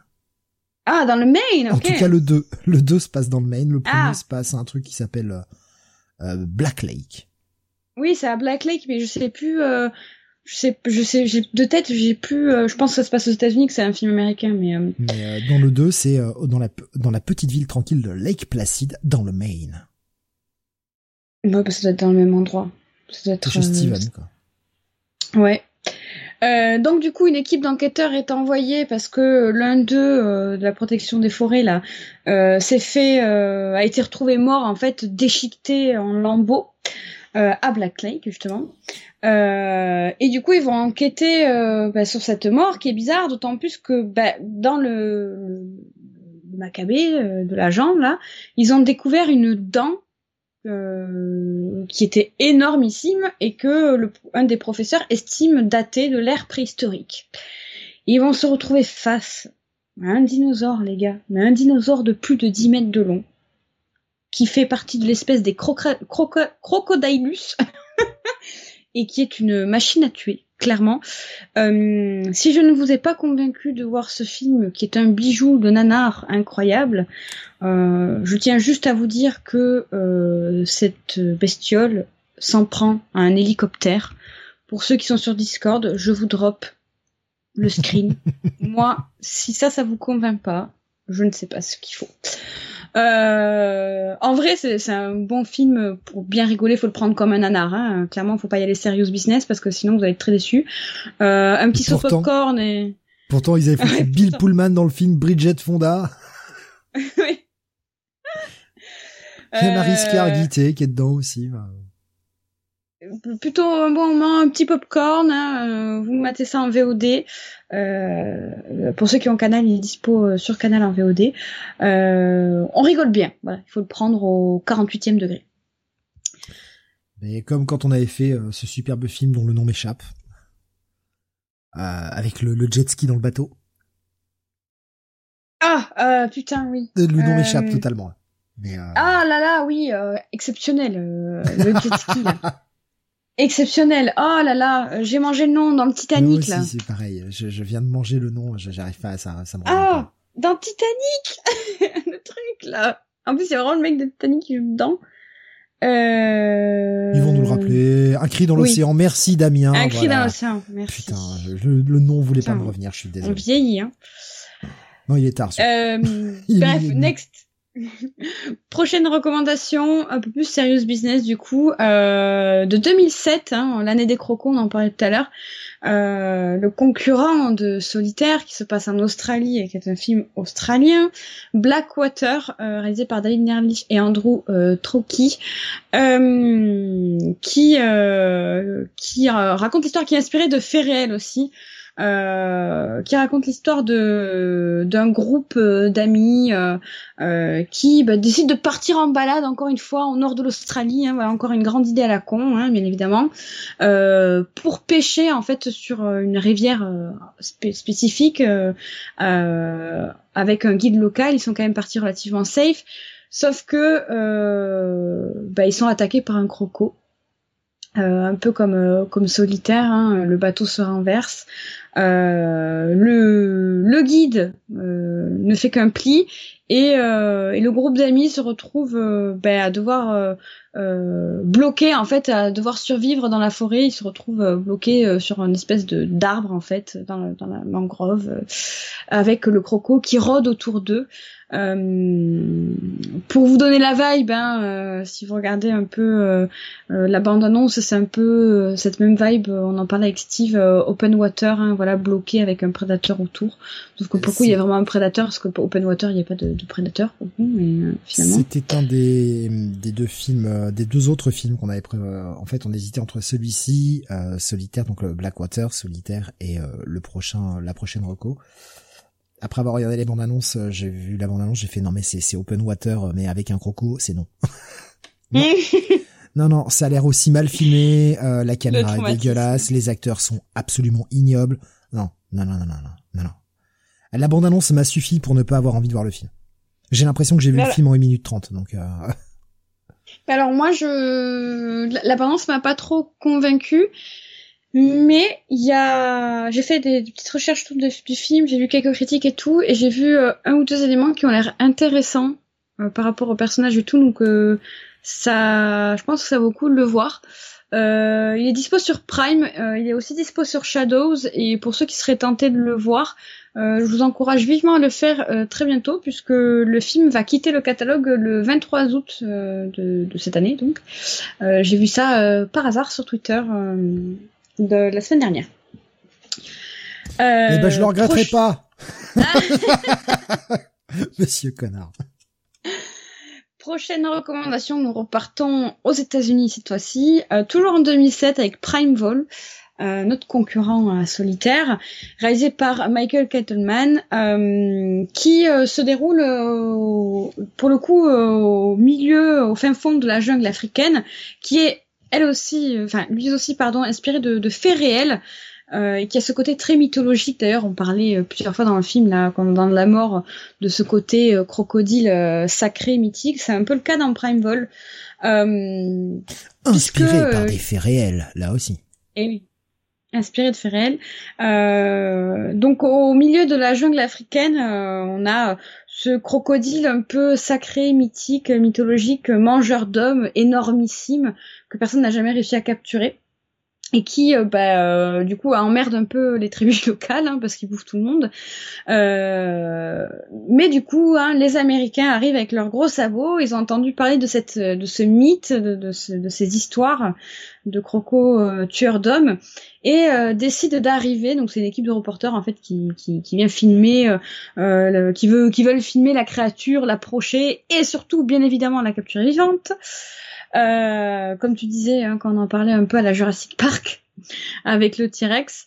Euh, mais ce qui est intéressant dans ce film, euh, c'est que euh, sur fond de, de, de, de, de chasse aux crocodiles tueurs géants, euh, il y a ce, ce fond de, de, guerre civile en fait, de, de, de de, de, contexte en fait euh, social euh, très intéressant en fait sur euh, sur euh, voilà, sur sur la sur la vie locale euh, qui apporte son petit son petit plus au film outre que que le le, le, le festin d'hommes.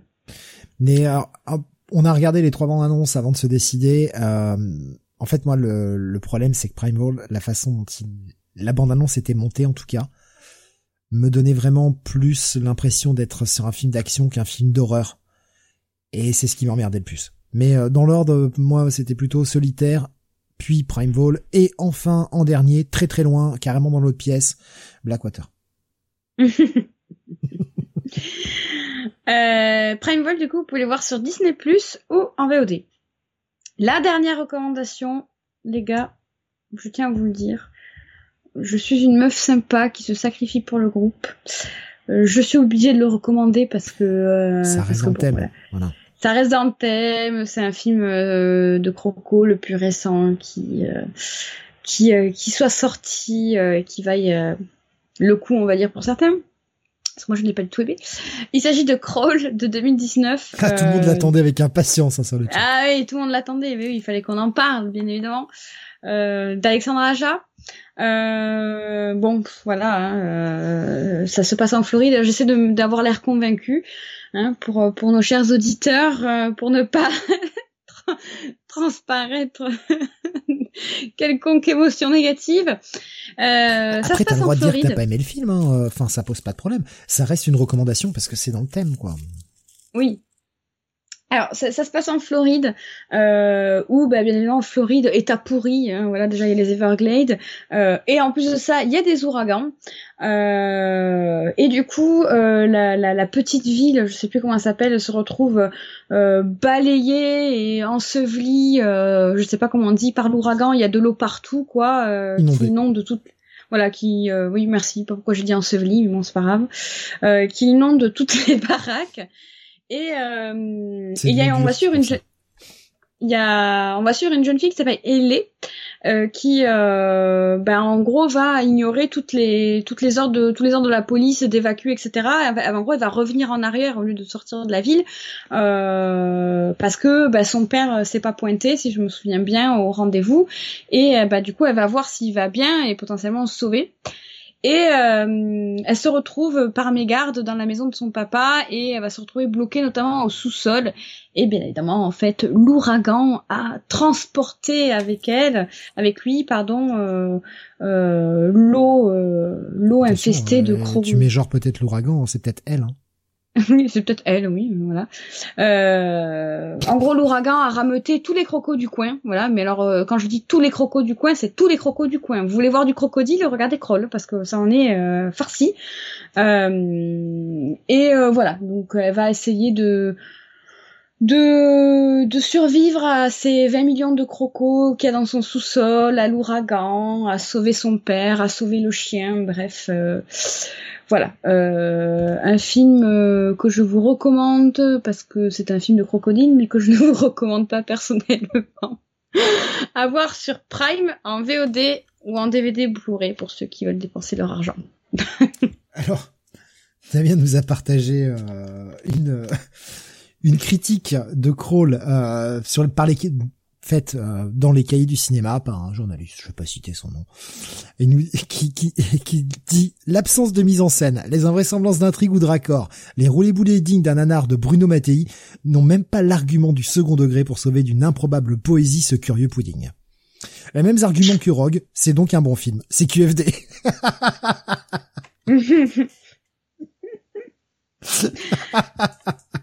ah ouais, j'ai vraiment pas aimé Kroll. Je j'ai trouvé ça too much, quoi. C'est pas. Ok, ok, c'est un film de croco, tu vois. Tu, comme je disais tout à l'heure, quand tu, tu dis film de crocodile tueur, tu sais que tu vas avoir un navet, euh, genre. Mais je sais pas, en fait, Lake Placid, tu sais que tu vas avoir un navet, mais les mecs se prennent pas au sérieux, tu vois. Ils savaient qu'ils tournaient un navet. Donc à soi, c'est win-win, tu vois. Là, Aja, je suis désolée, mais euh, Aja, il était sérieux de fou, tu vois. Euh, lui, il a, il a, pour lui, il a pondu un film d'auteur, tu vois il a pondu un truc de fou, genre euh, le, dernier Jordan Peele hein, euh, dans sa tête. Hein. Euh, sauf que en fait, c'est pas du tout ça, quoi. il ne nous reste plus qu'avant de finir à vous annoncer ce qui viendra ensuite. Alors oui, ensuite dans dans dans la semaine, bien sûr, mais ce qui viendra ensuite pour Flex City, car non, nous ne nous arrêtons pas là. Vous aurez d'autres émissions avant la fin de l'été. Oh. Et eh oui. Et eh oui, le, quand le planning s'aligne pour que la papesse du sang sévisse. Il faut en profiter. Nous allons revenir, eh bien, euh, dans huit jours, pour être précis, euh, puisque nous reviendrons mardi 23. Voilà. Qu'une semaine, eh oui, qu'une semaine avant le prochain Freak City. Euh, et on peut dire qu'une semaine car nous sommes déjà mardi. Il est déjà minuit et demi. Putain, on a fini super tard, bordel. Je pensais qu'on ferait deux heures et quart, ça suit. Bref. de quoi nous allons parler? Eh bien, on va on va rester dans notre petite tournée estivale. On aime bien euh, les petits films d'été comme ça à faire euh, pendant l'été parce que on est des visionnaires. on fait des films d'été pendant l'été quoi. On est on est des fous. Et on va repartir un petit peu dans le passé. On va revenir dans les années 80 avec ce petit film que nous a choisi Laure. Oui, euh, un petit film euh, connu euh, des, des, amateurs d'horreur, mais pas connu non plus de ouf. Il s'agit de Carnage de 1981, qui est un petit film de massacre d'adolescents dans un camp d'été. Rien de mieux pour pour cette séquence estivale. Un petit un petit slasher bien bien gore, sans vendre trop le truc. Voilà. Je veux dire, si vous voulez quelque chose qui découpe, Parfait. Euh, à voir sur Shadows, notre chère plateforme française d'horreur. Massacre au camp d'été, nous dit euh, non. Alors c'est pas le même. Euh, Massacre au, camp d'été, c'est Sleepaway Camp. Là, c'est Carnage. Attention. on n'a pas choisi Sleepaway Camp parce qu'il est juste disponible nulle part. Ouais. Donc ça aurait été, euh, ça aurait été un vrai bordel à trouver. Euh, bon, ça se trouve toujours évidemment, mais il est pas dispo sur une plateforme légale. Donc du coup, on est parti sur Carnage. Voilà, ça fait des années. un super slasher, Carnage. Ouais, en, en VO The Burning. Euh, Massacre au camp d'été, c'est le premier auquel j'ai pensé, honnêtement. Euh, on a cherché avant le début de l'émission, ouais, voilà, on cherchait partout et non malheureusement pas dispo euh, légalement. Et ça fait, ça fait, ça fait des années parce que moi, ça fait des années que j'ai envie de le, notamment de le proposer en, pour le marathon d'Halloween. Et, euh, et, donc j'ai commencé quand les marathons de pour le blog, j'avais commencé je crois que le blog, je l'avais ouvert en 2017, je crois. Et euh... ouais, déjà. Et euh... et déjà à l'époque, je le cherchais chaque année, je le cherchais et chaque année, j'étais jamais dispo en légal. Voilà. Donc, euh... mais Carnage, de... On essaie de penser un peu à tout le monde où c'est pas forcément toujours évident de, de trouver le film si on l'a pas forcément en dispo en DVD ou, ou qu'on n'arrive pas forcément à le trouver sur une plateforme un peu moins légale, ce qui est pas toujours simple. Euh, surtout en ce moment. Hein. pas simple euh, d'arriver à trouver un certain truc, surtout quand ça commence à être un peu vieux. Donc voilà, on essaye, on essaye tant que possible de, de proposer des choses visibles légalement quelque part. Alors oui, effectivement, ça nécessite un abonnement streaming, etc. Mais souvent, quand le film est disponible comme ça sur une plateforme, il est aussi disponible euh, sur une plateforme gratuite. Vous savez, les plateformes, on oublie de vous demander la carte bleue. voilà. Après, de façon euh, pas legit, il est dispo, ça 50 ans d'été, mais bon, euh, voilà. Ouais, mais c'est que c'est toujours la merde en ce moment, on le sait très bien. Donc euh, c'est pas. Oui. Voilà, si c'est pour se retrouver avec un film qui, qui est très difficile à trouver, même pour vous, si vous avez envie de le revoir avant le début de l'émission, voilà, on essaye, on essaye. Je promets pas que ce sera le cas à chaque fois. Hein. Rogue, c'était, voilà, c'était compliqué, on, le sait bien, mais tant qu'on peut, on essaye et puis, et puis on voit. Donc voilà, ce sera mardi prochain à 21h. Donc Carnage de 81. Avant cela, eh bien vous aurez euh, deux autres non une autre émission cette semaine, non euh, une seule. Ah, oh, ça suffit. Hein. Euh, il y aura une autre émission cette semaine, ce sera jeudi. Ce sera le Comics Weekly jeudi à 21h avec les sorties de la semaine où il y a pas mal de gros titres encore. Encore une fois, une semaine où on va se taper, à mon avis, un bon 18-20 reviews par là. parce que bah, les semaines sont ultra chargées en ce moment. Il y a des comics qui sortent de partout, donc c'est cool c'est cool. C'est euh, au moins on, ne s'ennuie pas et il y a toujours des, bons trucs. Il y a des gros titres hein, la semaine prochaine. Enfin cette semaine, du coup, puisqu'on est déjà dans la semaine. Euh, qui commenceront donc à sortir à partir ben, d'aujourd'hui, euh, ben, le mardi, hein, puisque les comics d'essai, je le rappelle, sortent le mardi et le reste sort le mercredi. Et bien voilà qui conclut notre 73e Freak City. on peut d'ores et déjà vous annoncer, sauf problème de planning de dernière minute ou enfin voilà, mais normalement, on devrait pouvoir encore en faire un. Ouais. Encore un si euh, avant euh, avant la fin de l'été, euh, enfin avant la fin de l'été. Oui, on pourra sûrement en faire plus avant la fin de l'été, mais quoique ça c'est pas sûr parce que comme j'ai avoir des congés, ça va me bloquer un petit peu. Mais il y aura normalement, j'ai bien normalement, un, un, autre Freak City également le 30. Alors c'est pas un retour en hebdo complet parce que malheureusement je peux pas avec mon boulot là c'est vraiment compliqué mais on essaye on essaye tant que possible de dès qu'on peut de, de, vous proposer quelque chose. Et donc euh, normalement on devrait pouvoir en faire un le, également le mardi 30. On vous annoncera euh, évidemment, on a plus ou moins choisi le film, mais on vous annoncera ce que c'est euh, bah, la prochaine fois. Hein. On garde des surprises, on garde des munitions. ouais. Euh, Damien qui nous dit t'as t'as un mois avant la fin de l'été, ça devrait aller. Eh, ben, c'est que mon planning est quand je vous dis qu'il est chargé, c'est qu'il est vraiment chargé. Je, je rigole pas avec les autres émissions en plus à placer. Euh, et, et, le boulot où bah je malheureusement j'ai des soirs aussi où je bosse donc euh, c'est compliqué. Est-ce que ce sera un film de requin pour faire plaisir à Jonathan nous demande Rasmus Peut-être. Vous voulez vraiment qu'on fasse The Meg, hein, c'est un truc de fou. Vous voulez vraiment me pourrir la vie entre Kroll et The Meg euh... On va faire un versus. Un versus. Oh, la prochaine oh fois, ce sera un versus à l'allemande entre The Meg, euh, Das Meg, hein, évidemment, euh, face à Kravl. Kravl, comme on dit à nous en allemand. Kravl. non mais achevez-moi, euh, Kroll versus The Meg, achevez-moi tout de suite. Genre vraiment, la foudre 2 sur 20 contre 3 sur 20. Qui c'est qui Ah ouais. Franchement, je sais, si on, on, me demande lequel je préfère, j'en sais rien. Je sais pas. J'ai l'impression d'être au fin fond d'une prison turque là et qu'on me torture, ça me fait le même effet quoi. Je vous jure.